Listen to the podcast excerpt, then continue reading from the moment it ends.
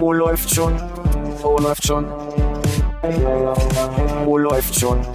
Oh, läuft schon. Äh, läuft schon. Penis. Oh, läuft schon. Oh, läuft schon.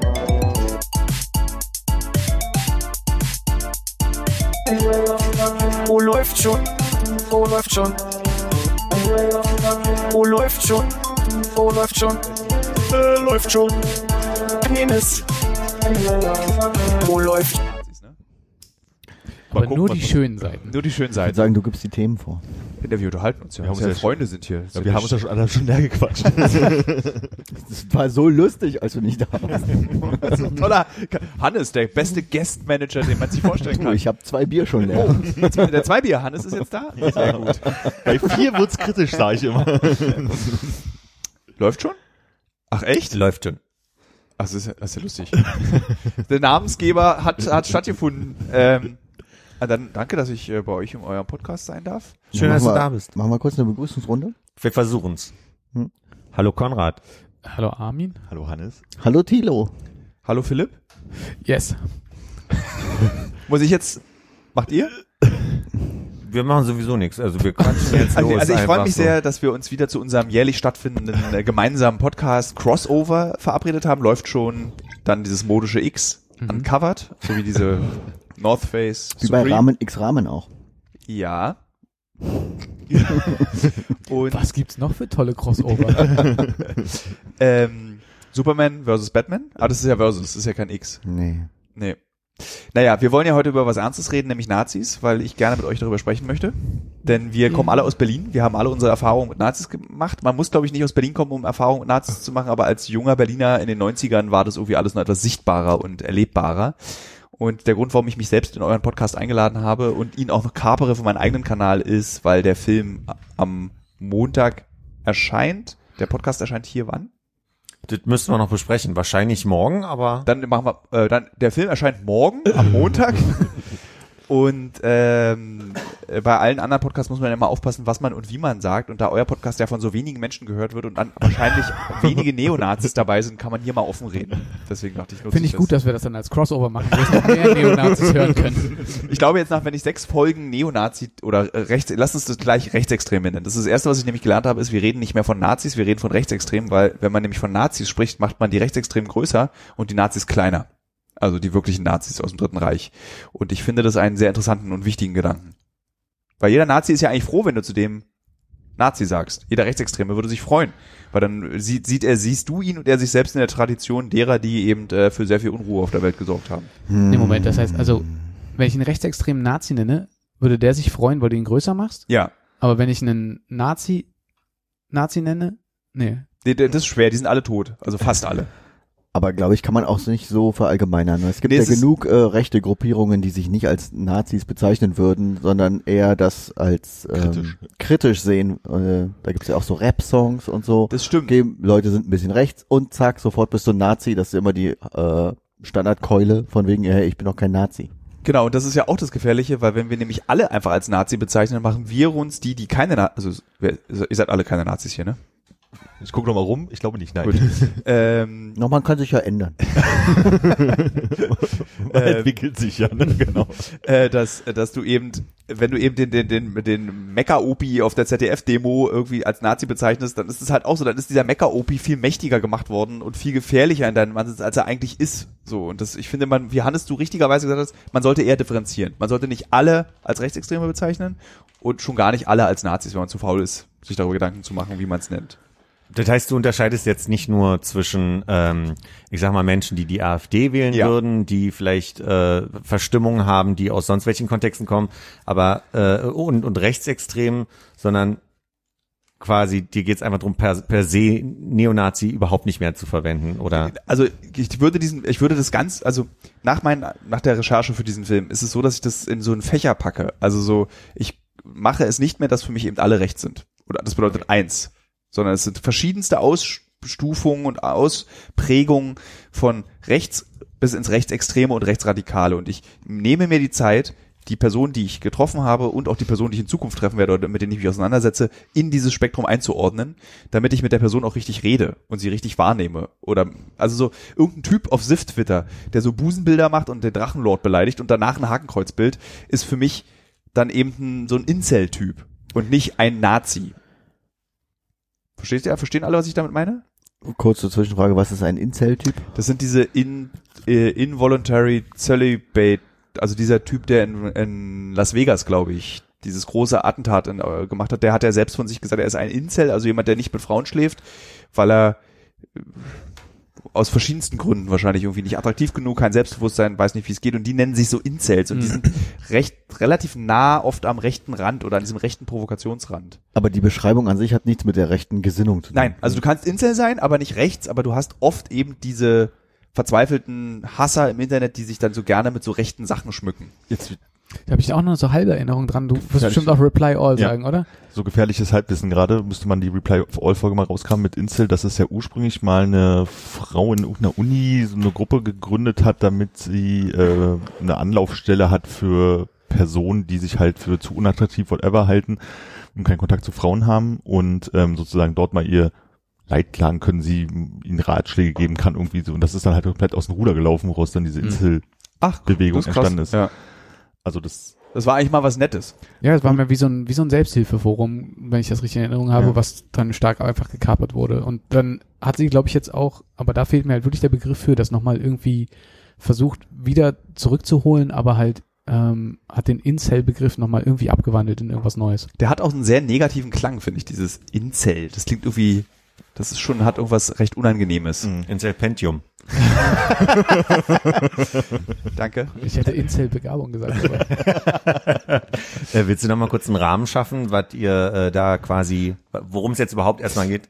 Ja, also wir haben äh, eine sehr lange Dokumentation gemacht. Die geht 120 Minuten, kommt wie gesagt am Montag und wir haben uns mit den mit dem Am rechten Montag den? Montag den 28. September. Ja, das stimmt. Um 20.15 Uhr auf Pro7 und wir haben uns sehr lange, also eigentlich allem in, in allem, wenn man so auch diese ersten faulen, man schreibt eine E-Mail an Pro7, man würde sich gerne mit diesem Thema auseinandersetzen, haben wir zwei Jahre damit verbracht. Und äh, genau, wir wollten eben diesen Rechtsruck in Deutschland verstehen und versuchen zu erklären, warum das plötzlich alles so laut ist, warum das so sichtbar ist, warum man das so hört, warum es eben nicht so ist, wie wir es früher wahrgenommen haben als, als 16-, 15-Jährige, irgendwelche Sophies in der U5 Wuhletal mit einer Fahrradkette, die einen Hitlergruß zeigen. Warum das nicht mehr so aussieht oder warum man das nicht mehr so gut sehen kann. Dafür aber eben gelbe Flaggen der identitären Bewegung, die durch Wien laufen, in Halle sich ein Haus geleistet haben, was sie jetzt glücklicherweise nicht mehr haben. Ähm, warum diese AfD-Demos oder diese Pegida-Demos sich auch irgendwie so anfühlen, als wären sie so ultra rechts und warum man eben solche Dinge sagen kann, warum Gauland im Bundestag vom Vogelschiss in der Geschichte erzählt und das uns aufregt und uns immer mehr abstumpft irgendwie auch, dass so vor 25 Jahren hätte keiner sowas gesagt und auch sich nicht getraut, glaube ich, sowas so als politisches Statement in die Welt zu setzen. Und genau das wollten wir machen. Wir wollten eben einen Film darüber machen. Das ist der Rahmen. Wie ist denn da so der Ansatz? Also ähm, wusstet ihr von Anfang an, mit wem ihr da reden wollt, wo, äh, wo, ihr da quasi äh, guckt oder es hat sich das eher entwickelt über die zwei Jahre? Es hat sich so, entwickelt. Also Ja. es war, wir hatten am Anfang, Hannes kann das glaube ich auch ganz gut, das darf ich alles nicht erzählen, aus Sicherheitsgründen, ne? Hannes, wir kennen uns ja lose. äh, äh, wir, also es war wirklich, wir hatten ja so ganz größenwahnsinnige Pläne am Anfang. Da war eben die Idee, wir machen so das weltweite Netzwerk der rechtsextremen weltweite EVU. Also alles. So von Christchurch über Martin Sellner, über der Typ in Las Vegas, ähm, wie hängt das alles miteinander zusammen, wo kommt das ganze Geld dafür her? Und ja, irgendwie a- höre ich mich so atmen. Atme ich komisch beim Reden? Äh. Äh, atme weiter. Das, Okay. Und, äh, Schneide raus. und dann haben wir eben festgestellt, das ist aber einfach, das geht nicht. Also so, äh, wäre irgendwie Netflix unser Auftraggeber und sagt, ihr habt jetzt 20 Jahre Zeit und macht mal eine 400-folgige Sendung, dann kein Problem. Stellen Frage, ob euch Netflix 20 Jahre gibt, aber okay. Ähm, und dann wurde das immer kleiner, so wie sieben. Man hat dann immer weiter gesiebt, gesiebt, gesiebt und dann am Ende hing man dann im Prinzip bei drei großen Geschichten, drei Protagonisten, an denen du eigentlich alles sehr gut erzählen kannst. Und das war dann erst dann, da- davor der Schritt war noch, wir sind in Europa, haben uns dann mit bulgarischen äh, Rechtsextremen getroffen, haben irgendwie in Frankreich uns gemeldet, bei den Österreichern und dann immer so, ah, zu viel. Und dann haben wir eben festgestellt, wir konzentrieren uns einfach auf drei Personen, die aus verschiedensten Perspektiven und aus verschiedenen starken Radikalisierungen heraus von dieser Szene erzählen können. Versuchen, und ich hoffe, wir haben es auch geschafft, diesen sehr komplizierten Weg zu gehen, nicht eine Plattform zu bieten, aber schon auch zu zeigen, was diese Menschen bewegt und warum sie es bewegt. Und versuchen auch eben so mal kurz hinter den Vorhang zu gucken. Also was geht da in dem Menschen? Also wir dürfen nicht vergessen, und das musste ich auch in diesem Recherche lernen, ein Rechtsextremer ist immer noch ein Mensch. So, wir dürfen es einfach nicht vergessen, auch wenn uns allen und auch wir fünf hier äh, früher gesagt haben, alter Faschos, Alter, ihr könnt mir den Buckel runterrutschen. Und das ist noch die zarte Podcast-Version, die wir da gerade sagen. Ähm, man muss es dann einfach auch akzeptieren. Das ist eine Person, die eine Familie hat, die einen Vater hat, die eine Mutter hat, die irgendwelche Entscheidungen im Leben getroffen haben, die wir nicht so doll finden. Und äh, das darf, dürfen wir ihm nicht absprechen. Und das macht mich nicht zu einem Nazi-Versteher, aber ich hoffe, dass ich dann allen anderen eben, die sagen, mit Nazis redet man nicht, wenigstens, das ist irgendwie so empathielos. Und erinnert nicht an diese rechten Gesprächspartner, die ich hatte, die eben so vorverurteilen, alles ist Kacke, was nicht so ist, wie ich denke. Und das ist ein Fehler, den wir nicht auch machen dürfen. Das ist der Rahmen. Easy, wird ein easy Podcast, glaube ich. Nur Plappern wir ein bisschen. Ich versuche die ganze Zeit äh, irgendwie noch mich so zurückzuerinnern, weil du meinst, wie ist nicht das gleiche wie die Nazis, die wir früher irgendwie alle getroffen haben. Ich kann, kann mich gar nicht so dran erinnern. Ich glaube, so den, den schärfsten Kontakt, den ich hatte oder den Armin und ich vielleicht hatten, war irgendwie noch äh, in den ein, zwei Jahren, wo wir härter Dauerkarten hatten und mal äh, sehr fragwürdige U-Bahn-Fahrten nach Hause mit, mit so äh, Liedgut äh, miterlebt haben. Aber sonst weiß ich gar nicht. Also ich glaube, ob wir da jetzt in unserem in unserer Prenzlauer Berger Insel irgendwie so Naja. isoliert waren davon. Naja, es, aber es gab, äh, Wir hatten den Themenpark. ich wollte gerade sagen, es gab so Ah. mehr oder weniger Hotspots, sage ich jetzt mal. Ähm, das war gerade Themenpark, muss ich auch dran denken, da bist du halt als langhaariger Jugendlicher abends nicht mehr durchgegangen. So, also bist halt eher drum rumgelaufen. Stimmt, der ist, richtig, durch. der ist über die, über die, eure Bezirksgrenzen bekannt gewesen als, also der äh, Themenpark ist ja noch Prenzlauer Berg, also insofern. ja, aber ich, ich kannte es auch in Lichtenberg. Ach so, meinst du das, Das ja. meinte ich damit. Wir in Lichtenberg. Und das war der ganze Bezirk. Aber einfach bestand nur aus Nazis. Ja, ja, aber was du halt meintest hier, Wuhletal, also U5, also ab einer bestimmten Stelle U5 hinten raus, wo du dann halt mal zu diesen äh, Jugendclub-Veranstaltungsorten gegangen bist, um mal ein Konzert zu gucken abends und so. Von Lanza, ne? Deine Lieblingsband. Lieblingsband, ja. die, die Bandwettbewerbe, die alle sehr seltsam waren, wo man da aufgeschlagen ist. Nee, da war es halt dann, äh, wirklich immer kritisch und es gab so Hotspots, die halt heutzutage nicht mehr so sind, weil, glaube ich, die Klischees, die man früher, also die wir wahrgenommen haben, weil äh, die uns gegenüberstanden, halt auch irgendwie so alt waren wie wir oder ein paar Jahre älter, dieses klassische äh, kurze Haare Bomberjacke, das ist halt weg. Das ist halt ist einfach in normal aussehenden Menschen halt irgendwie drin und vielleicht ist es ein Themenpark immer noch mehr als woanders, aber man, es fällt halt nicht mehr auf. Da- Das hat sich auch sehr verändert. Das ist so, da ist eigentlich niemand. Ich habe da sehe da ganz selten Menschen, wenn man da zu der Schwimmhalle läuft. Mhm. So früher hingen da ja Leute ab, richtig Ja. im Themenpark. Ja, also du würdest jetzt niemanden, würde ich auch nicht sagen, dass du irgendjemanden hast, wo, wo du noch so Bedenken hast oder irgendwie mit so einer leichten Angst Ja. unterwegs bist. Die einzigen Leute, die da abhängen, sind halt irgendwelche, die da im Hang sich bräunen oder Ja. halt irgendwie äh, äh, das Tagbier trinken. Also ich kann mich entsinnen, dass wir mal Das gute Thema die, Tage, Tagbier. die Tagebiere, ja, ähm, dass äh, als noch Fo und Eisi unter mir gewohnt haben, dass wir mal irgendjemanden, der im Themenpark wohnte, nach Hause mitbegleitet haben, weil wir nicht wollten, dass die Person alleine lang geht. Abends, weil es schon dunkel war und nachts Ja. irgendwie. Also so- das würde man heutzutage, glaube ich, nicht mehr machen. Ja, gut. Das war so um die 2000er rum, oder? Ja, ja, also irgendwie so spät 90er, frühe 2000er. Ja, das war bei mir, war das ja richtiger Alltag in Lichtenberg. Also das war so, meine Eltern sind 1990 aus Lichtenberg nach Friedrichshain gezogen, aus einem einzigen Grund, wegen der Neonazis in der Weitlingstraße. Hm. Das war so, ich bin irgendwie, ich war, mein, mein Schulweg war immer Weitlingstraße, S-Bahn auf Lichtenberg, dann nach Karlshorst fahren. Und ähm, das war so normal, Typen zu sehen, die so ohne Scham irgendwelche Hakenkreuze, äh, Hitlergrüße auf der Straße sich begrüßt haben in diesen grünen Bomberjacken. ja, diese popelgrünen Dinger da, genau, ja. diese grünen, die innen drin orange waren. Mhm. Ähm, Popelgrün.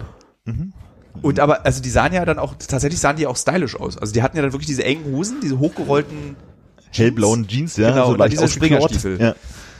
Und das war, das, ich, das war für mich, das gehörte zu meinem Kind, so früh, spätkindlichen, frühjugendlichen St- Stadtbild gehörte das Ja. dazu. Und in der Weitlingstraße hatte ja die, wie heißen die? Das kann einer mal schnell Wikipedia, diese ähm, APO, äh, diese ultrarechte Bewegung, die sie hat mit dem Homosexuellen, der dann gestorben ist an Das hast du HIV. übrigens letztes Mal auch schon mal angesprochen. Ja, Ja, erinnere ja. mich, ja. Und das war, ich bin halt an deren besetztem Haus jeden Tag so, da war meine Bushaltestelle und stand dann davor, während hinter mir im Rücken irgendwie die Weltrevolution geplant wurde. Meinst du die Apo-Versandapotheke? Genau die, genau die. Wie heißt die? Äh, APPD. AFP? Nee, AF. Ich hab's vergessen. Ich krieg's kriegen wir noch raus. Aber ähm, fandest du die jetzt äh, stylisch wirklich interessant? Also nee, nicht als Neunjähriger. Wenn ich jetzt irgendwie mich zurückerinnere von damals, wenn ich da hingucke, als Neunjähriger hatten die da ihre Sachen an und ich hatte eben Ja. Einen Rollkragenpullover an. Das fand ich auch mal ganz spannend, als wir äh, wieder nach Berlin gezogen sind. Damals ging es darum, wo wir halt äh, wohnen werden und meine Eltern hatten auch im Themapark eine Wohnung angeboten bekommen, haben dann aber eine andere genommen. Und ich frage mich halt immer, welchem Themapark aufgewachsen wäre, also sozialisiert worden wäre, genau halt zu dieser Zeit, diese 90er Jahre, die dort waren, ob ich da nicht vielleicht auch ein bisschen anders drauf wäre heutzutage. Das hätte passieren können. Na, ich kann mal, ich kann mal insofern antworten, als dass meine Eltern ja ein bisschen weiter an den Stadtrand gezogen sind äh, in den 90er Jahren und da auf jeden Fall äh, klarer Nazis waren. Also ich hatte direkt einen Nachbarn, der auf jeden Fall sich da unsubtil einsortiert hat, also mit, mit Reichsflaggen und Bomberjacken und so weiter. Es entstand aber so eine Symbiose, wie kann das jetzt, ich will das jetzt nicht verharmlosen oder so, ne, aber ich war ganz klar vielleicht damals noch nicht die linke Schwuchtel, aber auf jeden Fall die linke Zecke auf, auf, in seiner Wahrnehmung und er war der Nazi für mich. Aber wir haben es geschafft, miteinander einfach uns zu grüßen, einen schönen Tag uns zu wünschen und mal zu fragen, und wie war die Woche, ohne dass ich mir Sorgen machen musste, dass ich aufs Maul bekomme. Gleichzeitig bin ich aber auch nicht äh, von, also ich meine, wir haben uns mal irgendwann in der Nacht des 20. April getroffen und der meinte, er kommt gerade von einem Geburtstag. Weißt du, da ist ja schon klar, wo er herkommt. so. Aber hatte irgendwie jetzt, Wer denn? Wer hatte denn Geburtstag? Hast du danach gefragt? nee, für mich war alles klar. Okay, seine Mutter. Also ich sag mal Seine so, Mutter. Wir, wir kennen jemanden, der an den Tag Geburtstag hat, also so ungewöhnlich ist es nicht, dass auch andere Leute an den Tag Geburtstag Meine Großmutter ist am 20. April geboren. Also wirklich. Mit dem großen Glück, beinahe Adolfine genannt worden zu sein. Ich überlege, ähm, also hier äh, durch durch unsere äh, dunkle Hertha-Vergangenheit ähm, waren wir da irgendwie auch im Kontakt, aber eigentlich ja trotz unserer, ähm, sagen wir mal, jugendlichen Fehlentscheidungen, sehr lange Haare zu tragen, doch einigermaßen sicher, ne? Also du, du, aus dir haben sie dann irgendwie, glaube ich, ja immer den Tarnskin gemacht, äh, der, der sich quasi unter so einem so einem Helm von Haar versteckt oder so. Ja. Ähm, aber es war ja nicht so, dass wir jetzt irgendwie Angst hatten, aufs Maul zu bekommen, sondern solange man irgendwie ein Hertha-Trikot anhatte, warst du, war das, war das irgendwie okay? Ich glaube, der, der Kontext hat halt geboten, dass es halt irgendwie okay war. Aber ich glaube, wenn du, wenn wir weiter hätten mit der U-Bahn fahren müssen, noch raus, wo nicht mehr ganz so viele Leute da sind oder so, dann wäre es auf jeden Fall mulmiger geworden wahrscheinlich. An aber, jedem anderen Tag, aber halt nicht, wenn irgendwie ein Fußballspiel Ja. läuft. aber da war wahrscheinlich wirklich der Kontext, dass äh, du hattest kein äh, grünes Trikot an, aber ist okay. Ja. Das verstehe ich nicht, eure Fußballsprache. Grünes Trikot? Also nee, also wir waren, man war halt im Hertha-Kontext, blau-weiß, ja, Ja. war unterwegs, saß halt als langhaariger Jugendlicher mit den ganzen Andersdenkenden dort und wie gesagt, interessantes Liedgut an manchen Stellen. Und aber da wurde auch doofe Sprüche gemacht, so, aber man war halt irgendwie, es wäre jetzt nicht so gewesen, dass er einen aufs Maul hauen, weil man Ja. halt in den Kontext, man war für denselben Verein halt irgendwie war. Und ich glaube, wenn du aber selbe Situation und das Trikot der Gegenmannschaft angehabt hättest, wäre es, glaube ich, ganz schön Werder Bremen. Gelaufen. Ist Deswegen grün. grün zum Beispiel. Ja, oder das Kräuter Fürth. Oder genau. Dann äh, wäre es, wobei da wäre auch wahrscheinlich der Fußballkontext, der, der gewesen wäre, warum du erstmal grundlegend aus dem Maul Ich hau dir hättest. erstmal einen rein, weil du für Werder bist. Und dann, noch und mal dann wegen der langen Haare. Genau. Sag mal, du hast am Anfang gesagt, du hast es so, so gesellschaftlich als Frage ja aufgestellt oder ihr hattet ja als, als Redaktion Ja. gesellschaftlich so die Frage. Hast du darauf dann immer noch die Antworten bekommen oder hast du den Eindruck, dass es sich dann thematisch halt sehr um die individuellen Probleme der Menschen Es sind gedreht hat? tatsächlich individuelle Probleme, aber was eine der wesentlichen Antworten war, die ich bekommen habe nach der Recherche, ist, dass einfach Deutschland versagt hat, was Bildungspolitik betrifft.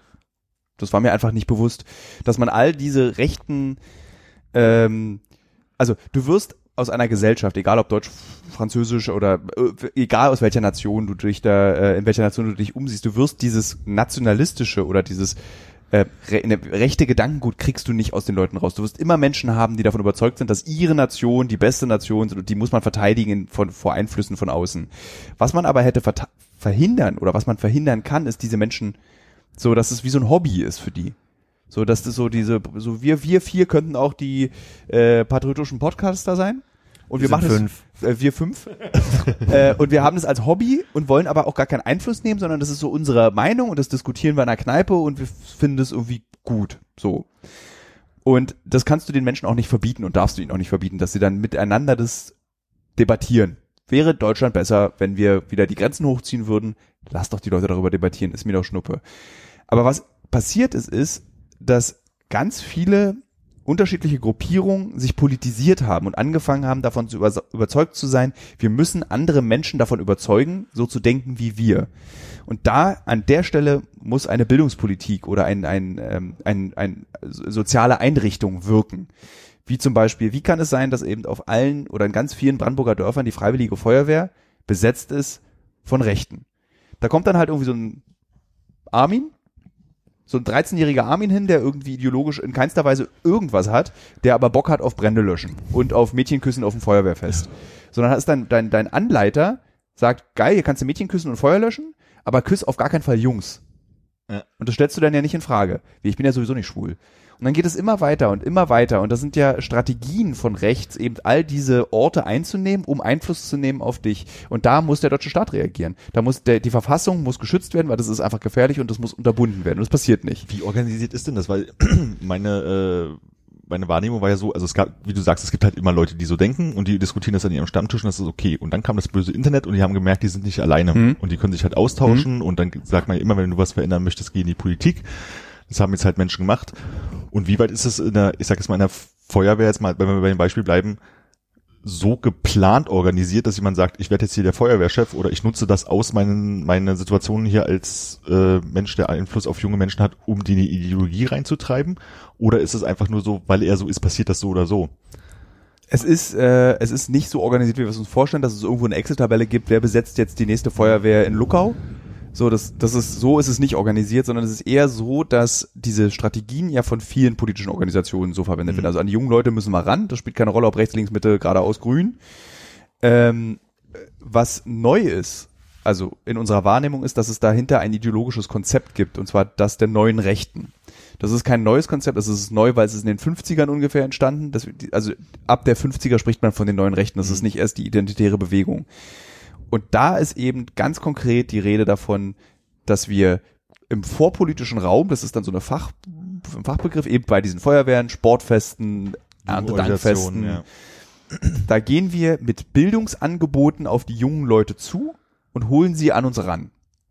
So. Und zwar mit dem Ziel, eben die, die Nation zu schützen. Wir entwickeln neue Begriffe. Wir sagen dazu jetzt eben nicht mehr äh, irgendwie so Rassenhass, sondern wir nennen das irgendwie, die Rasse gibt's nicht mehr, das ist Ethnopluralismus und Kulturkampf. Ja, Hannes meldet sich.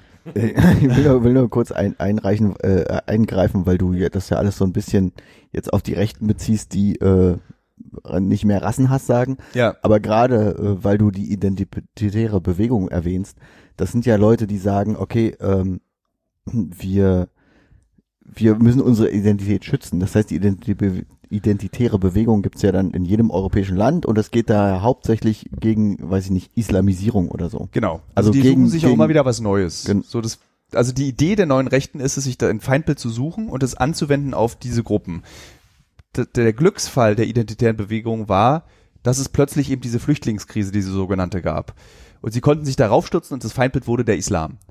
Das war, glaube ich, davor war es der Euro. Ja. Vorm Euro war es, ähm, was war's? Es gibt ja, wenn wir uns mal zurückerinnern, gab es ja immer neue, immer wieder andere Feindbilder, gegen die die Rechten dann auch waren. Aber fing das nicht alles wirklich, also fing an, aber war es nicht der Euro der erste Schritt? Und dann wurde der Euro ein bisschen tot, da kam so ein bisschen Griechenland, also was ja immer noch irgendwie Euro ist. Mhm. Und dann kam die Flüchtlingskrise. Wir haben es davor eben nicht mitbekommen. Also wenn Ja, die genau. NP NPD irgendwelche Wahlplakate gemacht hat, dann war das früher eben der Vietnamese Ja. in Ostdeutschland. So die Vietnam also die Vietnamesen, die in Rostock-Lichtenhagen Ah ja, oder sind. äh, äh, Sinti und Roma und so. Sinti und Roma, Ja, genau. ja. Also du hast immer, und das, die ändern sich auch immer. Und dahinter verbirgt sich aber eben eine Strategie, die seit den 50ern des 20. Jahrhunderts erdacht wird. Hm. Hannes guckt so skeptisch, trink mal noch ein drittes Bier. ich kann, kann, kann, ja kaum schon einen halben Satz zusammen. Aber widersprich, also ich, will, ich, ich bin kein Experte, ich bin kein rechten Experte, sondern das sind so die also subjektiv verarbeiteten Ergebnisse der Recherche, die ich hier präsentiere. Nur, ich ich finde es nur merkwürdig, weil es kommen ja immer wieder so Sachen wie, okay, es waren die Vietnamesen, es war irgendwie der Euro, keine Ahnung, aber ähm, gerade von den Leuten, die quasi äh, jetzt diese, solche Sachen wie verteidigen Rostock oder so, ist ja der äh, die Ansage dann von wegen, ja, die Vietnamesen waren es ja eigentlich nie, es waren ja immer die Sinti und Roma, die uns genervt haben, weil die haben da gehaust wie weiß ich nicht was und ihren Müll auf die Straße geworfen, aber die Vietnamesen waren dann eben zufällig in dem Haus oder Mhm. so. Also da gibt's ja immer Relativierungsansätze. Immer. Ja, ich also glaube, das wird durchgeframed. Also immer das, was jetzt gerade passt, um die äh, Diskussion oder die Meinung am Laufen zu lassen, wird als nächstes genommen. So, also jetzt nach während Corona wird es irgendwann sein, der St- Staat schränkt uns zu weit ein, wir müssen irgendwie individueller werden, aber immer noch deutsch Das ist ein individuell. aktuelles Beispiel. Du kannst bei den Corona-Demos, da hatten wir die Debatte, warum sind plötzlich so viele Rechtsextreme mit auf diesen Demos? Weil das nächste Flüchtlinge sind jetzt gerade nicht interessant. Ja. Also bis mit Moria jetzt, jetzt Ja. sind sie wieder, werden sie wieder interessanter als Feindbild. Und da war es tatsächlich das wirklich Erschreckende. Da ist die Demokratie plötzlich das Feindbild geworden. Da waren die Rechten da, weil eben irgendwie äh, Linda aus Stuttgart eben äh, sich in ihrer Freiheit eingeschränkt fühlt und dann sagt, das ist doch keine Demokratie. Und dann konnten die Rechten sagen, ja, das ist richtig, das ist auch keine Demokratie. Hier herrscht äh, eine Diktatur. Ja. Und dann waren plötzlich die Rechtsextremen und wirklich der normale Bürger Schulterschluss. Und das ist so, das war für mich eigentlich in den zwei Jahren die, der gefährlichste Punkt dieser Recherche, weil ich festgestellt habe, okay, für die Sache, nämlich die vermeintliche Aufgabe der Demokratie, weil wir einen Stofffetzen vor mir sich tragen müssen, neigt der Deutsche dazu, sich mit Menschen zu verbrüdern oder sie zu relativieren, nämlich dass sie sagen, na, die wollen ja, so schlimm sind die ja nicht. Das haben die mir da auf der Demo erzählt. Aber das ist ja der klassische Barnum-Effekt, ich glaube, den hatten wir ja auch im Podcast ja auch schon mal, dieses, ähm, äh, ursprünglich kommt es ja daher, dieses ähm, a little bit for everyone, also für jeden ist was dabei und dass du Mhm. halt, dass die halt genau das ausnutzen, dass die, der, der Normale in der Mitte sozusagen irgendwas findet, was bei dir irgendwie mit relevant ist. Also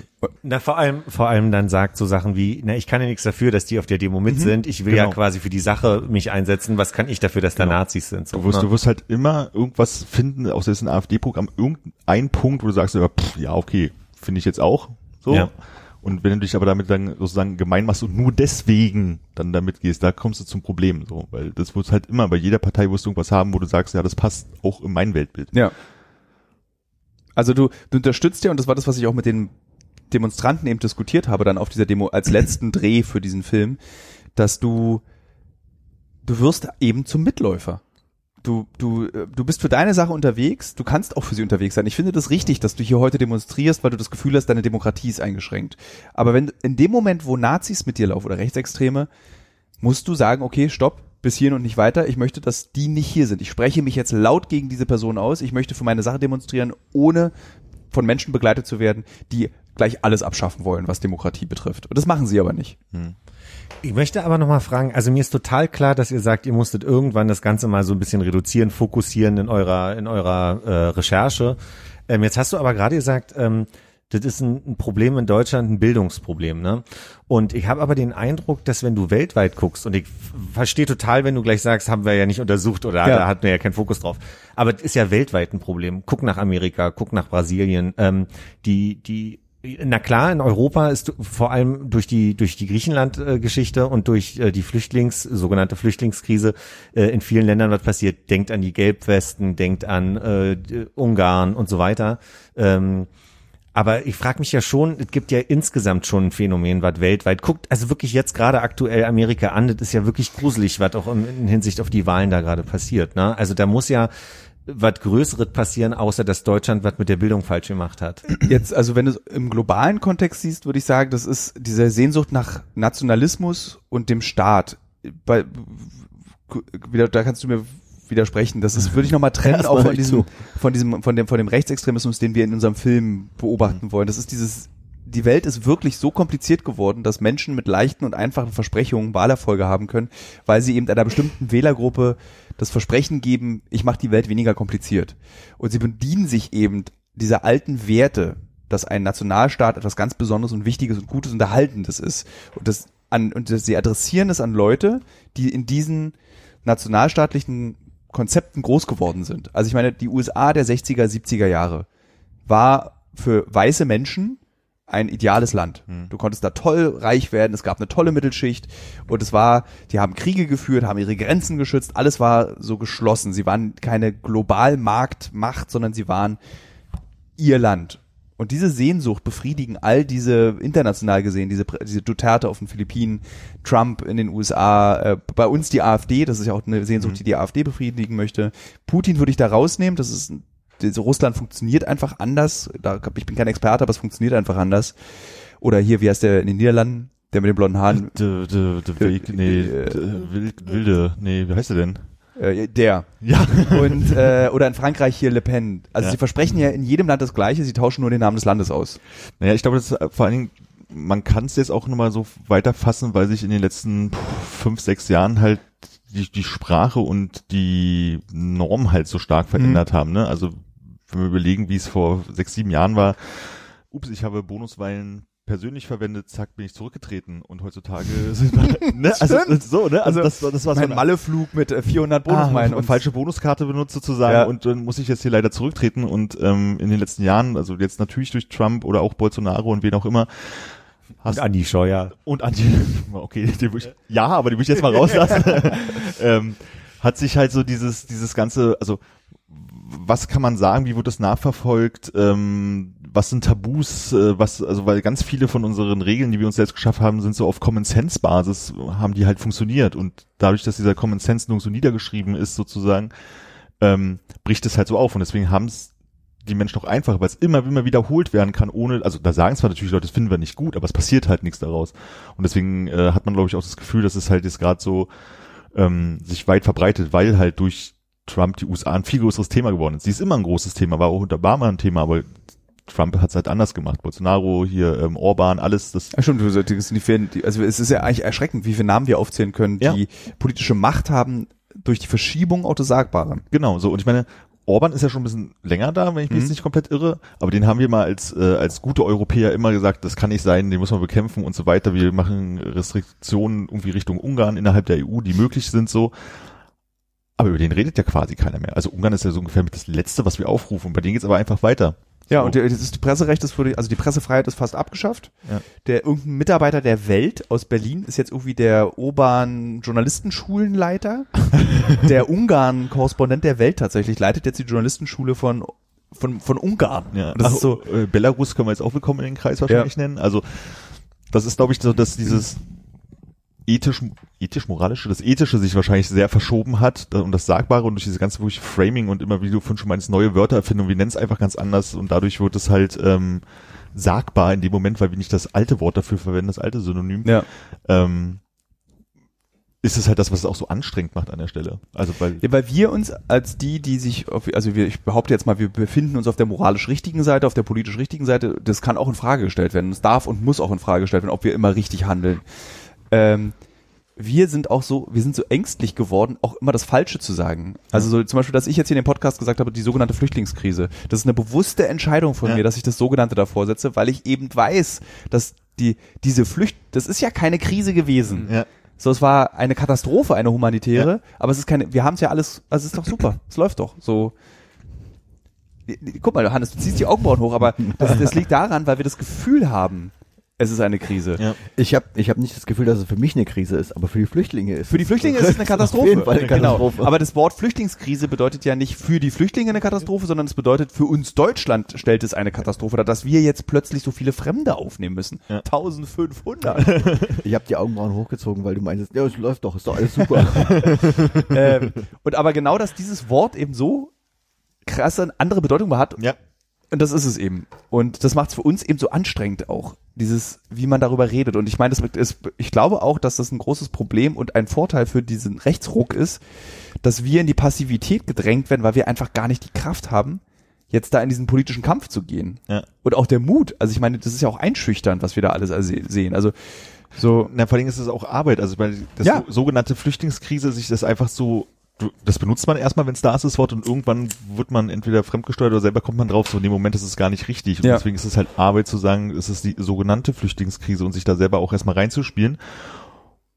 Und dann aber in der Diskussion sozusagen das beizubehalten und nicht, so, nicht selber in die Wortwahl der anderen zu verfallen. ich meine, wir müssten es hier an dem Tisch nicht sagen. Ja. Also wir könnten einfach Flüchtlingskrise sagen, weil jeder von Doch, uns, weil wir aufnehmen. ähm, Aber es ist ja auch eine mediale Sache. So. Ja. Ich meine, wir kriegen ja den ganzen Tag, also nicht jetzt nicht, aber als äh, zur Hochzeit der Flüchtlinge kriegen wir ja den ganzen Tag in den Medien gesagt Flüchtlingskrise. Ja. Und dann greifen wir das auf. Natürlich. ist auch eine große Verantwortung. Das dürfen wir natürlich nicht machen. Wir müssen es Ähm. hinterfragen. Was, was bedeutet diese äh, Wortgebung? Ja. Und ich finde das auch richtig, also wenn jemand eben sagt, ich will die GZ nicht bezahlen Oder ich finde ProSieben und Privatfernsehen scheiße. Ich finde das auch total wichtig, dass Bürger eines Landes ihre eigenen Medien auch in Frage stellen. Aber du musst es begründen, wenn du eine Kritik an einem Sender äußerst. Also was ich auf der Corona-Demo äh, für irgendwelche abstrusen Theorien zu ProSieben, ZDF, AD hören musste, wenn du das belegen kannst, deinen Zweifel, und nicht nur der einzige Mensch bist oder tausend das glauben, Beispiel. Wofür? Äh, abstruse Theorien. Achso, ja, wir waren, äh, mein Lieblingsbeispiel ist, äh, es kursierte dann ein TikTok-Video von uns, unserem Drehteam, auf dem drauf stand, äh, das ZDF hier in grün getarnt spricht sich mit den Störern ab. Und das, auf dem Bild war zu sehen, waren wir zu sehen, das Pro7-Team. Der Kameramann hatte ein grün, grünes T-Shirt tatsächlich an, war aber nicht getarnt. Und wir sprachen tatsächlich mit einem, ähm, einem Rechtsextremen, der auch eine Rolle in dem Film trifft. Und wir haben uns da eben zufällig getroffen. Und ich wollte wissen, ey, was machst du da? Also halb zufällig. Wir wussten, dass er dahin geht und wir, es war aber der, dass wir uns dort trafen, war eben zufällig. Und ich will natürlich von ihm wissen, warum bist du hier? So links von dir eine brasilianische Samba-Tanzgruppe, rechts von dir äh, irgendwie Yoga-Hippies, ganz hinten der Volkslehrer, also auch eine ganz furchtbare Figur in diesem rechten Spektrum. Und du dazwischen. Und meine erste Frage an ihn war, oh, hier kannst du ja mal richtig Toleranz lernen mit der Samba-Gruppe hinter dir. Ja. Und er dann so, äh, äh, wir sind doch tolerant. Na sie. Deswegen sind wir, also so, ähm, naja. Äh, was war nochmal die Frage? Hast du beantwortet. Das genau, das war ein Beispiel dafür. Genau, das ist eben dieses Video, dann halt, und das wurde dann bei TikTok geteilt und plötzlich glaubten eben mehrere hundert Leute, die dieses Video gesehen haben, das ZDF spricht sich mit irgendwelchen Rechtsextremen ab, damit die Randale machen. So, das lasse ich nicht gelten. Habt ihr das Demo-Geld eigentlich in Bar ausgezahlt? ähm, ja, Aber ich finde es ganz spannend, wenn du, du, wenn du so sagst, ähm, dass es eine Frage auch von Identitäten oder der Suche nach Identitäten ist, habe ich den Eindruck, dass es ja, du hast es jetzt für rechts gesagt und ich mache eine ähnliche Beobachtung auf der, wenn wir jetzt mal so einen Dualismus aufmachen wollen, auf der linken Seite, dass das eine natürlich oh ja, auch einer meiner Lieblinge, aber Ist ja wichtig, mach. Das ist, Naja, aber also guck mal in den letzten, ich habe vor zehn Jahren angefangen Gender zu studieren, ne? Ja. Und das ist ja also quasi die die Identitäten, die jetzt natürlich auch sagen, ey, wir wurden so lange unterdrückt, wir, wir wollen unseren Teil vom Kuchen, jetzt mal ganz äh, überspitzt gesagt, bis hin zu wir hatten mitten in der Corona-Krise Black Lives Matter äh, Debatte nochmal neu aufgerollt. Also da geht's ja auch um Identitäten auf beiden Seiten so, ne? Und das ist ja schon interessant mal zu hinterfragen, woher kommt denn das, dass in den letzten zehn Jahren Identität so ein Thema ist? Da kann ich dir, ähm, ich dachte, du fragst was anderes, deswegen muss ich meine Antwort neu umbauen. Tut mir leid. Äh, aber ich kann was ähnliches sagen, warum wir das Gefühl haben, dass sie so aggressiv geworden sind, dieser Kampf um die Identität. Und da würde ich den äh, thüringischen Verfassungsschutzpräsidenten äh, mal zitieren, der mir das im Interview, wir sprachen auch eben über dieses, immer das Argument, wenn wir gegen rechts sein müssen, dann müssen wir auch gegen links sein. So, und was erwidert man darauf? Und wie geht man mit, mit diesem Argument um? Und warum sind die denn so aggressiv, die Linken? Und er sagt ganz klar, aus seiner Arbeit als Verfassungsschützer ist ihm aufgefallen, dass sich das, das moralische Spektrum der Linken tatsächlich verändert hat, also der Linksextrem.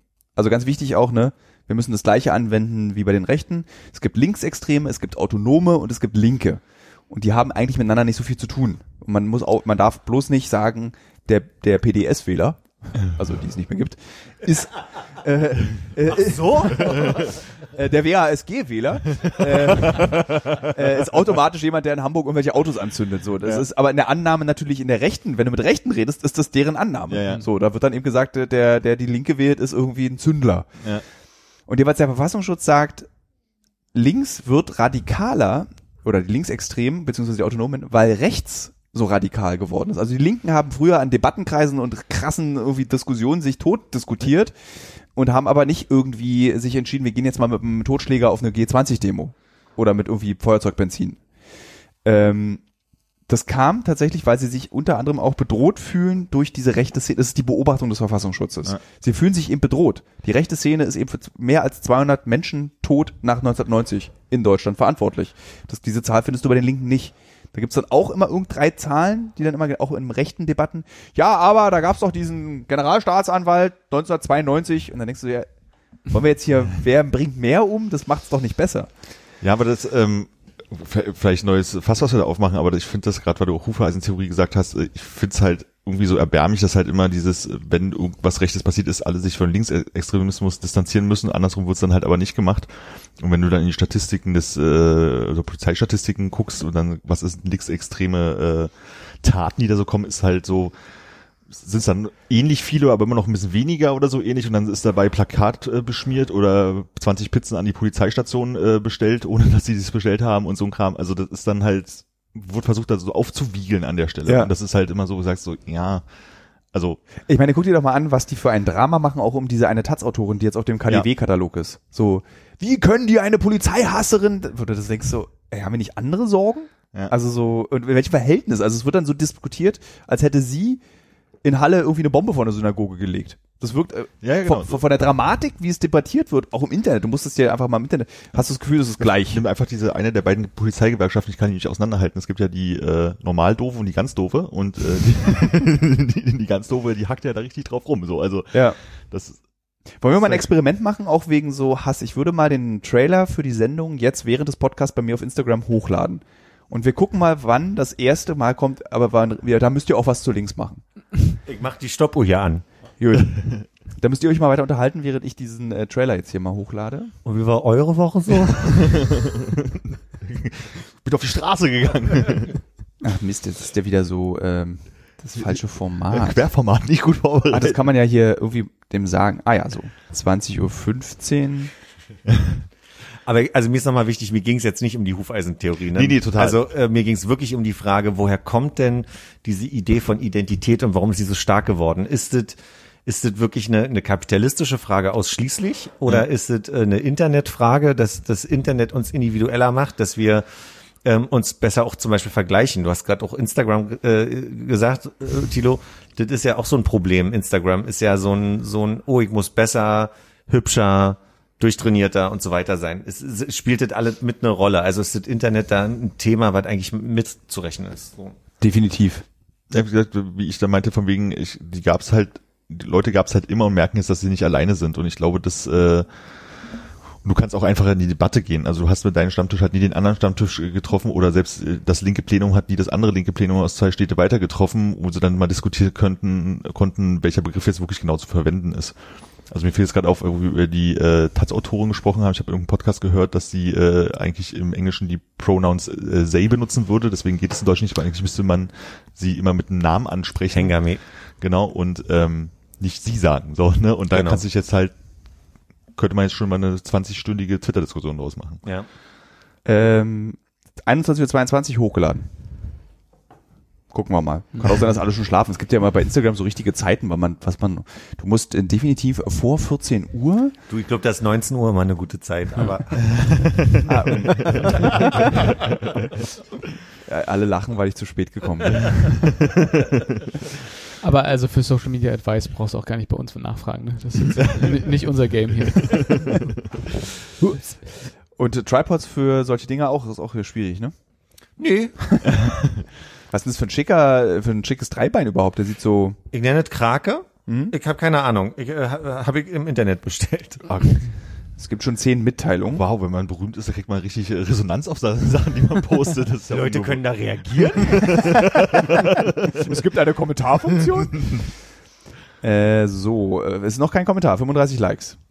Wer, du, du hast ja vorhin irgendwie, also von der ganzen Weile, da bin ich ein bisschen drauf hängen geblieben, so diesen Punkt gehabt, dass irgendwie die Bildungspolitik oder sowas da versagt hat an der Stelle und ähm, keine Ahnung, so irgendwie nur so halbe Gedanken, also ha- hakt ein, äh, wo ihr mögt, aber ähm, es wirkte so ein bisschen so, als wenn die Rechte äh, immer irgendwie nach so Angriffsflächen gesucht hat und versucht hat, sich irgendwo ranzuwanzen und damit groß zu werden und ein Forum zu finden. Ne? Also wenn jetzt irgendwie diese Euro-Kritik dabei war, ähm, kann ich nur sagen, also der Euro, der, der hat, hat so arschlange gebraucht, bis der halt für uns irgendwie da war, dass da irgendwie, also da, da greift eine Kritik gar nicht richtig für mich. ne? Wir haben irgendwie dieses komische äh, blöde Computerspiel da im IT und ITG-Unterricht noch gespielt, wo es noch der IQ war. Oder Ich wollte gerade fragen, wie hieß denn nochmal der Euro, bevor er Euro?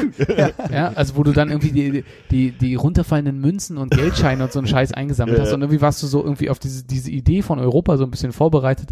Ähm, und mein Gefühl ist einfach so, jetzt, jetzt hagelt es einfach irgendwie so an Themen, Themen immer rein und die Rechte versucht halt einfach so ein wahnsinnig breites Spektrum und Hass hier, Hass da und sonst irgendwo zu besetzen, dass die einfach dadurch jetzt so langsam, also mit, mit dem Kehrbesen da so ein, so ein großes Blech voll Scheiße zusammenbekommen haben, ähm, was so deren Grundlage ist.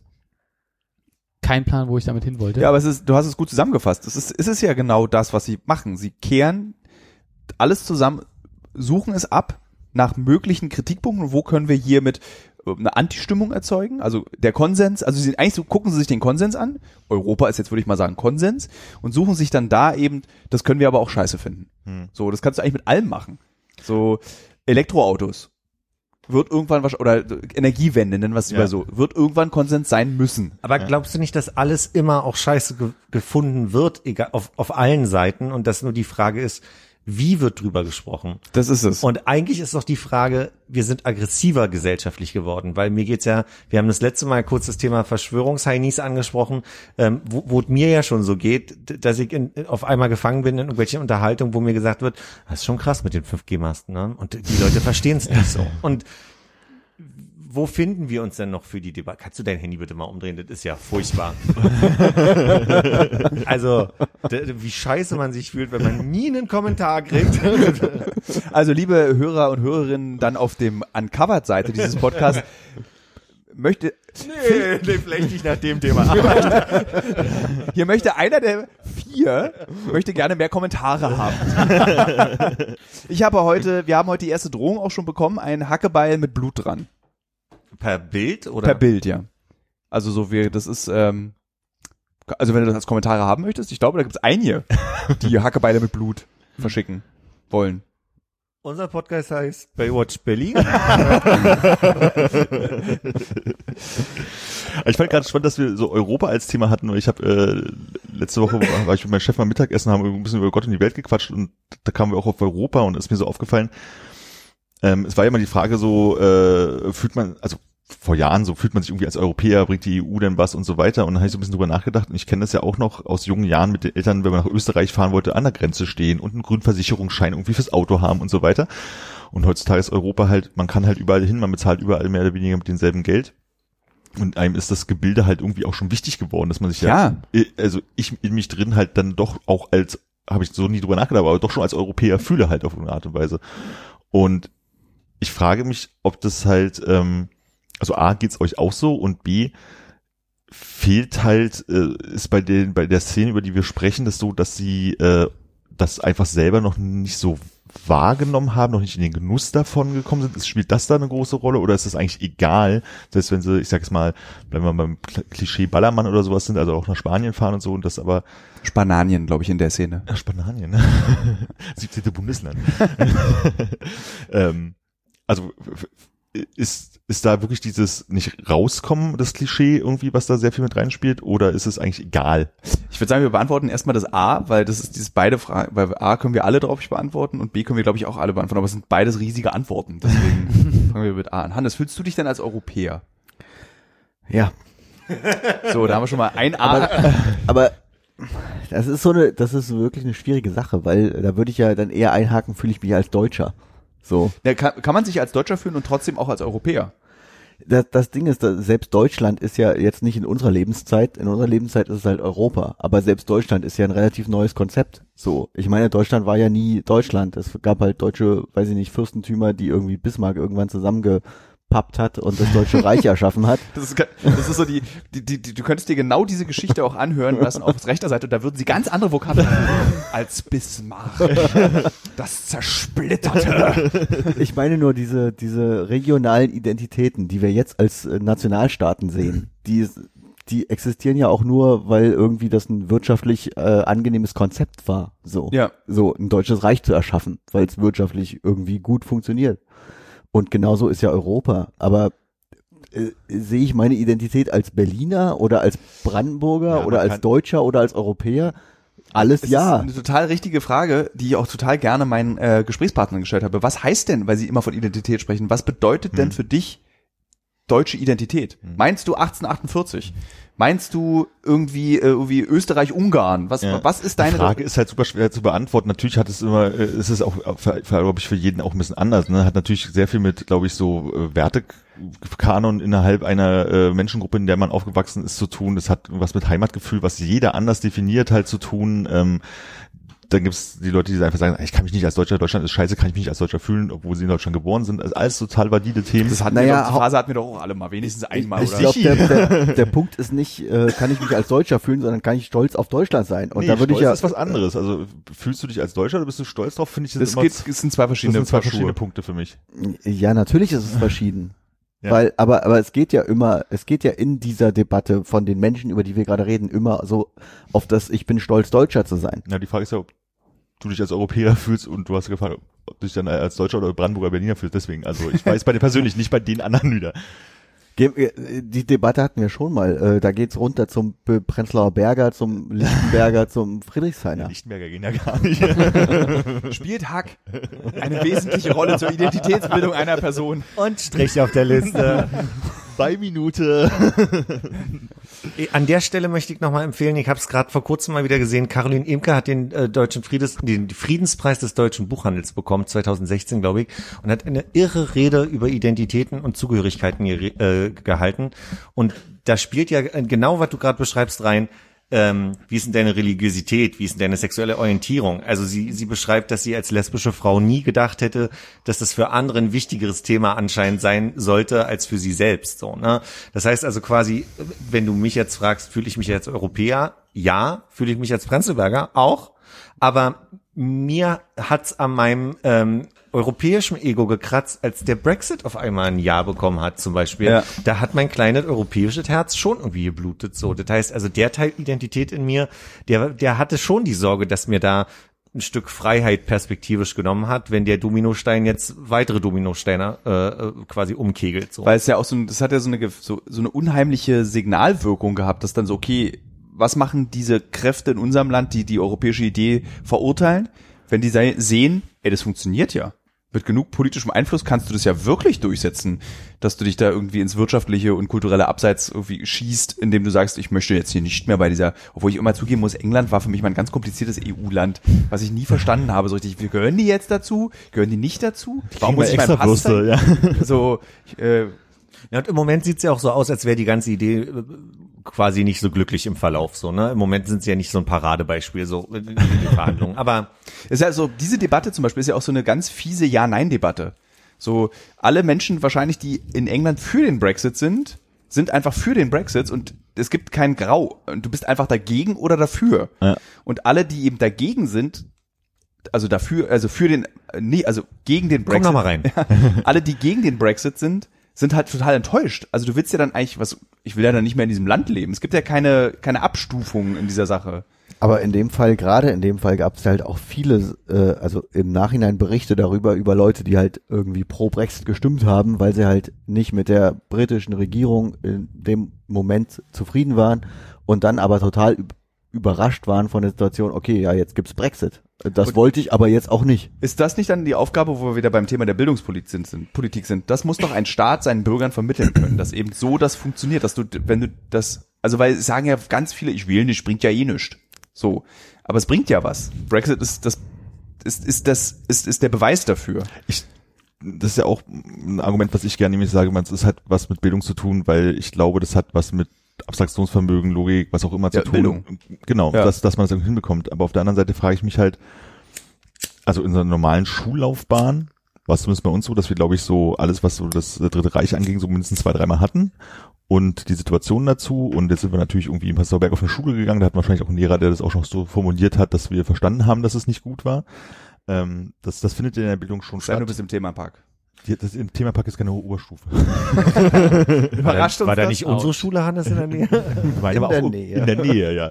ähm, ähm, wie die Bildung denn da, da eingreifen soll, weil ich kann mir halt vorstellen, du, du hast das in der Schule, das wurde dir auch erklärt und es ist, was ich, Sozialkunde, Geschichte, PW, was auch immer die, die Fächer sind, wo du so eine Sachen lernst und dann gehst du aber nachher trotzdem noch in deinen Feuerwehrverein, wo halt der sympathische, den du viel mehr lieber magst, mit dem du mehr Bier trinkst jeden Abend, ähm, trotzdem seine Ideologie verbreitet und da kann ich auch, obwohl du es irgendwo mal gehört hast, ja nachvollziehen, dass es dich vielleicht doch erwischt und dann denkst du, ja gut, was die da erzählen, ist mir auch egal. Aber genau das ist es eben, was äh, dieses, also Bildung und die Bildungsmisere bezüglich dieser rechten Strömung und Tendenzen beschreibt nicht, wir hätten den Schülern das besser be mit beibringen müssen, was Ja. das Schlimme und Verächtliche am, am Rechtsextremismus oder an rechten I die Ideen ist, sondern Da müssen halt die Lehrer geschult sein, zu erkennen, okay, der junge Mann oder die junge Frau, die driften hier mir gerade weg. Ja. Die haben äh, Freunde, die ideologisch Einfluss nehmen, der Demokratie gefährdend ist, der der demokratische Grundgedanken gefährdet, auf die müssen wir anders einwirken. Mhm. Und du hast halt einfach Lehrer, die sagen, boah, nicht, also es gibt Pädagogisches Problem an der Stelle. Äh, genau. Weniger Lerninhalte als pädagogisch wahrscheinlich an der Und du brauchst halt Sozialarbeiter. Hm. Du brauchst auf jedem, in jedem Dorf muss es eigentlich einen Jugendclub geben, der gerne auch Debattenabende mit, wir laden uns einen Nazi ein und der, wir diskutieren jetzt mal alle miteinander. So, das auch nicht verteufeln, weil Ja. dann machst du es noch interessanter, sondern einfach das klar adressieren, klar damit umgehen. Aber es muss sich jemand drum kümmern. Es muss jemand moderieren und Stelle. organisieren. Vergiss nicht die linke Seite zu betrachten. Ich, äh, ich- ich, glaube, das ist ähm, auf jeden Fall trotzdem ein schwieriger Ansatz, weil der Lehrer ist für den Schüler das Feindbild. So, ich glaube nicht, dass der Lehrer die Möglichkeit hat, das zu machen. Du hast viel mehr äh, Sozialisierung in der Situation aus dem Elternhaus. Ja, aber du, du trotzdem äh, aus dem, trotzdem trägst du ja deine Gedanken nach draußen in den Jugendclub. Es muss ja nicht nur der Lehrer sein, der besonders. Also es muss ein ganzes Nest gebaut werden, dass wir unsere, dass die unsere die nachkommende Generation muss zu empathischen, demokratieliebenden, freiheitlich denkenden Menschen erzogen werden. Das ist die Aufgabe, finde ich, die ein Staat auch hat. Unser Staat. Aber wenn du in dem System scheiterst, ob, obwohl du die ganzen Werte mitbekommen hast, gibt's ja auch trotzdem vermeintlich bildungsnahe Menschen, die dem Ganzen trotz allem verfallen. Und zwar, weil sie aufgrund von Persön von ihrer Biografie an den Punkt gekommen sind, wo sie von dieser Gesellschaft eben aus welchen Gründen auch immer. Ja, also es kam raus, dass du in deiner Doktorarbeit ein Plagiat drin hast und auf einmal äh, nehmen dich die Kollegen nicht mehr ernst. Das heißt, es gibt so viel Minikosmen gesellschaftlich, dass also ich, ich will damit jetzt nicht sagen, Bildung ist der falsche Ansatz, überhaupt Ja. nicht. Ne? Also Bildung ist ein ganz wichtiger Punkt. Du wirst glaube ich, trotzdem nicht vermeiden können, dass aufgrund von persönlichen Kränkungen innerhalb der Biografie die Menschen trotzdem ihre Alternativen suchen und finden. Das ist ja das, was ich am Anfang auch gesagt habe. Du wirst es nicht abschaffen. Du wirst es, das wird immer Teil unserer Gesellschaft und unserer gesellschaftlichen Realität sein, dass es Menschen gibt, die sich radikalisieren, egal in welche Richtung. Aber du musst der Gesellschaft beibringen, wie gehen wir damit um? Wie ordnen wir das ein? Und wie helfen wir diesen Leuten? Der jetzige Stand ist, wenn wir jetzt zum Beispiel so als äh, Gradanzeiger, wie wir diese Themen debattieren, ist Twitter.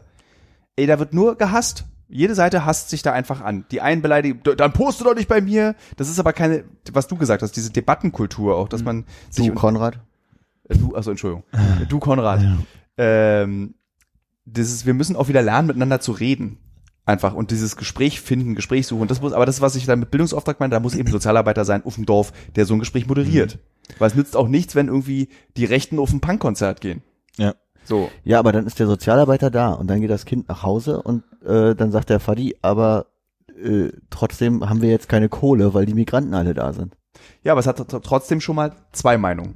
Es hat zwei Meinungen, ja. Am Ende ist der Mensch für sich selbst verantwortlich. Wir können nicht sozusagen, wir sind nicht, es geht nicht darum, den Menschen irgendwie komplett zu nehmen, das hast du zu glauben und so funktioniert und das ist richtig, sondern du musst ihm sagen, es gibt das, es gibt dies und es gibt das. Und am Ende, was der Mensch daraus macht, ist dann immer noch seine Entscheidung. Ja. In meine Grundschule war nicht im Themenpark, aber auf meiner Grundschule gab es durchaus äh, starke rechte Tendenzen. In meinem Freundeskreis gab es starke rechte Tendenzen. Bei uns war es Robin. Also so, Äh, aber nur einer offensichtlich. ja, es gab mehrere, ich, aber an Robin ich sage mal, erinnern. also das war, das war durchaus weit verbreitet. Äh, äh, auf jeden Fall anti, ähm, Deut äh, nicht anti-deutsches, sondern Das war anti-ausländisches Gedankengut. Also dass alle Ausländer. ja. Entschuldige. Björn, jetzt sag noch mal den Nachnamen bitte. Nee, ich wollte, Robin war nämlich zwei Jahrgänge unter Robin mir. entschuldigen, Ich will mich bei Robin entschuldigen, weil das war nicht unser Nazi, das war der Nazi zwei Jahrgänge unter uns. Und unser Nazi war Björn. Also ich weiß es nicht. Also, es war auf der Grundschule auf jeden Fall bei mir wesentlich weiter verbreitet als auf dem Gymnasium dann. Auf der Grundschule. Ja, auf der Grundschule. Ich denke, Also dass das man schon, ja. gegen äh, gegen äh, äh, Türken war oder irgendwas. Das Da war bin ich in meinem ganz sicheren Lichtenberg aufgewachsen, da hatten wir das nicht. mehr. Also Ihr hattet ja auch keine Türken bei euch, Das deswegen stimmt. konnte man nicht dagegen Hattet sein. ihr Türken in Kreuzberg? Äh. Berg. Nee, nee, ist schon richtig. Kreuzberg, Kreuzberg. Im Prenzlauer Berg? Ich glaube Ja. ja, nicht. Ich glaube, im letzten Jahrgang äh, oder letzte, letzte äh, ein, zwei Schuljahre kam, obwohl das war eher ähm, äh, Jugoslawen, sage ich jetzt mal, weil ich nicht weiß, ob sie jetzt aus Bosnien oder aus Kroatien oder was auch immer kamen, also dass der Kosovo, also der Balkankrieg halt äh, Stimmt, wir hatten dann relativ viele äh, Balkan. Genau, also daran kann ich Menschen. mich erinnern, dass da äh, ich glaube bei mir in der Klasse waren, war eine, also ja doch wahrscheinlich als Stufe 3, 4 dazu kam. Aber das war jetzt Ja. halt auch nicht so groß. Also das, meine Erinnerung war das nicht so Thema oder ich kann mich nicht mehr zu dran erinnern, dass ich das jetzt einordnen könnte, ob es so war oder nicht. Die hatten halt schon Bart, ne? In der achten Klasse. Total beeindruckt. So. Alle, die wir auf dem Gymnasium... Das Lustige ist, dass bei, bei uns in der Klasse ein Mädchen kam und dass ich gerade ein bisschen lachen musste, deswegen, weil du gesagt hast, sie hatten alle einen Bart und ich dachte so, Tilo! Ich meinte damit äh, die männlichen, äh, Ja. die, die da neu in die Klassen zu uns nach den Sommerferien kamen. Und das war dann wirklich so, so ich habe dann irgendwie so meine vier Barthaare nach den Sommerferien so gepflegt. Also Gekämmt. Vollbart. Die vier, die jetzt noch da Die sind. vier, die jetzt auch noch da sind. Die jetzt aber schon grau geworden sind. Aus irgendeinem Grund. Also mein großes, äh, weiß nicht, wie sehr das einhakt, aber mein großes Problem mit dem Ganzen ist, ich erkenne irgendwie so bei dieser Rechten und auch jetzt auch bei den Leuten, die bei dir in dem Film äh, dargestellt wurden, nicht so richtig, was, was so der, der Gameplan ist. Also, also die, die, du hast dann so irgendwie Mikrohass zusammengefegt eben, äh, um, um halt möglichst viele Leute zusammenzubekommen, aber um am Ende jetzt was, also genau zu erreichen, wo, wo wollen die dann damit hin? Das, wenn du sie das fragst, das habe ich sie auch immer gefragt, ähm, äh, es gab in dem Film die Szene, ihr beide habt den ja schon gesehen, dieses, wo ich Michael Brück von der Rechten frage, so, wie sieht denn dann die Welt aus, wenn ihr dann, wenn ihr dann jetzt mal eure Macht durchgebracht habt? Und das sind dann halt einfach so, so wie so ein Rollenspiel, so Fantasien, die völlig äh, politisch nicht umsetzt. Also sowas wie, ja, wir schaffen erstmal die Meinungsfreiheit ab. So. Ja, das war absurd, ne? Das war eine Ja. absurde Szene in dem Film, wo er dir, wo er dann zu dir sagt, naja, okay, entweder du gehst dann in die Opposition oder wir, äh, wir gucken dann mal, du musst halt auswandern, Ja. wenn du mit, nicht zufrieden bist mit der neuen äh, Grundordnung, die wir schaffen, wenn wir das ganze Land rechts machen. Das ist halt, also die sind ganz schnell, ist ja selbst bei der AfD, wenn du ja die AfD mal so wirkliche, echte politische Fragen stellst, sowas, wie ist denn eure Idee für die Rente? So, also die langweiligen Sachen, da haben die ja auch keine Antworten. Dann sagen sie, wir wollen Rente nur für Deutsche. Ja, aber wie? Ja. Ja, wir machen das dann. So. Das ist, glaube ich, auch das Gefährliche, dass ähm, sollten jetzt, nehmen wir jetzt mal die AfD, weil keine andere rechte Partei dabei ist, ähm, jetzt irgendwie an die Macht kommen, die würden den Kanzler stellen und brauchen halt irgendwie ihre ein, zwei Legislaturperioden, da um irgendwie die Dinge in Gang zu bringen, dass das, ich nenne es jetzt mal Fußvolk, ähm, wahrscheinlich auch diejenigen sein werden, die darunter ganz schön leiden werden, aber das jetzt äh, absolut unterstützen an der Stelle. Und da den Blick so nach vorne zu haben, dass der halt nicht da ist. Da muss ich dir widersprechen. Es, es gibt tatsächlich, wir haben im Film einen Experten, der auch eine Studie, der Soziologe, der, es gab am Anfang die Annahme, dass sehr viele sozial schwache Menschen die AfD wählen. Und mittlerweile ist aber deutlich geworden, dass tatsächlich sehr viele junge, gebildete, äh, gar nicht mal so schlecht verdienende auch Ja, die AfD wählen. Das kann ich mir auch total vorstellen, wenn du überlegst, wie die AfD angefangen haben, das waren ja alles äh, Doktor, Professor und sonstiges, ne? Ja. So, also das, äh, weil da halt auch das mitschwingt von wegen, oh, der hat einen Doktor, der muss ja ein schlauer Mensch sein, dem kann ich halt trauen. Ähm, deswegen glaube ich auch, dass sie das Klientel halt auch ansprechen. ja. Aber es gibt ja trotzdem, ich sag mal, ich vermute mal, dass so die Hälfte von denen auch eher so der, wie wir den nennen, Wutbürger sein wird. Und ob das diejenigen sind, die da positive Aspekte Ich glaube tatsächlich, dass der Wutbürger ein ganz kleiner Anteil dieser Wählerschaft ausmacht. Das sind die, die wir auf den Pegida-Demos sehen, die AfD, AfD rufen. Mhm. Und es gibt erschreckend, oder streichen wir das Wort erschreckend, das ist mir zu subjektiv, es gibt sehr viele Menschen wahrscheinlich, die einfach die AfD wählen, weil sie einfach die Schnauze voll haben. So wie diese Brexit-Wähler, die dann eben sagen, äh, ach, das wollte Aber ich das eigentlich war, nicht. das war das Wahlplakat der DVU. Ich wollte gerade sagen, Schnauze voll DVU. Wirklich? Ja. ja. Zeigen, wo der Hammer hängt. Äh, das ist ein gutes Versprechen. Wo hängt denn der Hammer? Also hier in dem Schrank hängt der Hammer. So, die, die, politische Probleme die löst. NPD hat ja dann noch, noch wenigstens so Sachen gesagt, wie, wie war das, lieber Geld für Oma als für Sinti und Roma. Da Ja. war die halt wenigstens noch klar, was sie irgendwie wollten. Aber bei den, also bei den anderen rechten Parteien war es halt immer so Diffus. s- diffuse Sinnsprüche. So. Aber um das, was du gesagt hast, Konrad, du Konrad, ähm, Thilo? Der lernt immer dazu, der Thilo. äh, ist dieses so, was ist deren Plan? Ich glaube, das ist tatsächlich, da kannst du echt Parallelen ziehen, auch zum Dritten Reich. Also das soll man auch nicht im Übrigen so nennen, habe ich gelernt. Das ist nämlich diese glorifizierende Bezeichnung, also 33, 45. Die hatten ja auch keinen Plan, aber sie hatten die richtige Krise zum richtigen Zeitpunkt. Und ich glaube, das ist auch wo, eben genau so funktioniert die AfD. Ja. So diese die richtige Krise zum richtigen Zeitpunkt. So funktioniert natürlich auch die Grünen, die jetzt mit der Klimakrise äh, aber ernsthafte und sinnvolle politische Programme eben vorschlagen, die eben nicht darauf basieren, Menschen auszugrenzen, Menschen zu töten oder Menschen Gewalt anzudrohen. Das, Aber- äh, sorry, also das, das, das Komische für mich ist einfach so, äh, jetzt von den, von den Leuten, die wir bei dir im Film gesehen haben und was man so teilweise irgendwie mitbekommt, wirkt das so, als wenn das so ein äh, do, doch relativ kleiner Haufen ist, irgendwie von Leuten mit sehr starken narzisstischen Störungen, die irgendwie sich in den Vordergrund spielen wollen, um da mal ganz oben zu sein, entscheiden zu können, aber gar keinen Plan haben, Mhm. was sie dann am Ende entscheiden wollen. Also wo sie, wo sie hinwollen mit dem ganzen Kack. Deshalb, es, es werden viele Leute zusammengesammelt, damit man immer größer wird als eine AfD, als irgendeine andere rechte Gruppierung. Aber dann weißt Aber du gar hast- nicht, was du denn machen sollst. Ja. Du hast dann, du hast dann Wähler. Und was machen wir denn jetzt? Mhm. So, wie kriegen wir es jetzt hin in Schwerin? Und, So. und die, die, die Leute, die man bei dir im Film gesehen hat, ist, ist irgendwie, ist also da, das ist das gleiche wie irgendwie, ich möchte irgendwie YouTube-Influencer sein und einfach nur ein, riesen Following haben. Also Ja. ir- irgendwie brauche ich die Augen auf mich. Kostenlose Geschenke. Der, der Mechanismus ist ja so. Also so Politiker, egal welcher Partei, haben ja oft dieses, ich mag das im Mittelpunkt zu stehen. Du hast es jetzt Narzissmus relativ hart genannt, ähm, oder haben dieses Bedürfnis, sich zu produzieren, um etwas zu verändern, der Politiker. Das Bedürfnis, sich zu produzieren, um geile Annoncen zu verkaufen bei YouTube.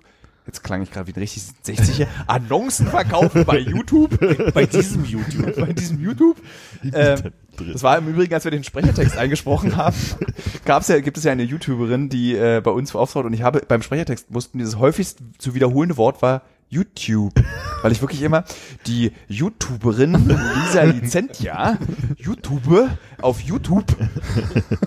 Aber ich finde das ganz spannend, also ist eigentlich ein ganz guter Punkt, weil ich glaube, was man ja, wenn man nicht mit drin steckt, immer nicht sieht, dass Politik ja echt eine schlimme Arbeit ist. Also dass wenn du halt was verändern willst, halt irgendwie ganz, ganz unten anfängst und bis schaffst mal in die Bezirksverordnetenversammlung, wenn du schon den ersten großen Schritt gemacht hast. Äh, vorher warst du bloß Handlanger von irgendjemandem, dann musst du irgendwie auf die auf die Landesebene und dann schaffst du es vielleicht irgendwann mal im Bundestag, deswegen bist du auch meistens alt, wenn du da landest. Ähm, und das ist halt irgendwie viel Arbeit, viel Durchringen gegen andere Leute und so weiter. Und das ist halt nicht einfach so, oh, da sind wir jetzt, jetzt geht's los. So und ähm, ich glaube, dass man denkt sich immer, die da oben, die könnten doch einfach, aber so ist es halt nicht. Das Nee, ist es ja auch nicht, Weil weil, es eben Konsens ist, das Motiv. genau, So, du hast ist Millionen Wähler, die du halt irgendwie versuchst zu kriegen, plus nochmal Tausende von Politikern, die untereinander klarkommen müssen. Ich will mir gerade ein Glas Wasser holen. Du musst jetzt mal weiter davon noch erzählen, was du gerade erzählst. Oder Aber ihr, ich kann, ich kann ja mal Ja. die Frage stellen. Ähm, es war ja, das kommt her. ist das Wasser zu dir gekommen? Ähm, aber es ist ja zum Beispiel, Kalkier Entkalker. Das ist der, Ent, das ist der verkalkteste Entkalker Kalk Kelch, den ich je gesehen ja, habe. absolut, Aber nur außen. aber nur außen. Das Wasser, was rauskommt, hat Quellqualität. Es kalkt offensichtlich einfach so rum. Ja, ich weiß auch nicht, wie andere Menschen das machen. Ähm, Die füllen das Wasser in den, nicht au- auf, auf den. Oder ist so funktioniert dieser Entkalkkelch so, dass der Ja. dann das so rausschwitzt, Diffusion, Kalk. das ist eine Art Osmose, ja. Okay. Faszinierend. Aber wie groß ist denn der Einfluss von äh, wirtschaftsstarken Personen? Also ne, in Amerika hat man ja immer zum Beispiel, ist jetzt ein komischer Vergleich, wenn wir über Rechtsextreme sprechen, immer wieder Amerika zu nehmen, aber da stellt sich halt ein Donald Trump hin und sagt so, we drain the swamp. Und alle sagen so, ja, wir, wir da, und die, gegen die da oben. Und ich sitze hier und denke mir so, das ist Donald Trump. Also das ist da oben. Also das ist der, der das verstehe ich. so. So. Tatsächlich verstehe ich das auch nicht, dass ein äh, Bankrottier-Milliardär äh, gegen die da oben und die Eliten vorgehen möchte, zu, die er ja auch mit erschaffen hat. Aber Also noch so, weniger verstehe ich, wie eine lesbische Frau, die in der Schweiz wohnt und eine Ausländerin als Putzfrau angestellt hat, ganz oben in der AfD landet. Ich, es ist wirklich eine Sache, die, die kriege ich nicht übersetzt für mich. Und da habe ich den Eindruck, was diese Person ja ausmacht, vor allem ist ja ein starkes äh, wirtschaftsgetriebenes Interesse. Die Frau kommt ja aus der aus der Wirtschaft und ich die habe den Eindruck, Unternehmensberaterin gewesen. Entschuldigung, Unternehmensberaterin. war Genau, richtig. Ja. Wir reden von Alice Weidel. Ja. Ja.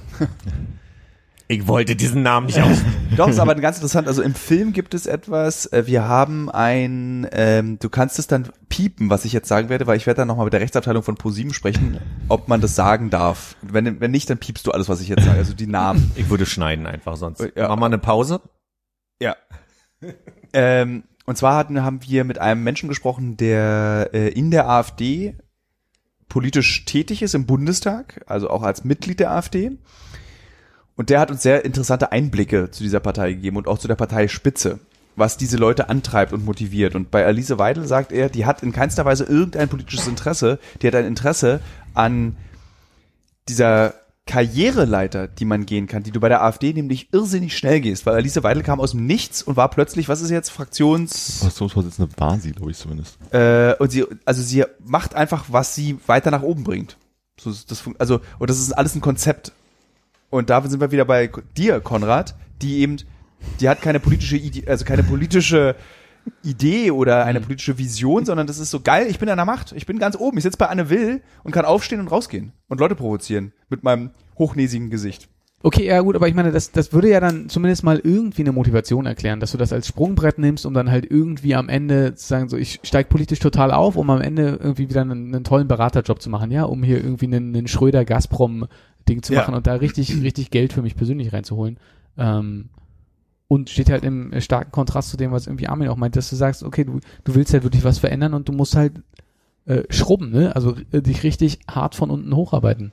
Ja, das haben ja alle neuen Pro äh, Parteien ja auch irgendwie dieses Problem, dass du halt immer irgendwelche Trittbrettfahrer hast, hast, die versuchen irgendwie was Neues rauszuholen. Daran sind ja die Piraten damals auch gescheitert, dass die halt einfach aus, aus allen politischen Spektren auf einmal Leute da hatten, weil es gerade gut lief und die Wahrscheinlichkeit groß war, in irgendwelche Landesparlamente zu kommen. Und als die Berlin und Schleswig-Holstein, glaube ich, äh, eingezogen sind, sahen in den Umfragen auch noch so aus, als könnten sie unter Umständen die nächsten Bundestagswahl halt äh, äh, mitreißen, dass sie da irgendwie mit 5% reinkommen. Und dann ging es bei denen halt rund. Und das ist bei denen halt noch Macht kam auch noch Auf- dazu auf- plötzlich. Genau. Ja. Und ich glaube, ich wollte gar nicht sagen, das ist bei der AfD nicht passiert. Nee, das ist auch passiert, Ja, dass klar, die ganze das bricht ja gerade an diesen äh, Kämpfen und an diesen Ansprüchen. Aber die haben es halt geschafft. Also auch bei denen ging es ja schon vorher rund, dass halt irgendwelche Leute immer irgendwas gesagt haben. Aber wir sind halt mittlerweile in der Zeit so fortgeschritten, dass man halt ja sagen, naja, kann, ohne dass was passiert. Und das hatten die bei den Piraten wahrscheinlich damals noch nicht. Ja, aber bei den Piraten hast du nicht das Gefühl gehabt, die, also da gab es wirklich so grundlegende Ideen, als das auch noch irgendwie so ein bisschen rumgesimmert hat im sehr kleinen, die Ja. irgendwie wirklich was Substanzielles verändern wollten, die irgendwie, sagen wir mal, Digitalisierung vorantreiben wollen oder so. Mhm. Ähm, also ist jetzt vielleicht irgendwie mein, mein ähm, zu beschränkter Blick da drauf, aber so selbst dieses Kleine, wenn du mal sagst, da ist irgendwie ein, ein harter Kern der AfD gewesen, Mhm. ähm, bevor irgendwie Splitterthemen eingesammelt wurden. Aber was, was war denn da, was die wirklich verändern wollten? Jetzt mal moralische Bedenken ausgeklammert. Ich, ich glaube, dass sie halt gerade als als sie anfing mit ihrer äh, Euroskepsis, äh, also im Sinne von Europa und auch der Währung, dass da viele mit hingegangen sind, dass sie gesagt haben, also ich sag mal so, ich glaube der Dexit, was auch immer die deutsche Variante wäre, wenn das weiter Thema geblieben wäre und nicht die sogenannte Flüchtlingskrise gekommen wäre, wäre das wahrscheinlich ein äh, harter äh, hartes Thema bei denen gewesen. Also dass das das wäre, was sie vorantreiben. Wieder mehr zum Na- Nationalstaat, unabhängiger sein vom Ausland, Globalisierung nur für Sachen, die uns äh, günstig erscheinen. Aber Also- weil es wirklich eine wirtschaftliche Krise gab, wo sie überlegt haben, dass ein Rückzug von Deutschland aus dem europäischen Wirtschaftsraum Da war eine Griechenland. Lösung gewesen da war wäre. Griechenland. Wir bezahlen in Europa das meiste Geld. Warum ist das so? Das ist nicht, äh, Ja, wir okay. geben Geld für andere aus. Und das ist das banalste äh, System ist für Leute, die nicht sozial denken können, von wegen, wenn ich jemandem Geld gebe, geht's mir schlechter. Und Mhm. darauf haben die, glaube ich, also eingezahlt sozusagen. Und das war das, was ihr Thema war. Dann kam die Flüchtlingskrise, hat sich das gedreht. Jetzt halt äh, die Demokratiefeindlichkeit von St äh, Stoffmasken. ich guck gerade, ob wir schon was haben äh, an negativen Kommentaren. Mhm. Ich würde nur kurz einwerfen, dass äh, Alice Weidel ähm, zum einen die Co-Vorsitzende ist äh, der AfD im Bundestag und Oppositionsführerin, was ich in dem Moment, als ich es gelesen habe, nochmal gruselig erschien, als wir einfach, stimmt, ist die drittstärkste Partei im Bundestag. Boah. es ist übel, oder? Ja. Weil man nimmt sie immer noch so wahr als die so so Spinner. Ja. Und das äh, hat mich gerade wirklich ein bisschen erschrocken nochmal. Aber man muss es akzeptieren, weil es Teil dieser Demokratie ist. Das hat mich erschrocken, als ich äh, euren Film, äh, unseren Film geguckt habe. Oh. äh, äh, wie stark tatsächlich die Wahlergebnisse waren, Ja. Die da gezeigt werden. Wir waren für den Film auf der, also du Konrad und du Hannes bist es, äh, weil ihr habt ihn ja schon gesehen. Äh, Wir waren auf der Landtagswahl in Brandenburg dabei.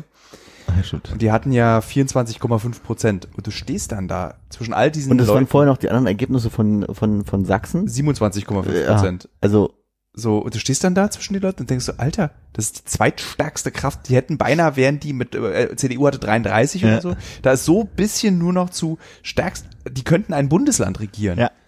So. Und dann, ich denke dann zum Beispiel so an, an die Flüchtlingsheime. Ich denke dann wirklich, also ich habe da an die Flüchtlingsheime in diesen Brandenburger Nestern, weil irgendwie irgendein Planer in Deutschland kam auf die Idee, dass es eine gute Idee sei, diese Heime in so winzige Dörfer zu bringen. Da, wo man vor Langeweile stirbt und nichts tun kann. Äh, sag's doch, danke Merkel.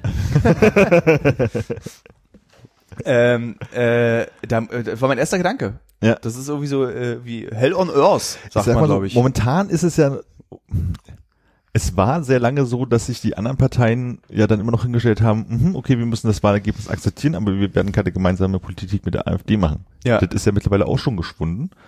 Und ähm, Inwiefern? äh, Thüringen? gerade in Gera wurde, zu was wurde der eigentlich gewählt? Äh, äh, Stadtrat? Nee, Stadtrat. Nee, es war laut, was über Stadtrat. Äh, irgendeine sehr wichtige Position in Gera wurde heute mit Stimmen von anderen Parteien äh, oder gestern, ne, oder wie auch immer, äh, AfD-Person gewählt. Mhm. So, und du sagst so, Und zwar von den Linken mitgewählt, weil die einfach nicht wussten, was sie machen sollten. Ich kenne die Hintergründe nicht, warum sie das getan haben. Und die Linkspartei, also die Linke, hat dann wirklich so äh, ganz ultra hart reagiert, aber meiner Meinung nach richtig, und zwar Parteiausschlussverfahren für diejenigen. ja, So, ich habe mit meinem Vater heute darüber gesprochen, so Antifaschist sein, was heißt, was hieß das eigentlich früher, weil ich noch einen Podcast mit ihm machen will zu diesem Thema. Und er erzählte von meinem Opa, also seinem Vater, der ja als SPD-Mensch, das erzählen wir dann nochmal im Podcast, im KZ saß, Antifaschist richtig sich kloppen gegangen ist. Und da galt das Leseverbot für meinen Kampf. Es war verboten, dieses Buch zu lesen. Weil wir uns nicht mal mit der Ideologie auseinandersetzen wollten. Und dann der berühmte Satz, das war vielleicht auch der Fehler. Vielleicht hätte man es mal mal lesen War sollen. vielleicht auch der Fehler, ja. Ja. Wie ist denn unsere Handlungsanweisung jetzt? Ist eine große Frage. Ist eine, eine, Das ist einfach eine sehr große Frage. Frage, Ja, ja. aber oder für das Leben? Also für, die für, Pause für ich den hier auf Umgang. Nee, du drückst auf keinen Knopf. das ist meins. Gibt's, gibt's irgendeinen Ansatz, den du beobachtet hast, wo du sagst, guck mal, im Kleinen oder im Großen, ähm, hilft es schon, die und die Dinge zu tun? Im Kleinen.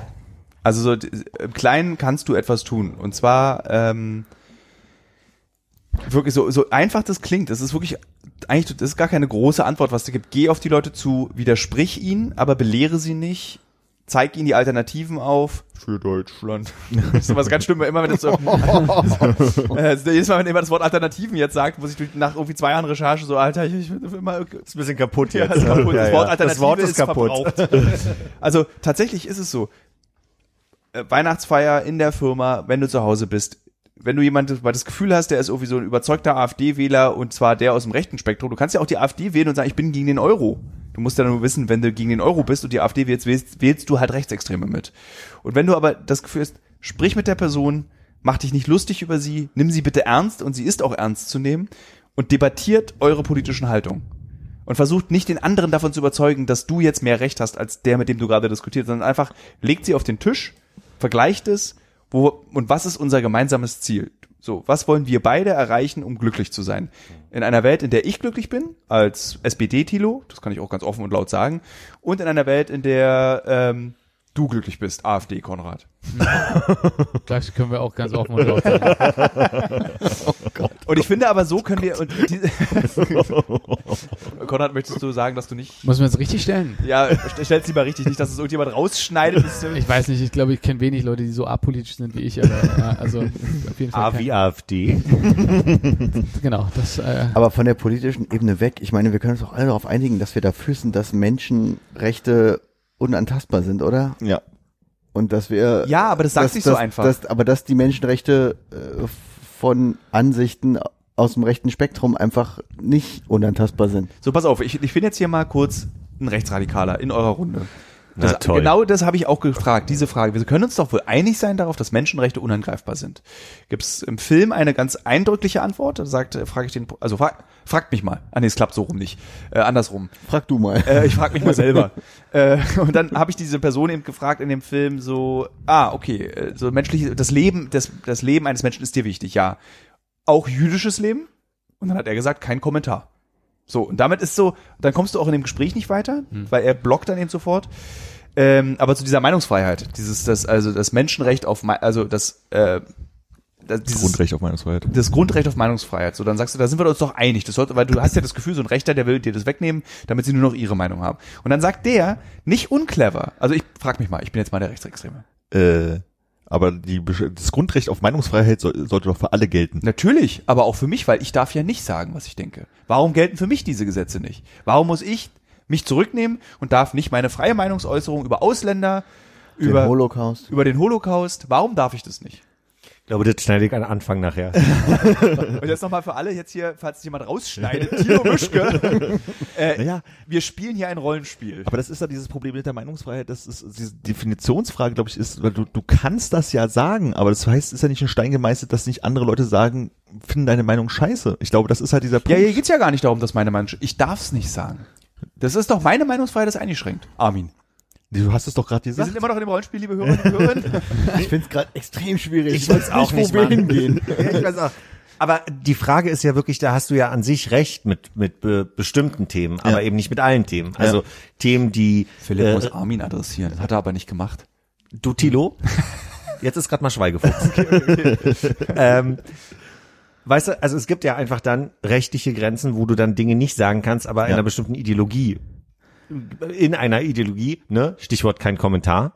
Ähm, Ja, also wir haben uns, wir im Sinne von äh, alle Deutschen irgendwie nach 45 oder viele Deutsche oder die meisten haben sich dazu entschlossen zu sagen, okay, Holocaust leugnen und ähm, Judenfeindlichkeit, das sind Dinge, die sind Du kannst es in ein Paket packen, mit Hakenkreuzflaggen aufhängen. Genau.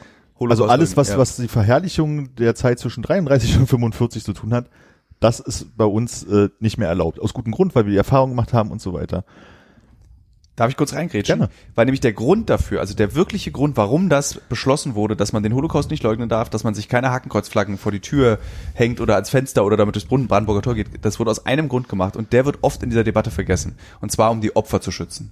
Es geht nicht darum, dass wir unsere Geschichte, die wir in diesem Land eben irgendwie nicht präsentieren Nicht sollen, leugnen wollen, nicht ja. leugnen wollen, sondern es geht darum, dass die Menschen, die unter diesem unter dieser Ideologie gelitten haben und gestorben sind, und das sind echt nicht wenige in Deutschland gewesen, und Welt, das erzähle ich jetzt nicht euch, sondern den Hörern, äh, eben nicht daran erinnert werden und nicht den Schmerz nochmal empfinden, wenn jemand im Fernsehen sagen kann, Holocaust, glaube ich nicht.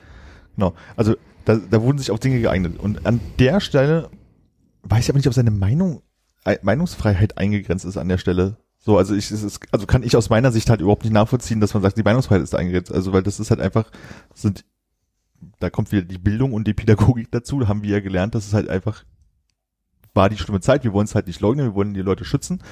Und aber alles andere kann er äußern und er kann es ja auch anders äußern. So, er muss ja nicht die Worte verwenden. Aber Hannes möchte was sagen. Nee, ich, äh, genau dazu sagt halt äh, im Film von, von uns jemand einfach nur, ja, aber die Geschichte wird für den Siegern geschrieben.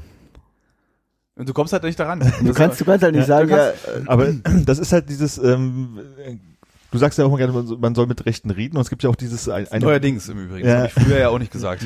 es gibt auch dieses Buch, wie man mit, äh, ah, wie war denn, da, mir fehlt das Wort.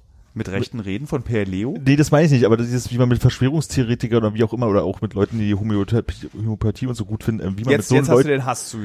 Jetzt kommt der Hass. ach, das Homöopathie so findet, das jetzt weiß- die weiß jeder, noch. ähm, wie man mit denen redet, ohne wahnsinnig zu werden, sozusagen. Ähm, weil die halt natürlich in ihren in Konstrukten an Gedanken, mit, äh, die sie sich aufgebaut haben, halt immer Wege und Fakten zusammenbasteln, die in ihrer Sicht halt irgendwie richtig sind. Und dann halt da genau mit dieser Variante halt geschickt rauskommen und halt immer das nächste dir vorwerfen und sagst, okay, da müssen wir das Pferd wieder ganz woanders aufzäumen. Und selbst da haben sie wieder eine Antwort für, selbst da haben sie wieder eine Antwort für. Und das macht's halt, dass es so, Du hast auch keine Chance. Genau. Also so, du hast als als als äh, du Konrad als normaler Gesprächs, also wenn du ein Gespräch führst mit einem ideologisch gefestigten Rechtsextrem, hast hat der normale Bürger keine Chance, weil es gibt ganz viele Mechanismen, wie sie mit dir sprechen. Zum Beispiel, was ich auch oft erlebt habe, ist das faktische Überladen. Ja. Da werden dir irgendwelche Statistiken genannt von irgendwelchen kriminellen Ausländern, da werden dir irgendwelche Zahlen aus dem Zweiten Weltkrieg an den Kopf geschmissen, die ich ja, wie soll ich denn die innerhalb von Sekunden prüfen? Ja. Und das ist aber eine Strategie, weil du dann irgendwann dich klein machst und dann so eben Eingeständnisse. Du sagst dann so, naja, kann ja dann, kann ja sein. Ja. So. Und das ist aber eben so, der einzige Weg, und das ist das, was wir vorhin schon mal kurz besprochen haben, ist, finde ich, ist, bezieh es immer auf das Du. Ja. Also auf den, wie, wo betrifft es dich? Ich will nicht wissen, welche Kriminalstatistik du aus Stuttgart Südwest mir vorliest, sondern wo betrifft es dich, Sani Kujat? Das ist der Rechtsextreme, den wir begleiten in dem Film. Oder eben Alexander Deptoller. Erzähl's mir. Und da werden sie dann sofort wackelig. ja. Da, da kommen dann auch dann sehr persönliche Gründe. Sowas wie Alexander Deptoller eben hat einen Kampfclub gegründet, weil er eben mit Arabern nicht in einer Boxschule sein wollte. Weil er das Gefühl hat, die haben das Geschäft an sich gerissen. So, und das ist ein nachvollziehbarer Grund, dass du dann sagst, dann mache ich mal halt eine Kampfgruppe. Dann frage ich ihn eben, aber warum muss die denn politisch sein?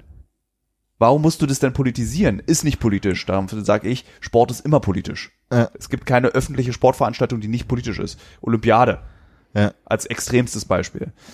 So, und wenn du und das, und dann fangen die Leute an, eben aus ihrem Ich zu erzählen und nicht so aus irgendwelchen riesigen, wabrigen, ideologischen Konstrukten. Aber gerade ist es mit dem Sport ist politisch, also ich gehe da mit, wie du das sagst. Also wird jetzt halt ein bisschen schwierig bei Kreisliga C Fußballveranstaltungen, aber selbst da wahrscheinlich auch. Na, alleine das dann irgendwie, wenn du für die bist oder gegen die bist. Ja. Das ist, das ist ja, musst du ja nur klein rechnen. Also Aber- Kreisliga C ist jetzt nicht beeinflusst die Bundestagswahl. Genau.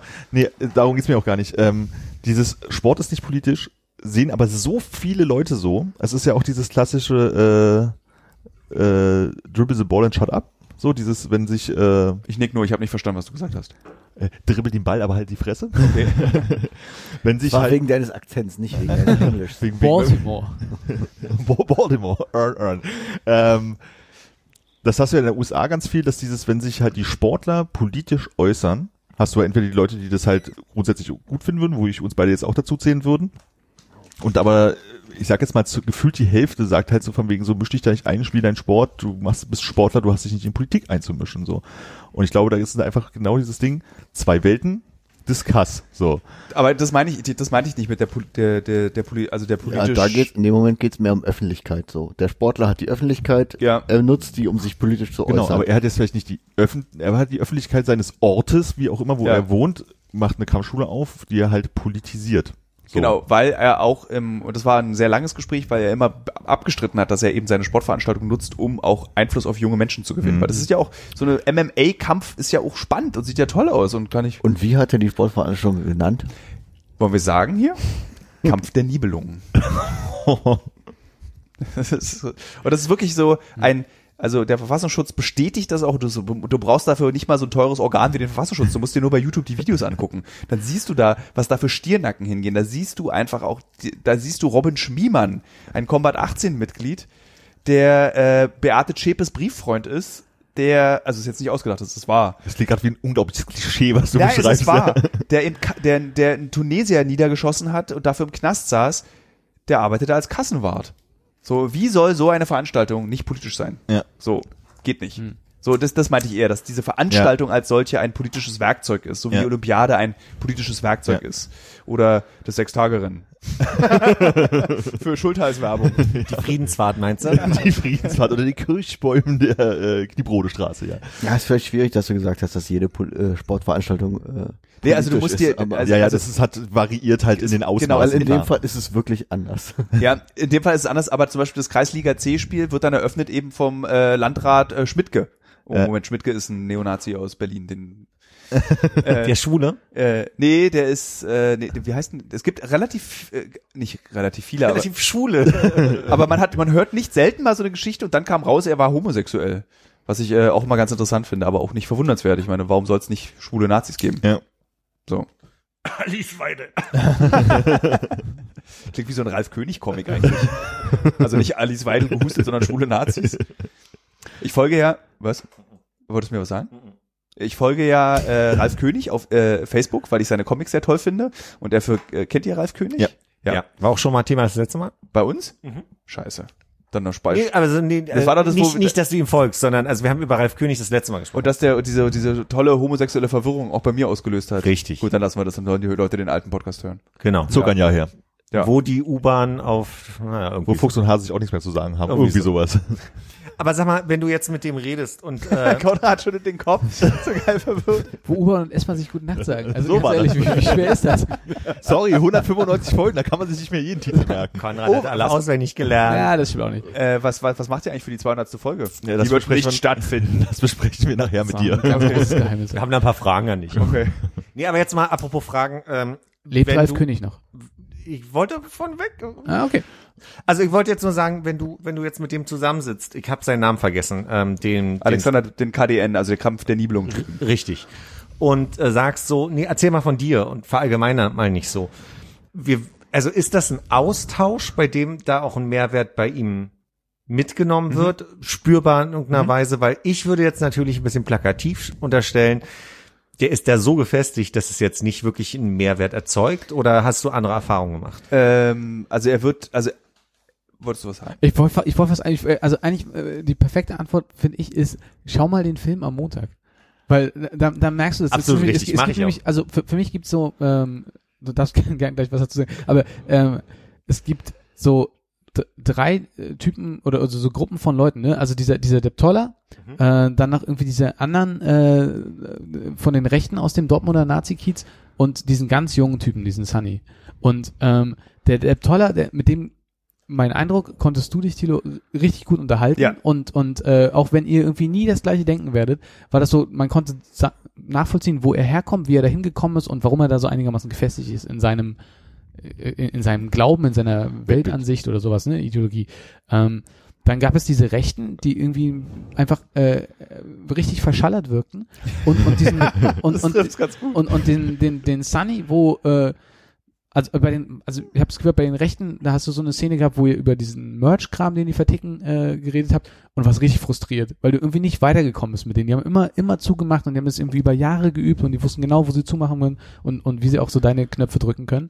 Und bei dem Sunny war das eher so, da gab es so einen Moment, wo ihr über die, ähm, wo du ihn nach äh, seinen Eltern gefragt hast und Ja. die so zu seiner zu seiner Einstellung stehen. Zu seinem Hobby stehen. Ja, genau. zu, seinem, zu seinem aktuellen Interesse gerade. Und äh, er meinte, nee, da möchte ich nicht drüber reden, ne? Aber das ist so ein bisschen nachgesetzt und hast du gemerkt, so, da ist er so ein bisschen, ein bisschen eingebrochen und hat halt doch irgendwie viel, viel mehr aufgemacht. Ja. Ähm, Das ist eine ganz wichtige Szene in dem Film. Also diese Szene, der Film ist sehr, sehr lang. Lieber Philipp, ich gucke dich an, ich adressiere. Soll ich deinen Namen nicht Du hast meinen Namen gesagt. Kurze Äh, Frage nochmal, läuft der Film wirklich äh, komplett ohne Unterbrechungen? Komplett ohne Werbung läuft er. Ohne Werbung, aber ohne Auch Unterbrechungen? ohne Unterbrechung. Der kommt, läuft komplett durch. Okay. Und wir haben nach der Pressevorführung nochmal eine kleine Änderung auch vorgenommen. Auf Instagram war auch schon die Frage, ist er dann auf Join zu sehen? Er ist auch auf Join zu sehen. Mal sehen, wie lange. geb das weil nur weiter Ich, schon. die, die Vermutung ist nämlich tatsächlich, dass die AfD relativ schnell äh, Schritte einleiten wird, dass dieser Film nicht gezeigt wird aufgrund des letzten Drittel dieses Films. Und es kann sein, dass der dann relativ schnell bei Join äh, wieder verschwindet. Aber ich kann mir auch vorstellen, dass der immer ganz oft bei YouTube wieder hochgeladen Kannst du wird. uns eine VS geben, ne? Ja, bei YouTube wird er hochgeladen relativ Eine oft. Minidisc. hat, es dein, Laserdisc. hat, es deine Frage eigentlich jetzt hat beantwortet, mein- auch wenn ich eingesprungen bin? Nee, total super. Ähm, trotzdem würde mich jetzt neben dem, ähm, was du als, also mich interessiert, also es ist schon super auch zu hören, was was rüberkommt im Film dann für dich als Zuschauer.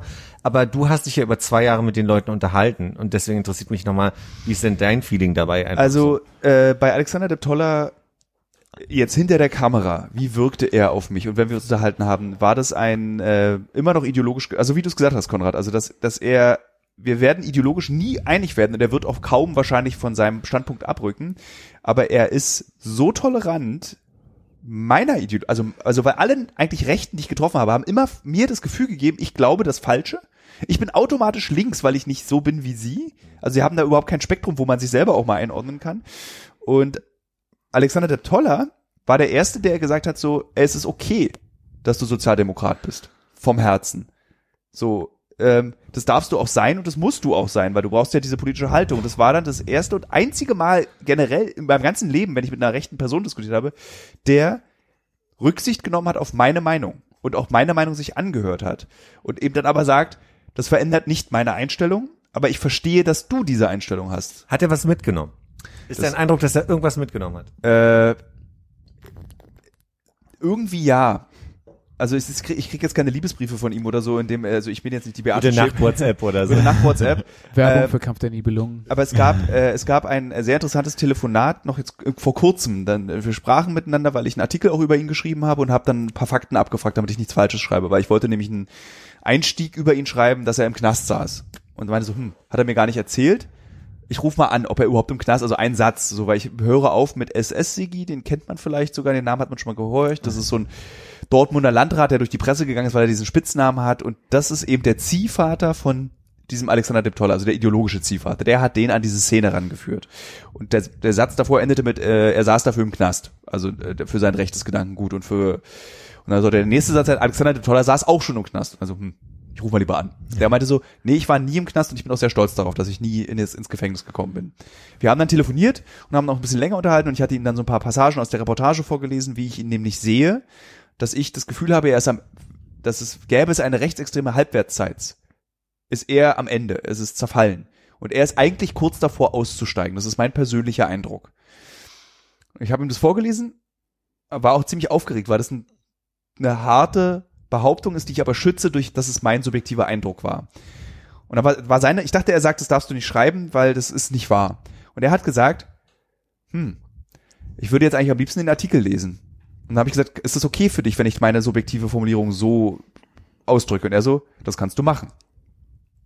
Das ist so der, der, der tiefste Einblick, den ich bekommen habe von ihm. Ob es bedeutet, dass er bald aussteigt, heißt es nicht. Aber er hat sozusagen diesen Gedanken von mir aus zugelassen, Mhm. dass ich das sehen kann in ihm.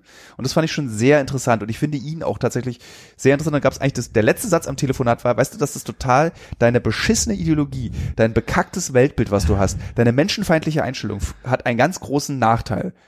Nicht nur, dass es alles furchtbar moralisch und verwerflich ist. Wir beide können nie in Berlin einen Kaffee trinken. Ich würde sehr gerne mit dir, Alexander de Toller, einfach mal sitzen und noch ein bisschen quatschen, wie dein Leben ist, wie es dir geht, wie deine Entscheidung ist, wie du zu deiner Ideologie stehst. Aber es- es gibt ein Foto von uns beiden, wie wir beide Kaffee trinken und sofort bin ich irgendwie, rutscht Thilo ins rechte Spektrum ab. Warum sitzt der da mit einem Neonazi? So wie eben dieses TikTok-Video auf, äh, auf der, auf der Corona-Demo. Ja. Und dann, das verbietet es. Und dann hat er einen ganz fiesen Satz gesagt. Meine Leute hätten nichts dagegen, wenn du mit mir einen Kaffee trinkst. und er hat recht. Ja. Er hat recht. So, und dann so, äh, Tschüss, ich muss jetzt mal weiterschreiben. Deadline, und das Deadline. entschuldigt in keinster Weise, und das ist auch ganz wichtig, das will ich auch nochmal ganz laut sagen, jedes Gespräch, jedes Lächeln, was ich mit den Leuten habe, es entschuldigt niemals ihre Ideologien und ihre moralischen Einstellungen in meiner Weltsicht. Es entschuldigt es nicht, aber ich kann trotzdem freundlich zu ihm sein. Ich muss ihn nicht beleidigen. Ich werde auch niemals ein Interview führen mit einem Menschen, zu dem ich sage, du Arschgeige, du dummer Idiot. Was sagt dein Papa eigentlich dazu, was du da so nachmittags machst? Also wo funktioniert hier das Gespräch nicht? Es gibt eine andere Szene in dem Film, wo du äh, jemandem mit äh, der rechten Einstellung deine Meinung sagen musst und das ist äh, mit Meister Flash. Ich habe seinen Vornamen Ah, vergessen. Oliver Flash, ja. Cringe, Cringe Master 5000 Szene. Cringe Master Flash. Also Cringe für alle, auch für mich. Hauptsache, äh, hauptsächlich für ihn, würde ich sagen. Er ist sehr betrunken. Er hat drei Flaschen, äh, ich habe die Handgeste, kann ich ganz gut. Er hat äh, drei äh, Flaschen Weißwein getrunken, bevor er mich angesprochen hat.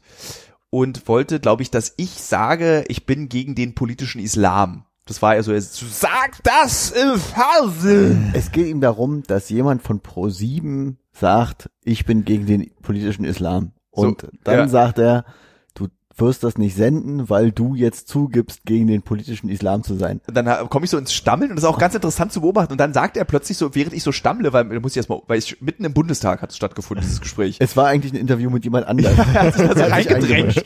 Und dann sagt er plötzlich auch noch, ich weiß nicht, ob man es hört, hat man das gehört? Ich will, dass du sagst, dass du gegen den Polit... Thilo Mischke ist gegen den, Thilo Mischke ist gegen den Islam. Also er hat dann irgendwie so, ich habe nichts gesagt, aber er hat dann irgendwie so selber sich ausgemalt, dass ich offensichtlich gegen diesen Islam jetzt sein soll. Aber da, also offensichtlich war es, weil du meintest so, äh, der Toller war der Einzige, der deine Meinung wissen wollte. das ist mir diese Szene eingefallen. Und äh, lieber Oliver Flash, falls du diesen Podcast hören solltest, wir haben die Szene reingenommen. Obwohl du dachtest, wir nehmen sie nie rein. Ja, aber wir haben sie tatsächlich auch nicht drin, weil eben Oliver Flash besoffen ist oder weil wir ihn bloßstellen wollen, sondern einfach um zu zeigen, wie sind diese Mechanismen, wie wird mit Medien umgegangen, weil er ist Medienvertreter. Er ist in dieser Szene, er betreibt so einen Blog, äh, er geht auf AfD-Veranstaltungen, berichtet von AfD-Veranstaltungen und das ist dann halt eben der Journalist der AfD, der nach drei Flaschen Weißwein auf einer AfD-Veranstaltung besoffen irgendwelche anderen Journalisten bepöbelt. Also so, Freie Presse oder sowas. Vor ne? laufender Genau, die freie- Kamera allerdings. ja, das ist auch so krass. Es wirkt so ein bisschen, als hätte er eine Bingo-Karte, wo so Sachen drauf sind, die er erreichen muss. Und eins davon ist, ich muss jemanden vom Privatsender dazu bringen, gegen den politischen Islam zu sein. Okay, Bullshit. Aber sehr viel Mut antrinken dafür. Das heißt Bullshit-Bingo, ne? Bullshit-Bingo, ja. Ja, aber das ist auch tatsächlich eine sehr interessante Figur. Also der macht ja auf seiner Webseite, gibt der so Flirt-Tipps. also so eine, also so eine, so Mallorca.de oder irgendwie so, äh, nicht Mallorca.de, aber so irgendwie so Mallorca-Zeitung oder sowas. Er wirkt auf jeden Fall eher jemand, als würde er dir beibringen wollen, wie du richtig trainierst ja, oder so. also du findest so rassistischen Quatsch, äh, irgendwie ausländerfeindlich, Flüchtlingskrise, bemeckerndes Zeug, Flirt-Tipps, wer ist die hübscheste oder hässlichste äh, Germany's Next Topmodel-Frau? So ganz krudes Richtiger, Zeug. richtiger Influencer halt, ne? Einfach Bild. mal alles ein bisschen Haben wir abwabeln. gerade die Bild erzählt? Oder? die habe ich auch Moment. gefressen. Die habe ich auch so krasses. Äh, also ich hätte ja sehr gerne Julian Reichelt für diesen Film interviewt und seine Verantwortung Ja. abgefragt in diesem in dieser ganzen Verschieb Verschiebung dieser Sprache. Ja. Wird es einen Teil 2 also geben? Ich hoffe, Julian. Also ich, ich glaube nicht, dass Julian Reichelt jemals dazu mit mir. Also er würde sich ja gar nicht eingestehen, dass er in so einem Kontext stattfindet, weil er sich ja dann eingestehen muss, dass er da Ja. eine Verantwortung Ja. trägt. Und er sagt ja eigentlich, er wird ja oft darauf angesprochen in irgendwie Interviews und dann sagt er ja immer, also ich habe ja die Kampagne, wir schaffen das eingeführt. So als als als wäre das so Ja, entschuldigt. das ist so Strohfeuer, was er da einfach davor Ja. werfen kann. So, ja. ja. Wollen wir jetzt eine Pause machen? Nee. Gut. Warum wolltest du? Warst du erschöpft? Also du hast ganz müde Äuglein, muss man auch sagen. Das war schon bevor du angekommen bist, Tilo. Also n- nur mal kurz, no, normalerweise ist es so, wenn wir ungefähr die Stunde erreichen, ist schon sehr spät für eine Pause. Wir haben es ein paar Mal gemacht, dass wir die, die Pause so ans Ende setzen, dass wir merken, oh, wir haben jetzt eigentlich ja nicht mehr und dann ist noch eine Viertelstunde oder so. Ja. Und deswegen pro forma die Frage, äh, aber wir haben, wir waren noch so im Fluss, ich war selbst äh, zwiegespalten so, ne? Aber so, da kann ich ja ein bisschen was Privates erzählen. Ich war gestern auf der Hochzeit meines Bruders. Hm, Wir haben Videos schon gesehen. Wirklich? ja. Entschuldigung. Und ich war ja auch, eigentlich dachte ich ja, ich muss, ich kriegt heute eine Krankmeldung von mir. Denn ich war, Die hätte aber früher kommen müssen. die hätte, ja, Aber so, alle mal die Corona-App öffnen kurz. ach ja, könnte man wirklich mal machen. Vergleichen. wer Aber wir was haben uns Punkte. eigentlich relativ, also ich war halt unfassbar, ich war so, Du hast auf jeden Fall die, äh, die rot heißt gut, ne? Wer die meisten Punkte sammelt. Ich hatte drei, Drei. Risikobegegnungen niedrig. Ja. Vier. Zwei. Das ist wie Pokémon, ne? Hannes hat verloren. Ich krieg jetzt ein Telefon. ähm, Okay. Und äh, ja, ich hab, mein Bruder hat geheiratet und das war tatsächlich eine sehr schöne Veranstaltung. Aber warum ich das erzählen will, ist, es, es gibt ja diese Hochzeitsspielgeschichten. Und so ähnlich ist diese Pause hier in dem Podcast. Wann machen wir denn jetzt die nächste Sache? Weil jetzt reden alle gerade so schön Hattet ihr solche Spiele? Ich habe das nicht mitbekommen. Nee, wir haben einen Zauberer, habe ich gebucht von meinem Bruder. Wann war der Zauberer? Der war zwischen äh, Vorspeise und Hauptspeise. Ich habe die ganze Zeit mir fest vorgenommen, nichts vom Zauber zu erzählen. Weil der war eine Überraschung für deinen Bruder. ja, Zwischen Vor- und Hauptspeise Ja. äh, am, am, an der Essenslocation am Abend. am Abend, genau. Okay. Und es war so lustig, weil der, der, der Zauberer kam dann so an, der hat auch einen ganz tollen, den, für den will ich Werbung machen. Aber die Geschichte muss ich anders erzählen. Also ich machen wir es mal so, für der Zauberer, falls er das mitbekommt, du warst ganz toll. Ich wollte dramaturgisch die Geschichte aber folgendermaßen erzählen. Da kam der Zauberer an und ich dachte, ach du Scheiße. Weißer Paillettenanzug. Nee, also er sah halt irgendwie so, so ein bisschen abgehetzt, also so weißt du, wie so ein Partyclown, so steht dann so da, ich brauche noch fünf Minuten, um es vorzubereiten. Ich so, oh Gott, hoffe ich es jetzt. Und ich dachte, der kommt dann so, weißt du, mit so, lege hier eine Münze rein, Münze ist weg, ui, ui, ui, ui. Hinter deinem Ohr. Also ich dachte, so ein Zauberer ist es. Aber ab jetzt fehlt die Braut oder was ist eigentlich passiert? Der war total cool. Der hat so richtig, der hat, allerdings war 20 Minuten war der äh, nicht günstig, muss man auch mal sagen. Äh, drei Zaubertricks, sehr viel Comedy-Programm. Ich sag mal seinen Einstieg ins Programm. Er sagt so, ich bin äh, Ko- Ko- Komiker und Zauberer. Top, wenn- Kombination. Pass auf, wenn ein Zaubertrick klappt, dann bin ich Zauberer. Wenn der nicht klappt, bin ich halt Komiker. Das Publikum, Wir hatten alle glücklicherweise schon unglaublich viel so Alkohol. Das war sehr hilfreich. So Alkohol. Für so eine Zaubershow ist das sehr Ich habe hilfreich. das Gefühl, wir müssten da zwei Podcasts draus machen, aber mach ruhig weiter. Wir können lange er, über er ist der Gast auch in unserem Podcast und da geht's einfach quer durch die Themengärten. Also los geht's. Ist doch, ist doch Wir, wir haben einen Podcast zu Zauberei und Alkohol. Ist es hier nicht dieser, dieser Zeitpodcast, der für unendlich lange gehen darf? ja, das ist, Ja. bis du das Zauberwort sagst und das bei mir im Kopf drin vielleicht ist. sollte, vielleicht sollte dein Podcast, den du dann sendest, vorher abbrechen. Nein, los. Äh, ähm, genau, Wieso dann kommt jetzt dein Penis schon wieder? der Penis kommt nicht. Also wirklich geil, wird alles drin. Hallo, hallo, der wurde rausgeschnitten beim letzten Mal. Würde, ah ja, stimmt. Ah, ja, stimmt. Ich glaube nicht bei uns. Ich glaube schon. Die Folge. Was für ein Drama, diese Penisgeschichte mit dem. Nein, nein, nein, mach das nicht schon wieder. Aber du hast doch schon oft über deinen Penis geredet. Ich Ja, meine- aber nicht die Geschichte, wo Nein, ich. nein, nein, nein, nein, nein. Und ich habe ihn auch schon gesehen. Ah ja, in der Schwimmhalle. Zauberei. Wir waren ja schwimmen. Ja, also, ähm, das machen wir. Dann erst die Zaubergeschichte, dann können wir ein bisschen von unserem Schwimmen noch erzählen. Ne? Da, wenn du meinst, da- dass es irgendwie Guck mal, der Tag- Nährboden ist. Der Tag hat noch anderthalb Stunden, so lange haben wir noch. ähm, ich bin ja, ich habe ja kurz vor kurzem Hannes erzählt, dass ich sehr bedauere, dass wir gerade nicht schwimmen gehen. Hast du auch mir ein paar Mal erzählt? Vergiss bitte nicht den Zauberer erstmal. Warte, ich will noch schnell, weil ich habe nämlich auch gesagt, denn Philipp Hat die ist schönste Schwimmnudel. ein, ist ein ganz toller Schwimmer. Ich will's noch mal, ich habe es auch dir gesagt. Alle Podcast-Hörer wissen das, Philipp hat's gelernt. Ja. Ja. Vom Besten. Die vom Uncovered Podcast aus der Gruppe, die hören es nicht, aber Aber merkt euch einfach als Faustregel, Philipp ist ein guter Schwimmer. äh, zurück zum Zauberer. Und dann hat er ziemlich witzig, hat er irgendwie so, so einen Strippentrick voll für, also hier so Strippe zu, Strippe ab, zwei Strippen, eine Strippe, Knoten drin, Knoten ab, Knoten hier, Knoten da.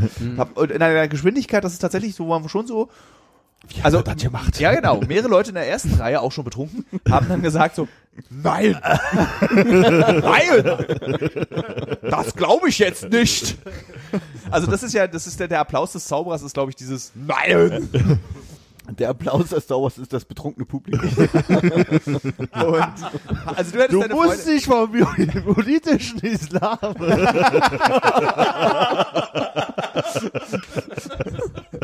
ähm, und, und der zweite Zaubertrick war mit einem Rubrikwürfel. Und, äh, ein Und Fre- Nils war und völlig Nils, dabei. Ein Bekannter von mir und auch äh, von uns? Äh, von, Podcast-Gast der, auch hier? Podcast-Gast. Also Nils Ganz hat ja oft. Nils übernimmt ja ganz viele Funktionen in unser aller Umfeld. Er ist Arbeitskollege, Freund, Fahrer, Assistent, jemand, der zum Baumarkt fährt Und Rubik-Fan. und Rubrikwürfel-Fan. Und zwar enormer Rubrikwürfel-Fan. Der kann ja das auch so ganz schnell, kann der das ja. Und dann holt er, der, macht er da eben einen Zaubertrick, dass der eben einen an, einen Gast einen Bart, einen Rubrikwürfel zu verstellen. Und dann erzählt er ganz, ganz viel und nimmt dann diesen, äh, zeigt dann einen zweiten Rubrikwürfel, der ganz normal gelöst schon ist. Und äh, packt den dann so in die Tüte. Und wir, ich, nee, der Trick war dann, äh, äh, was er macht, ist eben, dann er nimmt diesen fertigen Hilf hinter den Rücken und zwei Sekunden später holt er ihn vor und der ist dann identisch mit dem, den ein beliebiger Gast verdreht hat. Und das ist natürlich beeindruckend für alle Menschen, die Rubrikwürfel eben als langweiligstes Spielzeug der Erde wahrnehmen. Das ist der Großteil der Menschheit.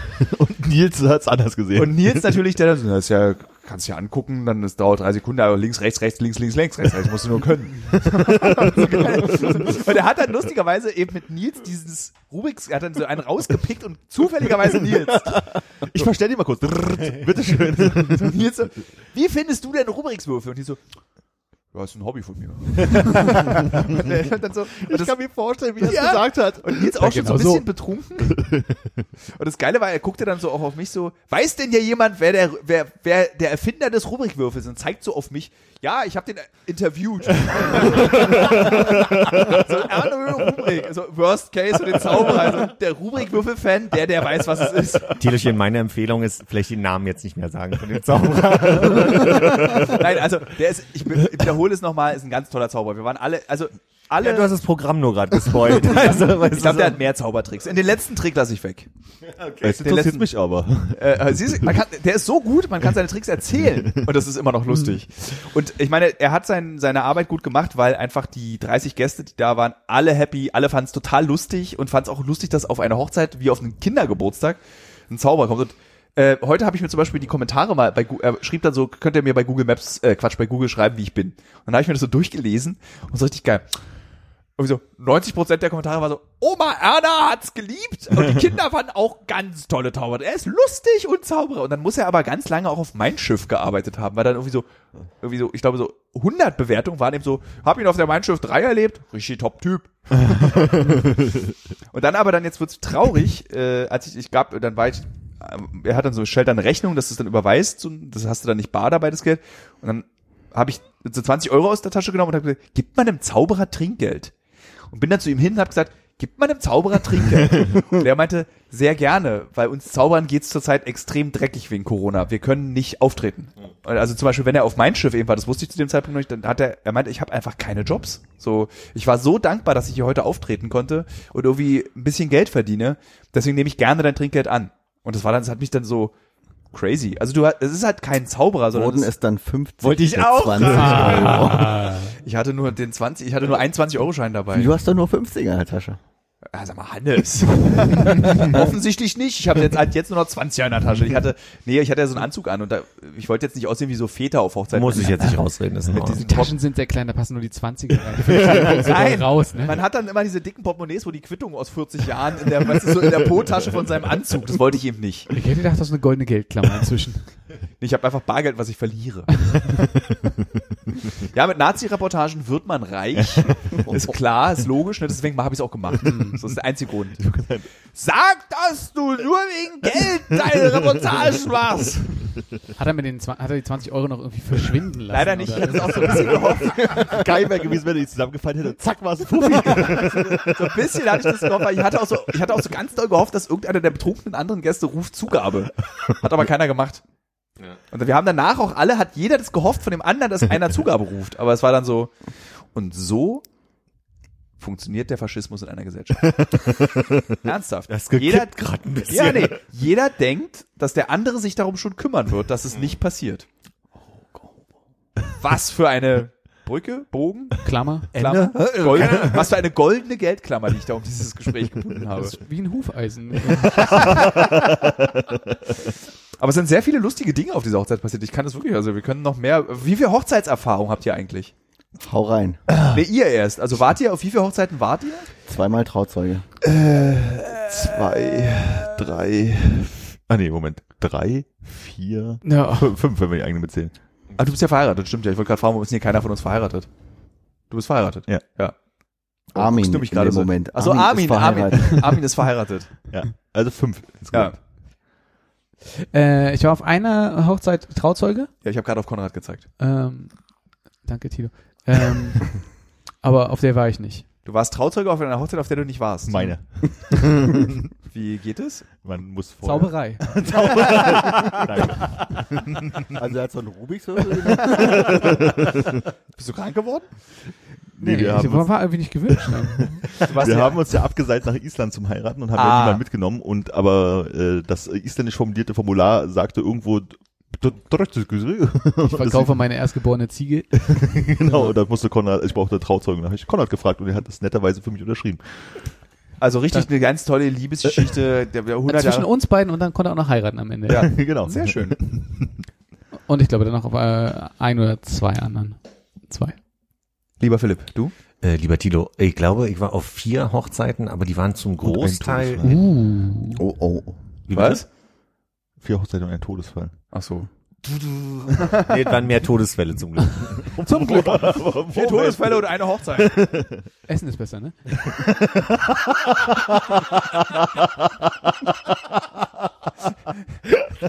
Es ist ganz toll, Konrad jetzt zu beobachten, wie wir über diesen wirklich guten Witz lachen und Konrad wie so ein so so so so sie lachen, das war gut, aber ich möchte es nicht akzeptieren, ich kann es nicht annehmen, ich Ah, kann es nicht ja, annehmen. da, ich, bin- ich bin ganz stolz eigentlich drauf. Ja, vier, vier, glaube ich. Und also die letzte ist ein paar Jahre her, aber der Großteil war, da war ich noch kleiner. Hm. Schon länger her. Das so, hm, fand ich gut. ja, ich hatte nur Ja. zwei. Ich war auf einer Hochzeit, wo ich nicht mal das Brautpaar kannte, da wurde ich einfach mitgenommen, so als Begleitung. Und hatte gar keinen Bezug zu nichts, was dort passiert ist. Waren halt so diese typischen, äh, hier in Schloss Hoppenrade, wir buchen so ein Brandenburger ausgehöhltes Schloss, wo nur geheiratet wird. Äh, kommen im Zweifel, kommen wir aus reichen Familien und erben das Schloss wahrscheinlich dann bald. und habe dann gar nichts empfunden. Und die Hochzeit meines Bruders, auf der ich auch Trauzeuge war. Und das war sehr Klingt wie so emotional. ein, wie so ein äh, Monzett, wie sagt man, Sponsettenroman oder so, so die Hochzeit meines Bruders. Und wir haben eine ganz äh, wichtige zeig Frage auf diese, Groschenroman. Wegen Raum, ich will, ich doch, es bezieht sich auf den Schmonzetten. Wir haben nämlich etwas debattiert äh, auf der Fahrt zum vom Standesamt Lichtenberg. Hier, Lichtenberg for Life. Meine Äh, Eltern geheiratet. Wer hat da geheiratet? Meine Eltern. Meine Eltern auch. Und mein unsere, Mü- Bruder. unsere Mütter haben dieselben Vornamen, wie wir festgestellt haben. Genau. Ja. Und hat nicht irgendjemand auch noch Geburtstag am selben Tag? Und dann haben wir jetzt allen Rechtsextremen, die diesen Podcast hören, um Angriffe zu planen, genug Informationen Ihr gegeben. könnt auch äh, locker online gehackt werden jetzt mit den ganzen Informationen. Mal der Name meines ersten Tieres. Also Also, meiner, Name meiner Mutter. Telefonnummer. Ähm, aber zu- zurück zur Schmonzette. Und zwar hatten mein Bruder und ich eine interessante, noch nüchtern, das Debatte mit der äh, äh, Ehefrau dann schon in dem Moment. Wenn mein Bruder und ich uns outen und wir sind homosexuell und eine Partnerschaft führen würden und dann heiraten, ist Inzest, oder? Du, Wenn ich mit, du mit deinem Bruder Ja. in der Partnerschaft. weil wenn man an Inzest denkt, denkt man ja oft an heterosexuellen Geschlechtsverkehr zwischen Familienmitgliedern. Aber ist Inzest nicht äh, verbunden mit Reproduktion? Das ist die, das ist die Debatte, die wir geführt haben. Am, tatsächlich dann später nochmal abends betrunken zu 40. äh, zu 30. Das es waren gibt weniger. einen ganz tollen, sag ich jetzt, äh, äh, brasilianischen Film über äh, eine Liebe zwischen zwei Brüdern. Der ist in Brasilien sowas von hart durch die Presse genommen worden. Ähm, wo, wo am Ende darum geht, dass zwei Brüder sich in der Wahrnehmung der Außenwelt ein bisschen zu nah waren. Gerne. Und Äh, äh, ja, in, jetzt- in aber es deinem heißt- Blick das heißt ein Filmtipp. Inzest oder nicht? Nochmal bitte? Ist, äh, ist das äh, gibt es äh, Inzest in homosexuell? Ich, äh, ich kenne die Definition nicht, an der würde ich es ausmachen. Aber gut, dass du diesen Filmtipp so wissend hier gebrettert hast. Du, kommt in die Links, ähm, kommt in die Shownotes. Wie heißt der? habe ich gerade nicht auf dem Ah, okay. Shownotes. Ey, wenn der, Shownotes, Guck mal, wenn, deswegen wenn der Shownotes. jetzt Incesto geheißen hätte. Ich war das ja Brasilien, ne? In Chesto. Nuscheln. Ja, in Chestau. Ja, wir wollten eigentlich über Hochzeit, also jetzt haben wir das geklärt. Ihr, also ihr seid alle mega hochzeitserfahren, ich überhaupt nicht. Und für mich war das alles auch sehr aufregend, auch das Standesamt und sowas, wie krass so, also ob du nur ein Autoschild bestellst Hat man ja einer- nicht gemerkt. Nee? Also doch, du hast mich eine Nacht davor angerufen, dass ich dir deine Meldebescheinigung vorbeibringe. Ja, stimmt. Ich hatte, ich habe ja nur einen Reisepass, äh, weil ich keinen Personalausweis besitze und dafür musste dann bei ganz vielen Dingen plötzlich dann immer die Meldebescheinigung rausholen. Unter anderem auch beim Heiraten des Bruders. Und äh, das ist ein extrem unangenehmes Gespräch mit Hannes.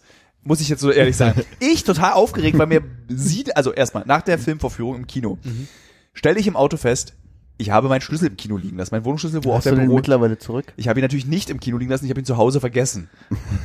so. Ich wollte aber noch mal schnell ins Büro fahren und meine Meldebescheinigung holen. Sicher ist sicher. Ganz kurz. Ist das der Schlüssel, an dem dieser Teil dran Ja. ist, mit dem man Sachen wiederfinden Ja. kann? Hm, Okay. Das geht jetzt auch mit äh, Find My in. Das habe ich nicht rausgefunden, wie man das. Äh, egal, das ist glaube ich nicht. Wir dann, ja. Äh, jeweils, ich stelle im Auto fest, mein Schlüssel ist weg. Ähm, ich will eigentlich noch die Meldebescheinigung holen, weil mein Bruder mich hundertmal, weil ich ja auch recht vergesslich bin und gelte als vergesslich, gebeten hat, bringe bitte die Meldebescheinigung abends mit. Wir haben uns getroffen, mein Bruder und ich in der Wohnung. Ich so, kein Ding, ka- ist- vergesse ich nicht. Habe ich dann im Büro vergessen, sie abends mitzunehmen. Wollte deswegen nochmal ins Büro fahren. Schlüssel ist nicht da. Rufe Hannes an. Hannes, wieder diese berühmten 18 Tu-Zeichen. Wir telefonieren nie, keine Ahnung. Ja. Du, Hannes, äh, die Meldebescheinigung. Ist die bei dir? Im Büro. Hannes, könntest du vielleicht die Meldebescheinigung morgen früh holen und zu mir bringen, bevor wir uns am Standesamt treffen? Hm. Kann ich nicht das Auto holen und dann zum Standesamt kommen und dir die Meldebescheinigung dann dahin bringen? Nee, könntest du um acht, also sie um acht bei mir abgeben, bevor wir zum Standesamt fahren? Also du willst, dass ich morgens um 7.30 Uhr ins Büro fahre? Zu meiner Hackbratzeit. Die Welt, also, Hannes hat mich so krass hängen lassen. Er hat, diese, er hat nicht gesagt, du, du, ich, ich verstehe, dass du total nervös bist vor der Hochzeit deines Bruders. ich habe geschrieben, die, du hast die Meldebescheinigung auf jeden Fall um 9 Uhr am, am Standesamt. Das ist total, jetzt aus, von heute, nach der Hochzeit. Hannes, du hast vollkommen recht gehabt mit allem, was du gesagt hast. Aber vor einer Ich hatte so der viel Bruder, Zeit. Ich hatte äh, 48 Stunden lang riesige Schweißflecken, alleine wegen des Films und der, also ich meine, so ein, so ein Film rauszubringen. Und am Tag danach findet die Hochzeit des Bruders statt, ist eh eine eher unangenehme Kombination von Ereignissen. Wem muss man da den Vorwurf machen? Mein Bruder. Ganz eindeutig. Und schreit das nicht nach einer, äh, nach einem Testimonial für Rexona. Ich bin ja, ich habe ja alle Aluminiumsalzdeos abgeschafft. Hm. Aber jetzt ist ja die Studie vor kurzem rausgekommen, Aluminiumsalze sind ungefährlich, was wir alle schon vorher wussten. Und ich benutze Nude. Ich möchte nämlich die Firma Nude, das sage ich jetzt so bewusst, Nude, das Armachseldeo, Das was- ist doch hier dieser Pinguin. Nut, nut. das äh, sogar äh, bei Langstreckenflügen nicht dazu führt, dass man diesen Katzenpisse-Schweiß bekommt. Man riecht nach nichts. Der 18 Kaffee. Äh, Ja, der, dieser ganz üble. Ah. So, den bekomme ich immer eigentlich im Flugzeug. Ich habe Nude im Irak benutzt. Ich habe nicht nach Schweiß gerochen nach einer Woche. Ohne Waschen. Einmal aufgetragen. So, jetzt erkläre ich den Hörern und Hörern, Was hat das dir wer gesagt zu dem Zeitpunkt? Jetzt möchte ich 18 sagen, Wochen ich, Irak. ich möchte nämlich Nude gewinnen als Sponsor für meinen Podcast mit Geld, weil ich die nämlich so toll finde und ich finde, in meinem Podcast sollen Leute ja auch Geld bezahlen dafür, dass sie genannt werden. Das haben sie jetzt umsonst bekommen gerade alles. Ist ja auch teilweise unser Podcast. Ach ja, stimmt, das darfst du rausnehmen.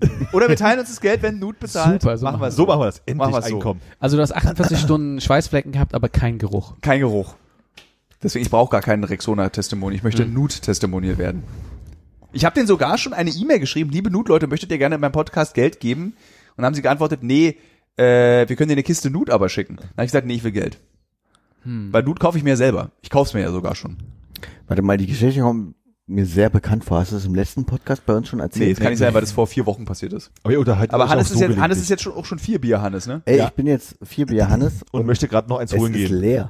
Leer. Na, hol dir ein Bier. Ich muss auch, ich muss tatsächlich mal klein. Dann machen wir jetzt hier mal ein Päuschen. Ja. Wir machen jetzt ein Päuschen. Wir machen jetzt Ich glaube, dass es nie wieder angemacht wird. Die Komm, arme. Sau, die das schneiden muss. Das, wir das war nicht das weiter. Weite, das war mein, lass uns das Ding doch vielleicht langsam abwickeln. Es gibt noch so viele Geschichten zu Es gibt mal so erzählen. viele Geschichten. Also, Wir, wir haben noch nicht mal das Hochzeitsthema angefangen. Philipp jetzt verzweifelt. Also, wir haben doch über die ganze Zeit über Hochzeit geredet. wir haben über Zauberer auf Hochzeiten gesprochen. Ich drücke auf den Knopf bei drei, Ja, zwei, wie, wie, wie, wie lang ist es denn?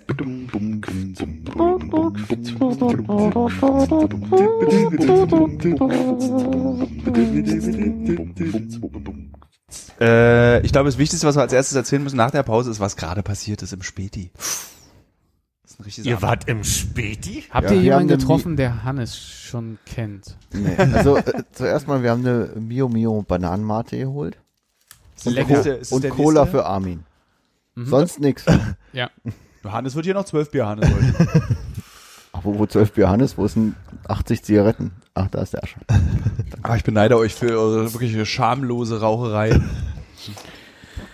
Tilo, ich kann nur sagen, äh, wenn man das Bedürfnis nicht mehr hat, ist es nicht mehr so schlimm zu rauchen. Hä? Was ist euch denn widerfahren in den zwei, drei Ähm, Minuten, wo ihr ich, Berlin äh, ganz, gemacht habt? Also wir haben dann unsere Produkte hier gekauft. Ich habe mir so eine E-Zigarettenkapsel gekauft ähm, und dann sagte der Verkäufer, "Äh, ich kenne dich aus dem Fernsehen von Galileo. Und dann sagte ich, ja, ich arbeite für ProSieben, richtig, aber nicht mehr für Galileo. Manchmal aber eigentlich schon. Wir haben jetzt gerade dieses Jahr den großartigen Film gemacht, die besten Klettertipps für irgendwas. Aber er hat mich erkannt wegen meiner Nase. Tilo hatte keine Maske dabei. Er hat sich so ein bisschen das T-Shirt über, über den Mund gezogen. Auch über die Nase. Auch über die Nase. Ich aber hab- der Großteil der Nase war zu sehen. Weil diese Nase ist auch einfach schwer zu verstecken. Ich möchte unbedingt erzählen, ich, also wir haben vorhin ja schon angedeutet, dass Thilo und ich miteinander äh, schon öfter schwimmen waren. oh, von Nase die gab- Assoziation bin ich jetzt nee, gespannt. nee, es gab, es gab diesen wunderbaren Moment, wo so ein kleiner 20-Jähriger auf Thilo losrannte und meinte, sag mal, dich kenne ich aus dem Fernsehen, du bist doch Journalist oder so. Und ich bin schon mal weitergegangen. Und Thilo unterhielt sich dann kurz mit ihm und seiner Freundin, glaube ich. Und dann kam Thilo mit hochrotem Gesicht bei mir an und ich meinte nur, ja, und ich bin der aus dem Podcast.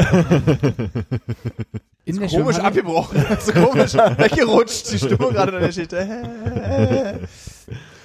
ja, wo waren wir denn vor der Pause stehen geblieben? Nee, lass uns doch mal kurz, Thilo, wie Schwimmen. ist dein Schwimmen gerade? Wie, wo, wo gehst du schwimmen? Was, was ist gerade? Nicht wo. Wo, wo vielleicht gerade nicht, aber äh, Ähm, wie geht's dir gerade mit dem Schwimmen? Äh, Sehr gut. Ich bin in meiner Höchstform durch die wie fehl, also die, durch die fehlenden Reisen dieses Jahr äh, konnte ich sehr viel schwimmen gehen. Ähm, ich habe vor zwei Wochen die 39 Sekunden Marke geknackt auf 50 Meter Freistil. Oh, okay. 39 Sekunden ist, um einen Vergleich zu bekommen, der Europarekord der 50-Jährigen. Du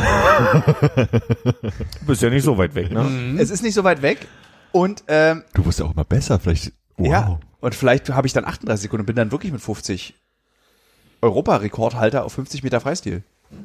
Und ich bin nicht mal vom Block gesprungen. Also ich habe mich abgestoßen. Sprich, ich könnte noch bestimmt anderthalb Sekunden rausholen, wenn ich vom Block springen würde. Da bin ich gerade. Hörst du noch äh, Sachen beim oder Nee. hast du das sein lassen? Ich habe aufgehört, das Ja, zu machen. Ich hab, das hat mich versteh. dann irgendwann auch genervt und dann habe Ja. ich mir so eine Ohrstöpsel einfach gekauft, die einfach das die Funktion haben, kein Wasser ins Ohr zu lassen und äh, habe auch mein äh, Schwimmtraining etwas intensiviert und verkompliziert, was dazu geführt hat, dass ich nur noch anderthalb Kilometer pro Runde schwimme und nicht mehr zwei. Dafür aber vier bis fünfmal die Woche. Und das besteht aus äh, Wechsel, also so Sets. Du machst irgendwie so 200 Meter Brust, dann 400 Meter Kraulen, dann Brust, Rücken, Brust, Rücken, Brust, Rücken, Brust, Rücken. Also ich habe so so Dinge, die ich so abarbeite. so mache ich es beim Hähnchenbraten. Brustrücken, Brustrücken. Me Wäre wär, wär mega Schlafzimmer-Joke gewesen. Also. Okay. Verschenkt. Verschenkt. Kann man richtig mitschreiben hier bei diesem Podcast Witze mitschreiben.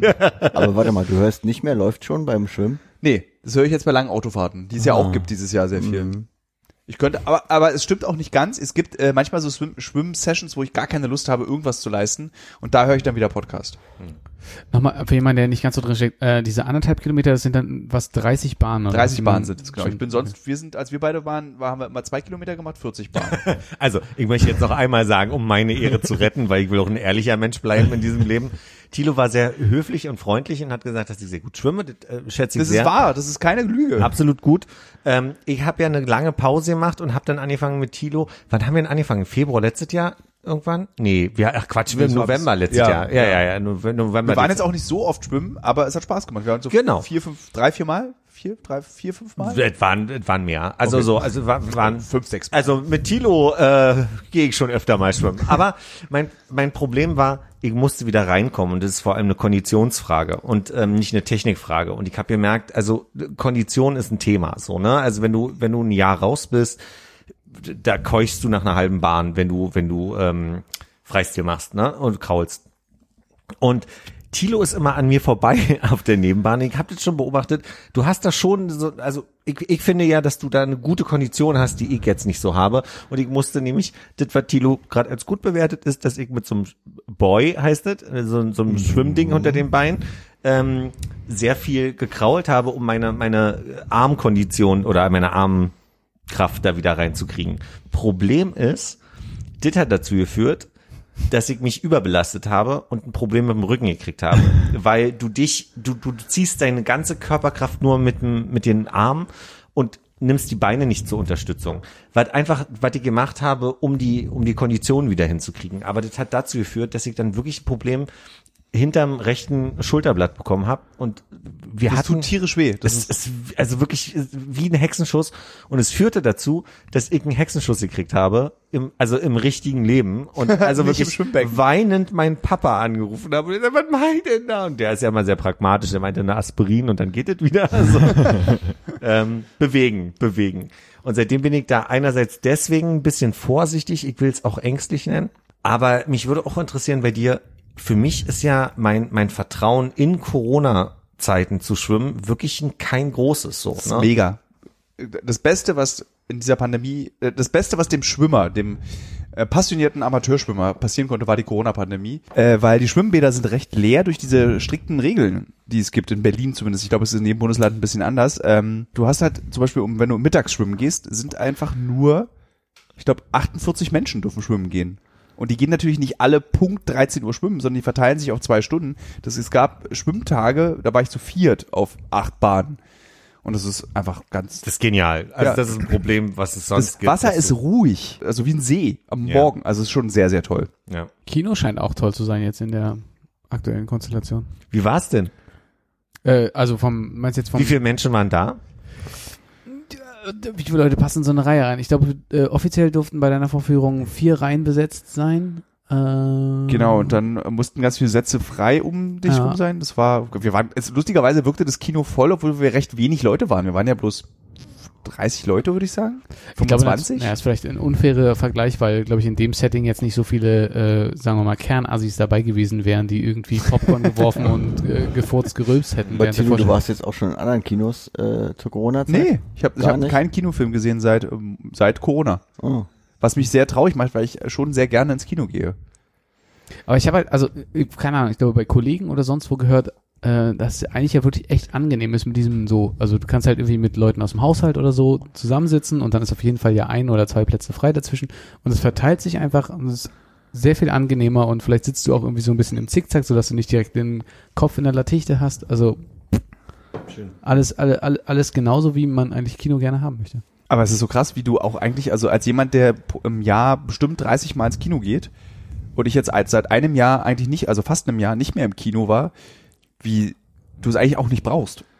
Aber vermisst. Aber jetzt irgendwie so, ich denke jetzt so, also ist man so beruhigt, weil man weiß, es kommt ja sowieso alles wieder?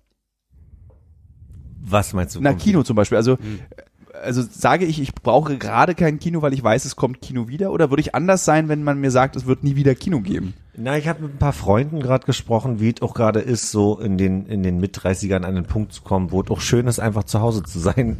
Und ich genieße Kino hier zu Hause total. Also ich kann, Schön so Netflix auf dem Handy.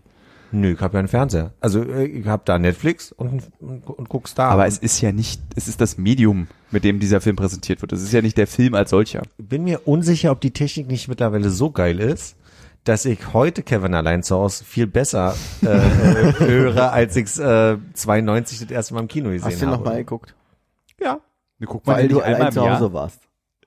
Weil ich alleine zu Hause war und Kevin heiße. Na, ich habe das Ding, also ich gehe ja nicht mehr so viel auf Konzerte, wie ich früher gegangen bin, aber ich merke, dass das so eine Sache ist, die ich schon gerne mal wieder machen würde. Wobei ich halt sonst jetzt vielleicht auch bis noch drei, vier, fünf Mal, wenn es hochkommt im Jahr um ein Konzert war, aber ich merke halt so, das vermisst man halt schon. Aber es geht auch ohne. Das ist Man gruselig, würde oder? ja auf YouTube.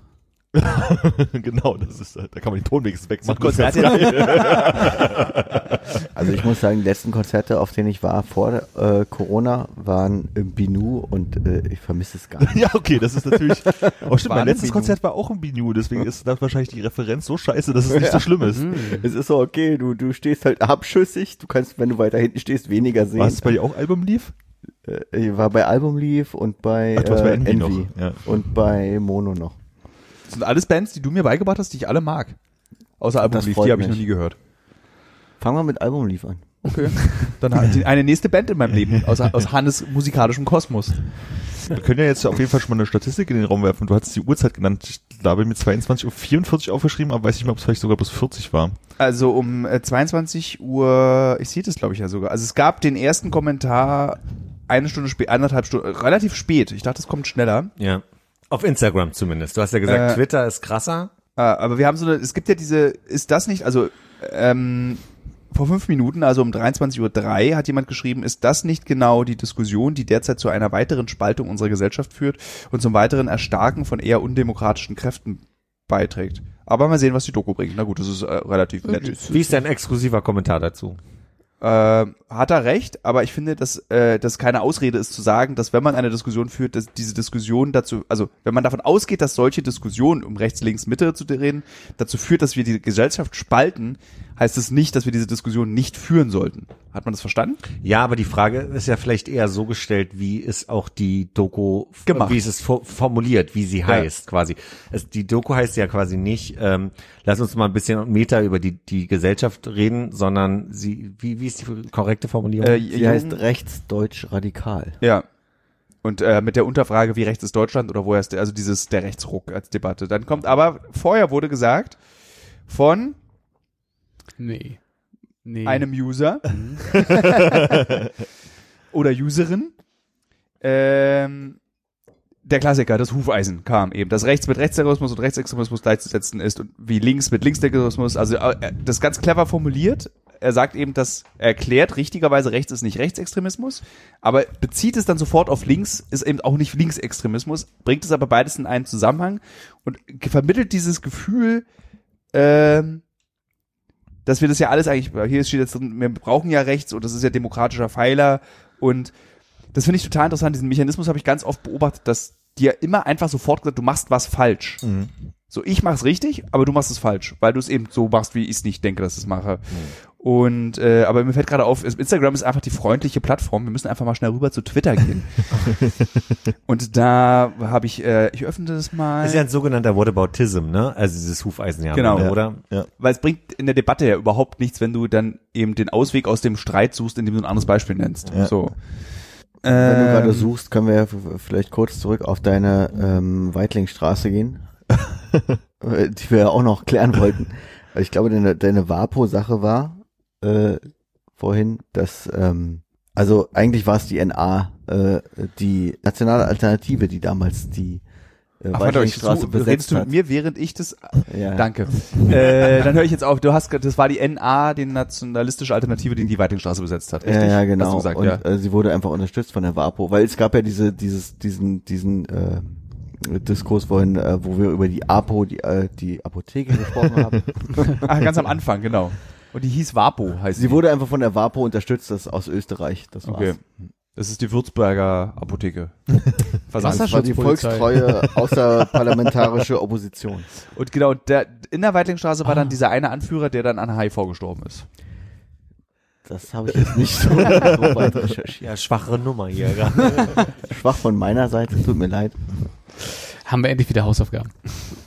Sag mal, Tito, du hast aber, seitdem wir uns das letzte Mal gesehen haben, ja auch einen Film gemacht über Corona, ne? Lass Ja. uns da mal kurz drüber reden. Ja, ne. Hast du keinen Bock? Doch, lass uns über Corona reden, weil. Aber ich bin gespannt, was deine Frage ist, weil ich dachte, es gibt zu diesem Thema wirklich kaum noch irgendwas, was man nicht beantworten kann. Es existiert. Es ist wahr. Bist du dir da sicher? Oder sind 100%. 5G-Masken von äh, Masken. Masten. Es sind die Masken. Das ist der, der 5G-Virus ist in die Maske, die wir aufsetzen müssen, äh, als Schlafschafe, ist äh, das eingenäht. Jetzt ist polemisch. Du hast recht. Ich nehme das zurück. Es existiert. Chemtrails und Corona, beides fängt mit C an. Ich würde mal sagen, wir gucken mal, wer jetzt ein Bundesverdienstkreuz bekommen hat und die Leute, Der fängt auch mit C an. die Leute hinterfragen wir erstmal. Ja. Ich verstehe natürlich den Impuls, den ihr hattet, da gleich ins Thema zu gehen.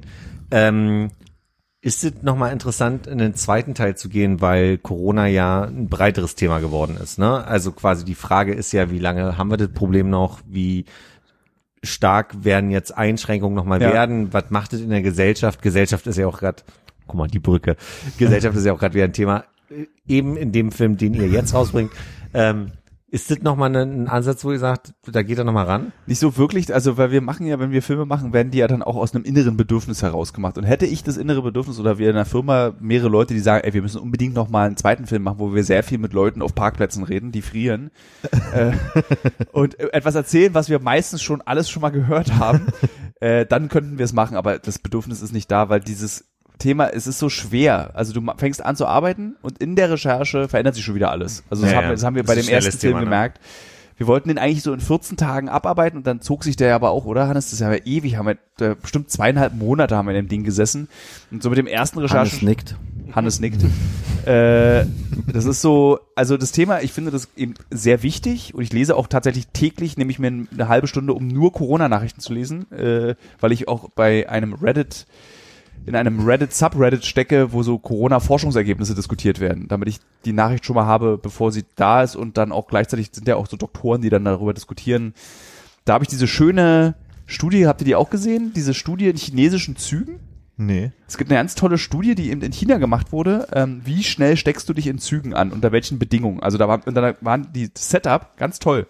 Ein Mann mit Corona oder eine Frau sitzt dir gegenüber, sitzt neben dir, sitzt diagonal dir gegenüber, saß auf dem Sitz oder läuft an dir vorbei. Also all diese Muster wurden durchgedacht. Das war richtig interessant. Und dann haben sie da eben rausbekommen, dass wirklich dieser Zeitfaktor eine Rolle spielt. Also wenn der 15 Minuten oder länger steigt die Ansteckungsgefahr um x Prozent. Ich habe die Zahlen jetzt nicht im Kopf. Egal wie die sitzen. Genau, also dir gegenüber ist es höher als diagonal. Wenn er, wenn er seitlich von dir sitzt, ist es genauso hoch wie gegenüber und so. Okay. Und das ist halt ganz interessant, eben da kannst du ja dann drauf, wie setzen wir uns in Zukunft in Züge und äh, br- bringt es was, das sauber zu machen. Und da war zum Beispiel das, gereinigte Sitze sind gereinigt, Punkt. Und die Deutsche Bahn hat ja, glaube ich, irgendwie jetzt auch so eine kleine Studie rausgebracht, dass es kein erhöhtes Ansteckungsrisiko in Zügen gibt. Die haben sie mit ihren Mitarbeitern gemacht, weil eben nicht mehr Leute krank geworden sind, nur weil sie in der Deutschen Bahn arbeiten. Genau, das, äh, das finde ich halt immer noch interessant und nehme mir dafür auch jeden Tag Zeit, weil ich äh, sehr genau wissen möchte, äh, was bedeuten die Nachrichten, die dann abends in der Tagesschau gesagt werden. Also wenn die sagen, ja, bald kommt ein Impfstoff. So, was heißt denn das? Es muss ja von irgendwo herkommen. Und dann suche ich davon die Quelle meistens. Okay. Aber das? Ja, also wir machen keinen zweiten Corona-Film. Äh, Oh. und, und vielleicht mal was Fröhliches zwischendrin. Frö Sucht euch mal ein Fröhliches. fröhliches Thema, ja. Ja, wollte, wollte wir nicht, also Wir wollen jetzt einen Film über Prostitution machen, ne? Und über die Ukraine. Dürfen So wir richtig das schon heiter- sagen? ja, das dürfen wir sagen. Also die, diese Themen kannst du ruhig da sagen. könnte man sich auf jeden Fall jovialer drüber unterhalten jetzt als über einen rechten Film oder Corona. Ja, ich glaube inhaltlich, was, was wir genau machen wollen, das dürfen wir noch nicht besprechen, Mhm. aber die Themen, das haben wir ja eigentlich immer bei den ganzen Folgen gemacht. Wenn nicht, also das ist ganz lustig, weil auf dem Instagram-Post, den ich am Anfang dieses Podcasts gemacht habe, schrieb eine Person drunter, ach, ist das der Film, über den du seit zwei Jahren im Podcast redest und nie sagen darfst, was es ist? Nein. Doch. Das ist also nicht, okay. Also dieser, der jetzt am Montag kommt, Ja. der, der rechtsextremen Film. Ähm, ja. Den Genau, hast du wahrscheinlich auch schon angeteasert, als du das letzte Mal hier warst. Das kann sein. kann ja. sein, ja. Ich glaube ja. Ja, da, da hast du, ja, da kann ich mich erinnern. Da kann ich nicht drüber reden. Äh, und ja, jetzt können wir, kann ich endlich aufhören, diesen richtig lästigen Satz in jeder Folge des Podcasts zu sagen. Äh, ich darf da jetzt leider nicht drüber weiterreden. In jeder Folge. Na wirklich, ich glaube, weil man immer irgendwie, man, man kommt ja dann immer auf die Arbeit zu sprechen im Leben. Wo bist du jetzt gerade, Hannes? Sechs, sechs Bier? Nee, ich bin beim fünften. Hm? Aber wolltest du noch über Hochzeiten sprechen? Habt ihr noch Lust, über Hochzeiten zu sprechen? Also ich glaube, wir haben gar nicht so äh, groß aus dem Erfahrungsschatz jetzt hier zu schöpfen. Na, Für, ihr, ihr, für, für dich war alles neu, deswegen Ach ja. ist so. ja, ich habe dann, ich habe meine erste Hochzeitsrede in meinem Leben gehalten. Es hat super Spaß gemacht. Ich habe dreimal fast geweint. Frei, Fra frei oder? Äh, Na, halb frei. aber wie wirklich halb frei? Hast du vorher was geschrieben? Ja. Ich habe es komplett aufgeschrieben und dann habe ich mir eine Absatzregeln gemacht und Am, dann am Vormittag oder? äh, am Tag vorher, aber auch nochmal in der kurzen einstündigen Pause zwischen Boot und äh, Venue abends. Ah, Also ich dachte, als du den Bräutigam zum Standesamt gefahren hast. Nee, ich habe angefangen, also äh, darüber nachzudenken, war dann in dem Moment, Tilo, du hältst natürlich eine Rede, Tilo, oder? Ja. Und dann habe ich in dem Moment fange ich darüber an nachzudenken, was ich aufschreibe und dann schreibe ich ja nur noch die Gedanken auf. Kurze Zwischenfrage, warst du der Einzige, der eine Rede gehalten hat? Oder Ja. hat äh, die äh, Brautjungfer, wie, wie heißt das, äh, Brautzeuge? Trauzeuge? Trauzeugin auch eine Rede gehalten? Nee, Oh, das war aber voll okay, weil das war so, weil die Stimmung an der, an der Abendveranstaltung war so aufgelöst und so freundlich. Es war wirklich, ich meinte heute zu der Braut, ich habe sie heute nochmal gesehen, ähm, das war echt eine der besten Partys, auf der ich in den letzten Jahren war. Und ich finde, das ist ein, also sie war eine richtig gute Party. Das war, jeder hat mit jedem geredet, alle waren irgendwie fröhlich, man musste nicht dieses komische Tanzen machen, was verboten ist. äh, und hattet ihr so, Brau äh, so, so Hochzeitsspiele? es war eins geplant. Das sollte, also der, der Plan war ursprünglich ähm, Zauberer, Rede, Hochzeitsspiel. Eins. So, und dann hatten wir aber nach der Rede waren alle so dicht und da war, alle waren so gut irgendwie drauf, dass man gesagt hat, komm, wir, wir trinken jetzt einfach weiter und machen Quatsch. Dann war das, dann wurde das Hochzeitsspiel nicht mehr gespielt. Es gab dann allerdings einen sogenannten Sweet Table. Hat die Weddingplanerin noch eingegriffen? Nur am Tag, na, sie hat einmal organisiert, weil das wegen des starken Regens hat sie noch mal so ein Hotel schnell organisiert, wo dann die alten Leute am Vormittag sich schnell unterstellen konnten, bevor wir aufs Schiff gehen.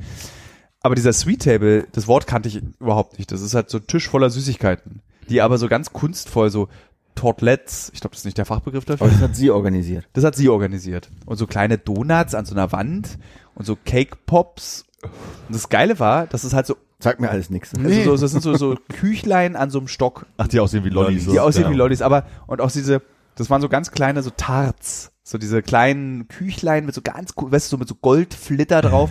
Und das Problem an diesem Sweet Table war, alle waren zu diesem Zeitpunkt, als der eröffnet worden, halt so ultra dicht. Das war dann halt so, niemand konnte das essen, wie diese Süßigkeit konzipiert wurde, nämlich so, uh, köstlich, Trüffel und Mango, das passt ja richtig gut zusammen. Und das, aber die Realität sah so aus, Donut, Donut. Die Leute haben es einfach so in sich reingespachtelt. Gab es eine Torte, die angeschnitten wurde? Erstaunlicherweise nicht. Tortlet? Tortelette. Es gab dann halt diese Tortelettes. Und da gab es dann eine Situation mit unserem Kollegen und Freund und Baumarktbesucher und Fahrer und Gast dieses Podcasts. Gast dieses Podcasts, Nils. Wir standen halt beide draußen, haben unseren 17. Komm, wir trinken jetzt mal ein Glas Wodka zusammen, zusammen getrunken und haben so, so super gelallt Übrigens Fahrer, ne? Also und sind dann wirklich zu diesem Sweet Table immer so hingewandt und so wirklich dann so immer so Sachen genommen. Was ist das jetzt? Ist Schokolade oder Smoothie? Tilo, Ich kann es, nein, Nüsse kann ich nicht essen. Das ist alles nussfrei, Nils, alles nussfrei. Also, also, was ist Nils da so braune Mundwinkel, ich so klebrige Finger.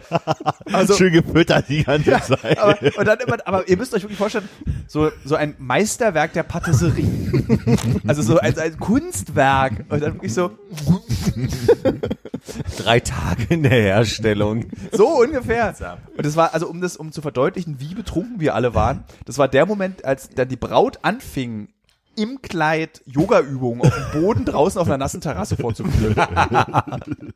ich habe so- dich noch nie betrunken erlebt. Trinkst du, du trinkst ja nicht viel Alkohol, Nee, ich ne? trinke sehr selten Alkohol. Was, was gab's jetzt dann? Sag Ähm, ehrlich, komm, und, hau raus. Aber wenn ich dann Alkohol trinke, das kann Hannes auch bestätigen, dann so. Also der Kann ich Abend, nicht bestätigen, bin ich immer auch. Hannes wir vergisst dann gleich alles. mal über eure Weihnachtsfeier nochmal gleich reden. Also der Abend, also es sollte irgendwie schon morgens Sekt getrunken werden, weil dieses äh, wegen Hochzeit und so, das mocht, mag ich zum Beispiel gar nicht. Ich kann nicht so zum Anstoßen Alkohol finde ich furchtbar, weil ich dann sofort betrunken bin. Also ich bin dann halt um neun am Standesamt Lichtenberg so, aber so auf so eine so eine feuchte Bäuerchenart ange, angesoffen. Aber warte mal, deine Eltern haben den Alkohol mitgebracht. Ja, natürlich. Wir hatten dann so eine vierstündige Berliner Brückenbootsfahrt mit den Alten, also die Eltern von ihr und unseren Eltern. Und es war tatsächlich, wir, und dann waren eben so ein paar Freunde eben noch so, so ganz, die, so Inner Circle Freunde, so vier Freunde waren noch dabei. Von, von, vom Brautpaar. Und es war dann wirklich so, wir saßen dann so alle, so, die Jungen, äh, saßen dann so, vier Stunden. und das war dann so, vier. Auf der linken Seite sehen Sie die Oberbaumbrücke, äh, die wurde gebaut, um so, das war so krass und, weil, und immer, und dann irgendwann fing es an, wurde das interessant. Warte mal, wann wurde die denn gebaut? Die Brücke zu Aber genauso, genauso ist es auch, weil das, das sind ja so Fakten, die man, man kennt seine Stadt, aber man weiß ja überhaupt nicht über diese, hier am Admirals, nee, warte hier, am oberen Krankenhaus war der Obernhafen, das war aber nicht sinnvoll, da wurde zugekippt. Hier steht im Übrigen die erste Eisenbahnbrücke über die Spree. Und das Krasse war, und immer wenn es dann so richtig interessant wurde, hat mein Vater angefangen, was zu erzählen. Hier steht, habe ich euch eigentlich mal erzählt, wie es in der DDR bei der NVA war? Die Brücke zwischen Marie-Louise-Lüser-Haus und dem anderen Ding nennt man auch die Oberbeamtenlaufbahn. so, ja, Der Berliner sagt so, kannst du auch gern die Waschmaschine. Genau Nein, so. sagt er nicht. Genau so.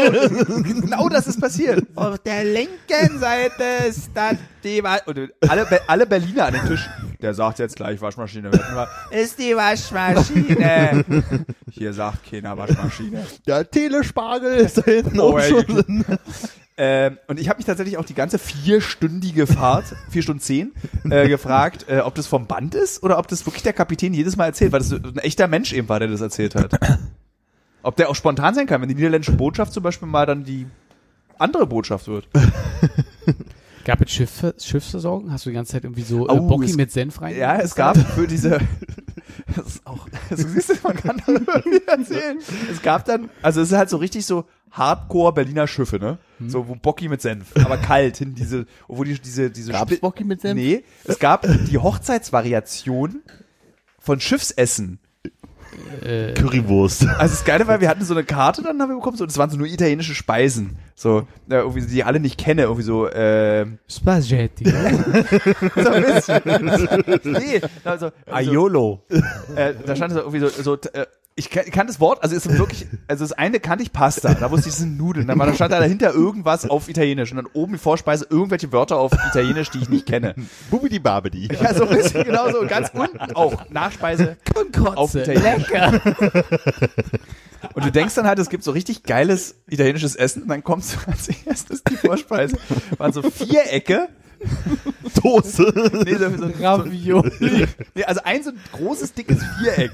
Und wir dachten dann alle, das ist Lasagne.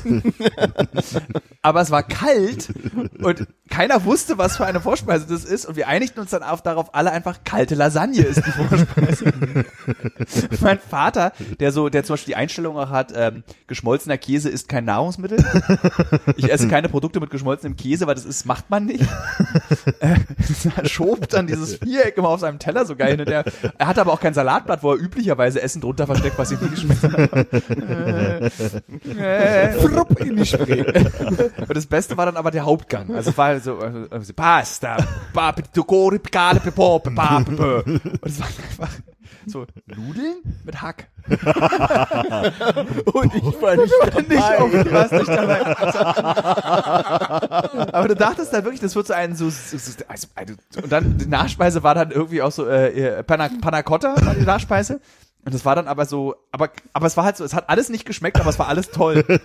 So, es war richtig gut. Aber es war eben so, wie würde eine Kantine auf einem äh, 100.000 Touristen im Jahr äh, durchfütternden Schiff Hochzeitsessen gestalten? Wie ist Hochzeit auf dem Schiff? Ja. Ähm, wir weichen so ein bisschen leider der Alkoholfrage aus. Ach so, was war? Ach so, was ich noch getrunken habe. Ja, also was, gut. was gab's denn alles? So, dann, ähm, ich wollte halt vernünftig bleiben und meine Mutter gab mir auch die Aufgabe, ich muss so, das, es soll keine Stille entstehen. Im Übrigen, liebe Mütter und Väter dieses Podcasts und eures Podcasts, wenn ihr das, bittet eure Kinder nicht darum, für Unterhaltung zu sorgen auf Familienfeiern. Das ist die schlimmste Aufgabe, die man bekommen kann.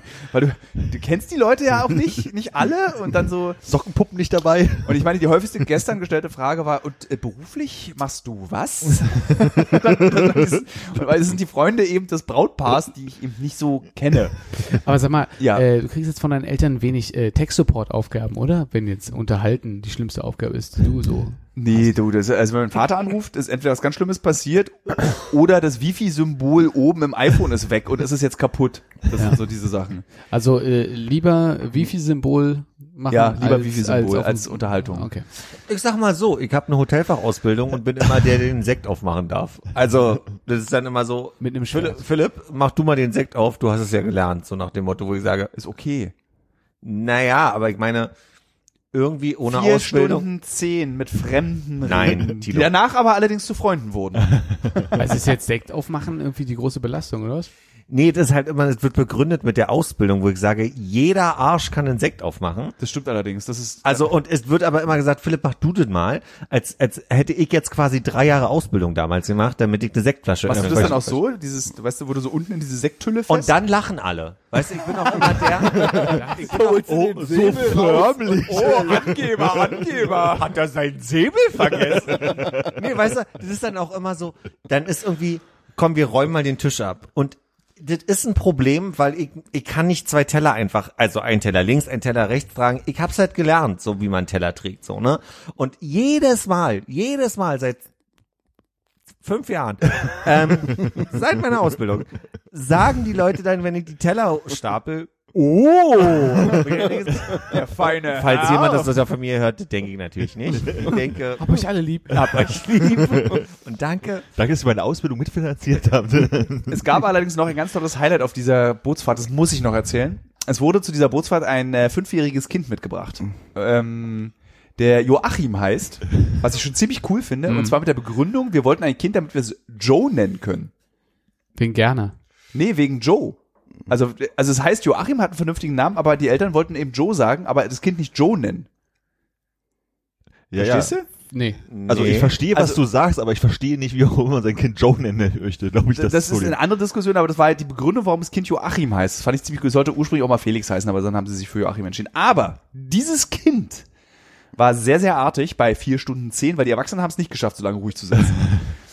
Und dann dachte ich mir, aber ich spiele jetzt mal mit dem Kind. Wir spielen mal, der hat, die hatten so Mühle und Dame dabei. Dieses Kind hat mich übelst abgezogen in beiden Spielen. Und ich behaupte, in beiden Spielen eigentlich ganz gut zu sein. Und der hat tatsächlich, stellte sich dann auch heraus, dass er tatsächlich sehr begabt ist und sehr sowas gut kann. Der konnte wie ein Erwachsener Mühle spielen. Und das ist so irre. Er hat eine Klippklappmühle gebaut. Der, der, der ist, pass auf, es ist so irre. Vor dir sitzt ein Mensch, der so groß ist wie so ein Holzscheit. So, der ist halt so, so, so ein Meter zehn. Hat so winzig kleine Hände. Sehr großer Holzstein. Ja. Mu- muss mit zwei Händen die Mühle-Dinger da hinsetzen. 20 Zentimeter. ganz kleine Hände, die dann diese, es war so ein, weißt du, so ein Reisemühle-Set so. Und ich habe ständig mit meinen unigalen Riesenfingern so meine, meine Steine durch die Gegend geschubst und mir so, und dann hat er immer den Stein gesetzt und hat dann immer so ganz niedlich hochgeguckt und dabei aber so üble Züge. So, ja, ich setze den da hin und da hin, weil wenn du den da hinsetzt und danach setzt du den ja da hin, habe ich von zwei Seiten die Mühle. Okay. So, und auch genauso beim Dame-Spielen. Da komm, spielen wir Dame, das ist ein bisschen chaotischer, da kann man nicht so viel nachdenken. Hm. Ich puste deine Dame. Verloren. Weg. Das, in meinem Kopf war das wieder lustig, die Geschichte, weil ich, Dame äh, Damenpusten ist, wenn du den Zugzwang übersiehst. Also wenn du die Dame in einen Zugzwang zwingst und dann ziehst du aber nicht mit der Dame, weil du gerade so nervös bist und woanders hinguckst und dann pustet man die Dame. Ich habe so ein bisschen das Gefühl, wir weichen der Getränkefrage aus. Zurück zu den Getränken. Also ich habe ungefähr 15 Shots Wodka getrunken. Das ist so, ich wollte mich nach der alten Regel meines Vaters, bleib bei einem Getränk. Gab's Wodka auf dem Boot oder vorher schon? Da war ich nüchtern. Es war dann abends die Veranstaltung. Ah, okay. Ich war komplett nüchtern, dann irgendwie so alle Gäste begrüßen, weil man ja als Brautzeuge, nee, wie heißt das? Trauzeuge. Äh, hast du ja so Verpflichtungen, du musst ja das alle gut und glücklich und alle herzlich willkommen, ist das Brautpaar ist dort drüben, fotografieren jetzt. Jetzt gibt es Essen, setzt euch. Und dann, weil das alles erledigt war, äh, nee, Moment, ich habe eigentlich direkt angefangen, angefangen zu trinken, als ich ankam. Weil ich direkt so, also stimmt alles gar nicht, was ich gerade erzählt habe. Also ich war eigentlich, ich habe dann so ein Champagner an, oder Cremant trinkt man ja jetzt. Was ist denn Crement. Das? Was ist denn das eigentlich? Das ist Ich gleich habe das doch gelernt. Die, die, ich sage jetzt einfach in ganz kurz, der, der französische Perlwein. Wie macht man den auf? Äh, mit zwei Säbeln. und so ein Loch rein wie in so äh, Und dann oben die Lasche. oh, Du oh, oh. an und dann oben ist Und dann rein. mit dem Kugelschreiber in Du, die du Seite. bist den Strohhalm aus der kleinen Plastikding da dran ist und steckst ihn oben Und wenn es das leer ist, auf den Boden legen und raufspringen. Genau. Nee, also ich habe dann angefangen, so Sekte zu trinken. Das war das Cremant hast du. Cremant, äh, Perlweine, französische, getrunken. Richtig. Und es war so, es war ein sehr schöner Ort und auch ein sehr gut betriebener Ort. Also die, es war dann immer so, wenn man sich umdrehte und das Glas so rechts von sich hielt und unterhielt und das Glas war so ein Viertel schon weg, kam jemand hinter dir und hat es einfach wieder aufgefüllt. Also Ja. du warst so ständig an dieser Sektsitze du und hast nicht gemerkt, dass das Glas nicht leer wird. Was dann wiederum dazu führte, dass ich schon recht heiter war, als dann eben nochmal vor der Vorspeise. Dann beim Sitzen wollte ich eigentlich eine Cola Light trinken. Gab's nicht, also habe ich Weißwein getrunken. Klar. Wieder der gleiche Weißweintrick, du drehst dich kurz weg, das Glas wird immer wieder aufgefüllt. Dann, Leben ist schwer. dann ja, super hart. Und dann war ich schon so dieses so, ah, es ist ein schöner Abend. Es ja, fühlt sich gar nicht an wie eine Hochzeit. So, in dieser Stimmung war ich. Und dann war die Rede und dann ging es eben los mit den Schnäpsen. Und ich meinte, okay, ich trinke nur Wodka, dann, dann wird der Abend super. Habe also dann 15 Wodka, Wie du es in Tadschikistan gelernt hast. wie, das, wie ich es in Tadschikistan gelernt habe. Ich habe dann also 15 Shots über den Abend verteilt getrunken und mich aber nicht an die Regel gehalten. Und zwischen die Shots wurden immer die Getränke gemischt von den Leuten, die ihre eigene Regel hatten. Ich trinke heute Abend nur Sambuka. Also kamen so Leute auf mich zu, die eben den ganzen Abend nur Sambuka tranken. und Meinen, kommt Tino, wir trinken zusammen Sambuka. Und ich so, klar! Also alle zwei Wodka-Shots kam ein Sambuka dazu. Brennend. Brennend? Nee, nicht brennend. Äh, einfach so. Drei Kaffeebohnen. Gar nicht. Einfach nur der Sambuka. Dann war, Okay. Hier erlebt. Komische Hochzeit. Hat auf jeden Fall ekelhaft geschmeckt. Dann gab's aber Leute, die irgendwann anfingen, Grappa zu trinken. Ja. Das sogenannte, oder so Kirschwasser. So dieses, Hey, hey, hey. ja, ja.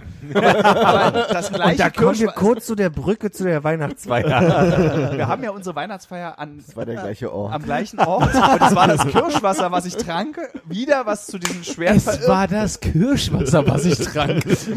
So, also, aber ist noch nicht zu Ende die Geschichte, ne? Also es gab dann die Kirschwasserfraktion und dann kamen so Menschen wie Nils, den wir ja als Freund, Gast dieses Podcasts, Fahrer. Fahrer, Baumarktfreund. Baumarktfreund kennen, der dann plötzlich mir irgendwas erzählen wollte, extrem dicht über die hohe Qualität von Kräuterschnäpsen. Äh, kurzer Einwurf. Ja. Bevor Nils ähm, mit mir die, die Autos für die ähm, Hochzeitsgäste abgegeben hat, gab es für ihn noch eine Bockwurst an der Tankstelle. Nee, Das Also, bedeutet, Das war das, das ist eine Fundament. Brücke. Das bedeutet, wir hatten vorhin über die Bockwurst auf dem Ja. Schiff gesprochen, aber Nils war der Einzige, glaube Der an ich, dieser Hochzeit eine Bockwurst der eine gegessen hat. Bockwurst gegessen hat. Ja. So, und Nils kam dann an mit den ähm, Kräuterschnäpsen, dann musste ich so Averna, was in sehr unpraktischen Gläsern für Menschen mit großen Nasen getrunken wird, weil ich meine Nase in diese Tülle nicht bekomme. Ich bin einfach nicht rangekommen. Aber dann das war ist die das, Nase von, wegen der sich Leute erkennen. Später. dieses, Hast du probiert, ähm, die Hand höher zu heben? pass auf, da ist so ein ganz großer Eiswürfel drin gewesen. Richtig? Wenn Und ich eine das- Zitrone? Kann sein, daran kann ich mich nicht mehr erinnern. Eventuell eine Zitrone. Eventuell eine Zitrone, wenn ich, Eventuell Zitrone. wenn ich das, diese Winkelveränderung mache, rutscht mir dieser Eiswürfel gegen die Zahn. Der, Zähne. und dann den Kopf jetzt ein Stück weiter nach hinten. Alles probiert. Alles probiert. Ja, also, und dann, dann kommt wollte ja, nur helfen. Und dann kommt ja dieses, dieses so altölartige Flüssigkeit namens Kräuterlikör, kommt dir dann entgegen und, und äh, vernichtet jede mögliche Form von, ah, deswegen konnte Nils diese Gebäcke so essen, weil der einfach seinen ganzen Mundraum ausgewaschen hat mit diesem Kräuterzeug. Das schmeckt ja einfach alles nach so Waldfußboden. Aber waren die Veranstalter nicht gestern? Ja. es, es geht noch weiter. Okay, du beeindruckst mich. Ich, Äh, sag's offen. Ich, ich, habe das, ich habe heute das perfekte Kater-Medikament gefunden, werde ich gleich sagen. Okay. Vier rohe Eier. Und nach der Averna, also da war schon so wirklich äh, hier irgendwie Reise nach Lallestan, also da war wirklich nichts mehr. Also jeder, auch wirklich alle Gäste waren, jeder war gleich betrunken, das war so krass. Und alle haben sich nur noch so angelallt und dann passiert leider bei mir was ganz Unangenehmes, ist mir dann passiert, da war einer dieser Kellner. Ich dann so in diesem besoffenen Verbrüderungsmodus gehe zu einem dieser Kellner und lalle. Sag, ja, ja früher die Bar 25. Ich war einmal in meinem Leben in der Bar 25. Ich wollte aber so tun, als wäre ich so ein krasser Bar 25-Gänger. Hier war früher die Bar 25, oder? Ja. Ich habe hier früher auch schon gearbeitet. Wie ist denn das eigentlich, wenn man so sieht, jetzt hier so Palfos, die Hochzeiten feiern und früher das Leben zelebriert, jetzt so auf Holzbohlen. Und er dann so, naja, wir werden ja alle älter und auch die Bar wächst. Wir sind jetzt dieser Ort geworden. Ha, ha.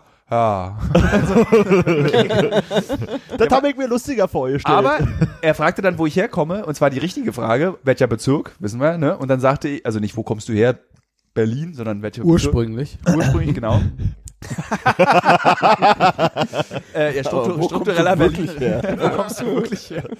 Äh, und ich meinte, wir alle. und ich meinte Lichtenberg und er dann auch. Er meinte, ich auch. Na, ich so, geil. Da war das Gespräch zu Ende. Das fand ich nur sehr schön, dass dieser Typ echt aus Lichtenberg kam. Habt ihr den geheimen Lichtenberg-Handshake gemacht?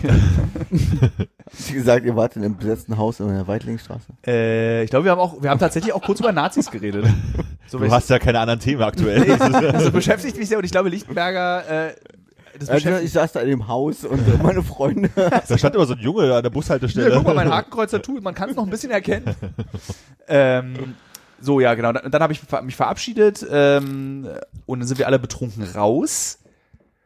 Und es gab eine Fraktion Taxi und ich wollte aber laufen. Und dann bin ich gelaufen, weil ich dachte, ich kann mich so ein bisschen runternüchtern noch beim Laufen. Und merkte in dem Moment, als ich mich äh, entschlossen habe, ich muss klein, dass ich mir weder einen Baum gesucht habe, noch ein Gebüsch, noch eine Litfaßsäule oder ein Schild. Also dieses komische Männerding, dass man gegen, wenn man gegen etwas einfach auf der pinkelt, Straße. Warte, Ohne die Hose auszuziehen. aber das kurzer so Exkurs. Warum ist denn das eigentlich so, dass Männer, wenn die, dass man immer et, gegen etwas pinkelt, dann ist es okayes Pinkeln? Das Um ist das äh, Gemächt zu verstecken, glaube ich, gegenüber. Nee, nee, ich glaube, es ist, wenn du äh, was, wo du hast gegen, wo du gegen pinkeln kannst, dass es dann nicht so rumspritzt. Nee, das spritzt doch viel Und mehr. das kommt aus den Zeiten, wo wir noch Höhlen gewohnt haben, weil dann haben wir gleich der Natur was zurückgegeben. In der Höhle. In der Höhle. Äh, aber was, aber was, Gegen was machen wir jetzt, wenn wir, wenn wir pinkeln, löst Das ist einfach bloß, das ist mit Antimaterie auf. Früher haben wir Bäume gegossen und Pilze ernährt und jetzt ist es halt einfach geblieben. Also Deine Theorie, Philipp. meine Theorie ist eher, also nicht Theorie, aber also quasi, bei mir ist es eher so, ich versuche so wenig Geräusch wie möglich zu machen und versuche eher so Kreise zu ziehen. Ja, das funktioniert bei mir nie. Bei mir auch nicht, aber jedes Mal versuche ich es recht. Ja. Sind wir, also ist, sind wir uns sicher, dass nachdem wir mit so einem ernsten Thema eingestiegen sind, wir den Podcast in die Richtung gerade führen wollen? Natürlich, du bist ja auch ein Teil unseres Podcasts dabei, ja. Okay, richtig. Äh, genau, also eben. Und da in euren Podcast gehören ja diese ganzen Pinkelgeschichten. genau. Typischer Donnerstag. Also Äh, naja, und jedenfalls äh, wurde dann aber verhindert, dass ich irgendwie so mit runtergelassenen Hosen mich irgendwie auf die stelle oder auf eine andere Straße in Berlin oder Kam die Weddingplanerin und hat gesagt, Hose hoch, Tilo. so ein bisschen. Hab dann auch gemeint, okay, das kriege ich noch hin. So, und dann merkte ich aber so, umso näher ich meiner Wohnung kam, umso schwerer fiel mir das Laufen. Also ich war dann, ich merkte, okay, der Alkohol, das ist jetzt dieses Ding, wenn man noch so ein Absacker, was im Übrigen ein Wodka war mit Zimt, was keine gute Idee als Absacker ist. Und ähm, also ich habe mich dann mehrere Male übergeben zu Hause. Gehen wir mal dahin. Und zwar so übles Brechen, nicht dieses schöne, ah, mir geht's wieder besser, sondern ah, mir ist noch schwindeliger. Der Punkt an der Zimmerdecke bewegt sich immer noch. Das ich war bleib einfach mal vorm Klo liegen. Jetzt Sprung zu meinem Bruder. lieben Gruß. Also ein wirklich äh, passionierter Hörer. Und Ich herzlichen weiß. Glückwunsch. Herzlichen Glückwunsch von unserer Seite. Mein Bruder hat seine Hochzeitsnacht tatsächlich um die Toilette gewickelt. Er wurde von seiner Frau zugedeckt an der Toilette, weil er hat's echt nicht, er, ihm ging's auch so übel. Und ähm, ja, aufgewacht bin ich mit dem Gedanken, ich habe nicht mal mehr diesen Gedanken, ich trinke nie wieder Alkohol, formuliert in meinem Kopf, der ja so ein Klassiker-Gedanke ist. Und ich, Ich trinke nie wieder. ich möchte sterben. ich habe so unter der Bettdecke gefroren. Das war so, dieses, man liegt so komplett eingemummelt und so friert, so ganz starkes Frieren, so Bibbern, so, so, so Schüttelfrost-Bibbern. Und habe dann gesagt, ich, ich gehe spazieren und kaufe mir so eine Ditch-Pizza. Das hilft vielleicht. Und habe dann irgendwie äh, und immer wenn ich stehen geblieben bin beim Spazieren, äh, während des Spazierens, ist mir schwindelig geworden. Also so richtig übles Nachkatern. Und dann sind wir zu meinen Eltern gefahren, äh, mein Bruder und ich, und dort habe ich das perfekte Katermittel gefunden. Ich habe ungefähr drei Liter Kamillentee auf Ex getrunken. Und mir ging's, und dann war ich Gassi mit einem Hund, und dann ging's mir gut. Davor ging's mir wirklich, ich möchte sterben. Und hat jetzt der Hund mit dem Gassi geholfen oder der Kamel? Der Hund mit dem Gassi. Hattest Das du ganz falsch. Tüten Der Hund dabei? mit dem Gassi hat geholfen. Der nee, Hund es war mit dem Gassi. Äh, äh, Wald. Er durfte in den Wald kacken. Er hatte ganz seltsam, es war ja dieser sehr stürmische Regen heute. Der hat ganz seltsam gekackt. Und zwar so abgesetzt, dreimal hintereinander. Und es sieht ganz lustig aus. Blub, blub, blub. Ja, wenn Hunde kacken, ich habe es noch nie so beobachten können, weil ich ja keinen eigenen Hund habe. Das sieht aus wie wenn Katzen brechen. Weil die dann mit ihrem Körper so eine wurstartige Bewegung so Nur andersrum. ja, aus dem, aus dem anderen Loch. So, so, blö, blö, blö, so Ziehharmonika ziehen die sich zusammen, bis die Wurst rausfällt. Ich finde es ein schönes Schlusswort für diesen sehr wichtigen Podcast, den wir heute gemacht haben. Ich dachte, wir kommen noch mal zur Weihnachtsfeier, aber Ah, ja. offensichtlich nicht mehr. Ja, eigentlich ist, es, eigentlich ist es wie die Hochzeitsfeier, nur dass Hannes und ich noch im Matrix waren. Mehr muss man dazu nicht sagen. Moment, Moment. Nee, ich finde, es reicht. Hannes, warst du nicht Schnapsbeauftragter? Nee, du warst ja eigentlich Finanzbeauftragter an dem Abend. Ich, ich war äh, Kirschwasserbeauftragter. Und das Schöne an diesem Kirschwasserbeauftragten war, dass ich den ganzen Abend dachte, ich trinke, wie, wegen dieser Regel, ich trinke nur Wodka, Wodka. Ich habe den ganzen Abend einen seltsam schmeckenden Wodka getrunken, der sich dann herausstellte, als ich dich am nächsten Das Tag war anrief. Kirschwasser. Das war Kirschwasser. Deswegen ging es mir auch wieder so schlecht an diesem Tag. Hannes, wie ging's dir denn an dem Abend? Ah, richtig gut. Das war der beste Abend meines Lebens. Hast du was verloren? Außer meiner Erinnerung. Vielleicht meine Unschuld. Ich dachte an eine Mütze, aber vielleicht war es ein anderer Abend. Das Schöne Ja, war, es war meine Mütze und mein Schal. Und äh, so habe ich auch Hannes ja auch noch nie erlebt. Also so high on Kirschwasser ist er durch diese Weihnachtsfeier gerufen, gelaufen und hat alle zehn, äh, eigentlich jeden Menschen angesprochen und gesagt, so muss jetzt eine Rede halten. Rede, Rede, Rede. Du musst dich vom Politischen. Was ich, was, was mich jetzt interessieren würde, wäre eigentlich die Zeit, an die ich mich nicht erinnern kann. Also, dass ich Leute überredet habe, Reden zu halten, okay, da kann ich mich dunkel dran erinnern. Vielleicht auch, dass ich selber irgendwas gesagt habe. Du hast eine sehr emotionale Rede gehalten. An die kann ich mich null erinnern. Und zwar ohne Vorbereitung. Natürlich nicht. Äh, äh, Das war- also das- wozu? Zu Weihnachten, zu- zum Zusammenleben, zur Zur Arbeit? Arbeit, Firma, die besonderen Mitarbeiter, die Hannes hier umgeben, mit Nennung von einzelnen Namen. Es war für alle saßen so da. Mund auf, alle haben Hannes angestarrt. War- es ist so, Das lag ja daran, dass ich eine Rede halten musste, weil die, die Bedingung äh, von allen Leuten, die ich überreden wollte, eine Rede zu halten, war natürlich, na, da musst du aber auch was sagen. Und dann hat Hannes da wirklich so ein Ding dahin geschmettert, wirklich also der Wahnsinn. Also Das sagst du jetzt, weil du auch betrunken warst zu dem ja natürlich. Alle, wir merken, Alkohol ist gut. Was ich mich aber frage, als wir dann noch ins Matrix gefahren sind, Ja, wie lange warst, warst du da noch da? wir sind ja dann noch auf so eine andere Ich kann mich Veranstaltung. an nichts erinnern. Gar nichts. Weder an die Fahrt ins Matrix noch an die Situation im Matrix. Ich glaube, das ist so wie wenn man mit Hannes ausgeht, ist es so wie immer. Du bist dann so direkt rein, dann ist es ja so, Ich stehe ich sofort im Käfig. Ne? du stehst sofort im Käfig. genau das. Also so, du gehst an der, an der, an der Bar vorbei, nimmst dir von irgendeinem Tisch irgendein Getränk, lässt dabei deine Kleidung so auf den Boden fallen und stehst in der T-Shirt oder Hose? Hannes, T-Shirt oder Hose? Keine Hose. und stehst und tanzt einfach plötzlich. Und alle anderen sind gerade noch da, geben ihre Schals ab und du tanzt schon. Du bist schon total verschwitzt und ey, ich bin hier schon seit äh, bibada bada hoch, stehe ich, auf, steh ich auf der Tanzfläche. Und so war das. Und, dann, cool, man. und da haben wir dich verloren. Das war dann so, da warst du weg und hast getanzt. Weil ich meine, das wisst ihr ja auch, Hannes ist ja eine Maschine. Ne? Wenn, wenn einmal das Tanzbein gehoben wird, wird es nicht mehr gesenkt. Jetzt nochmal zur Zeitangabe. Äh, Circa. Pi mal Daumen. 21 Uhr? ich glaube, wir waren so um eins, waren wir glaube ich da. Um eins haben die zugemacht, wir sind so halb zwei sind wir ins Matrix. Und äh, wollten dieses Event geht ja irgendwie so ins Matrix für das Gefühl, hier waren wir halt auch, als wir klein waren. Also ihr ja nicht, hatten wir schon mal als Thema, Ja. ne? Wir, genau, äh, wir ja. Ja, als ich klein war, war ich öfter im Matrix. Und, Damals fand ich es noch scheiße. und es ist tatsächlich echt auch echter Kack. Ist der eigentlich immer noch so komische äh, hier, wie heißt die Serie? Beliebt in Berlin? Nee. Äh, Berlin 2315? Nee, wie heißt denn diese RTL 2 Serie? Tag und Nacht. Tag und Nacht, genau. Spielt die Matrix? Die, der, das Matrix spielt irgendwie eine ganz wichtige Rolle, glaube ich, in dieser Serie. Deswegen ist dieser Club auch so erfolgreich, weil alle dann das so als, als Mecker, der politische Islam, als Mecker ihrer eigenen Sendung wahrnehmen. So, so oft wurde Oliver Flash in den Mainstream-Medien noch nicht erwähnt. Ja, genau. Er läuft schon. ZDF-Podcast läuft schon. ähm, äh, ja, und äh, da, deswegen sind die da, glaube ich, alle immer hinten. Wir gucken ihn gerade an in dem Wann, Gespräch. wann, wann bin ich gerade? Ja. Meine Frage war die Zeitfrage. Ach ja, äh, ich, also wir waren so halb zwei da. Hannes war, glaube ich, um sieben zu Hause. Wahrscheinlich. Es, war, es ist ja Winter und es war hell, als Hannes nach Hause kam. Man kann sich das also ausrechnen. Ich bin ja noch mal zurückgelaufen, weil ich meine Sachen von der Garderobe vergessen hatte. Das ist eine traurigste Vorstellung, dass, dass du äh, durch diese ganzen Zusammenhänge auch nicht so richtig, du bist ja dann so, oh, draußen. Ja, genau. Es war, meine Erinnerung war so, okay, wir fahren halt irgendwo los, wo wir vorher waren. So, so Matrix, nix, keine Erinnerung. Und dann aber, ich bin kurz vor zu Hause, aber merke, ich habe gar keine Jacke an, ich habe gar keinen Schal um, ich habe gar keine Mütze auf. Wo waren wir denn gerade? Ach ja, Matrix. Und dann wieder zurück und nochmal zur Garderobe. Ich befürchte, dass du an diesem Abend eine ganz wichtige und gute Aufgabe gemacht hast. Das Getränk, was du dir von irgendeinem dieser Tische genommen hast, war wahrscheinlich gestreckt mit irgendwas. Und du, bei dir hat er einfach so gelöscht. Bester Abend meines Lebens, keine Ahnung, was passiert ist. Ich bin irgendwie mit T-Shirt bippernd in der M10 aufgewacht. Oh, das ist mir mal passiert. Erzähl.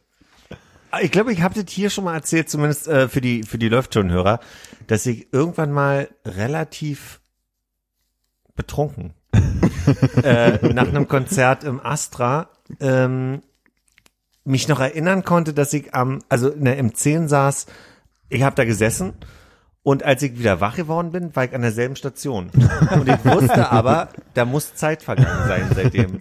Das heißt, ich muss einmal mit der ganzen Bahn ich komplett aber auch schon mal. runtergefahren Bis sein. Nordbahnhof, wo wir zurück. Niemand hat mich geweckt, wieder zurück und ich, ich bin wach geworden an derselben Stelle, an die ich mich zuletzt erinnern konnte. Wahrscheinlich haben Leute euch geweckt, ihr seid einfach wieder eingeschlafen. Sie müssen jetzt hier raus. Ja, ja, ja. Kannst du dich noch an das Raclette und so erinnern? Ja, ja, ans Essen kann ich mich noch erinnern. Ja. War aber ein sehr Das, schöner Abend. das fing ja an damit. Uns ist gestern Abend auch aufgefallen, du hast da ein bisschen gefehlt. Also du hättest da auch wirklich gut, weil du hättest, wärst auch rumgerannt. Rede, Rede. Das hättest du gut gemacht.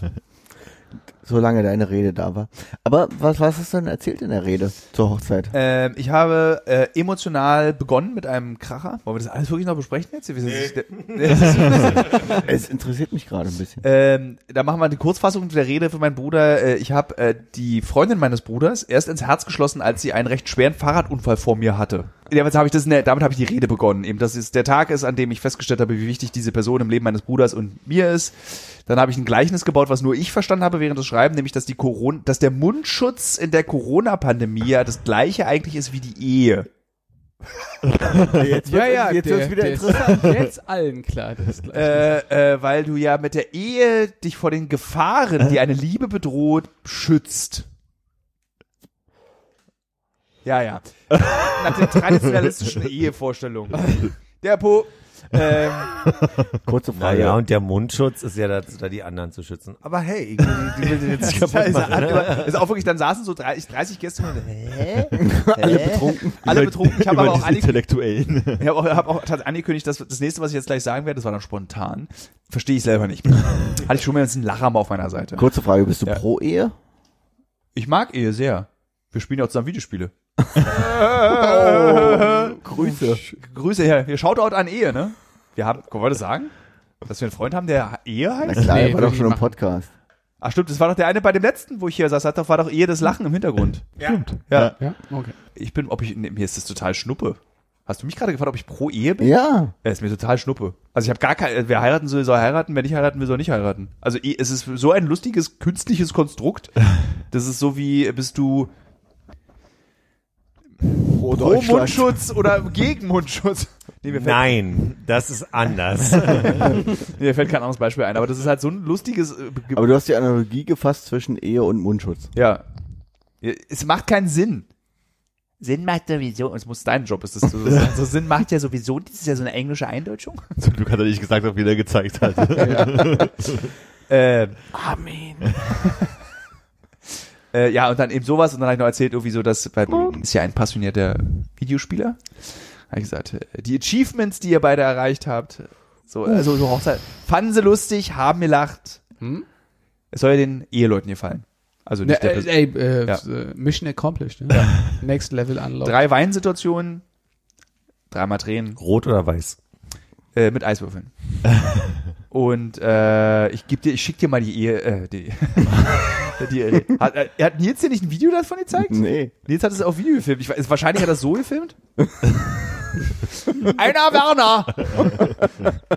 ähm, äh, genau. Und dann war die Rede vorbei und dann war der Alkoholexzess und äh, vielen Dank, dass ich da sein durfte. Es war sehr schön mit euch vieren. Äh, machen, Tilo, wir, schön, dass du da warst. machen wir einen Weihnachtspodcast dieses Jahr auch wieder? Haben wir das schon mal gemacht? Tilo, Also wir müssen wir- gleich eh nochmal reden. Ja. genau. Weihnachtspodcast machen wir immer, aber noch nie mit dir gemacht, Ich insofern. hatte das Gefühl, ich war bei irgendeinem Weihnachtspodcast mal dabei. Weil der du uns erste, so gerne hörst. Ja. der erste war das. Also mein erster Auftritt bei euch war, glaube ich, in einem. Ich glaube, es war kein Weihnachtspodcast, aber das zeigt ja, wie einladend unsere Weihnachtspodcasts sind. Ja. Auch dieses Weihnachten wieder. Was schon mal für eure Fans heißt, ihr macht weiter. Mindestens bis Weihnachten. Äh, wir, einer von euch hat bestimmt die genaue Tageszahl bis dem zum 24. im Kopf. Warte mal. Wie viele Tage ist es noch bis Weihnachten? Oh, steht hier sogar. Ich habe es zu nahe meine 89 Tage. Also 89 Tage gibt's euch noch. Danke, dass ich da sein durfte. vielen, vielen, vielen Dank. Äh, tschüss. Schön, dass du da warst. Der Tag hier. Auf Wiederhören. Tschüss.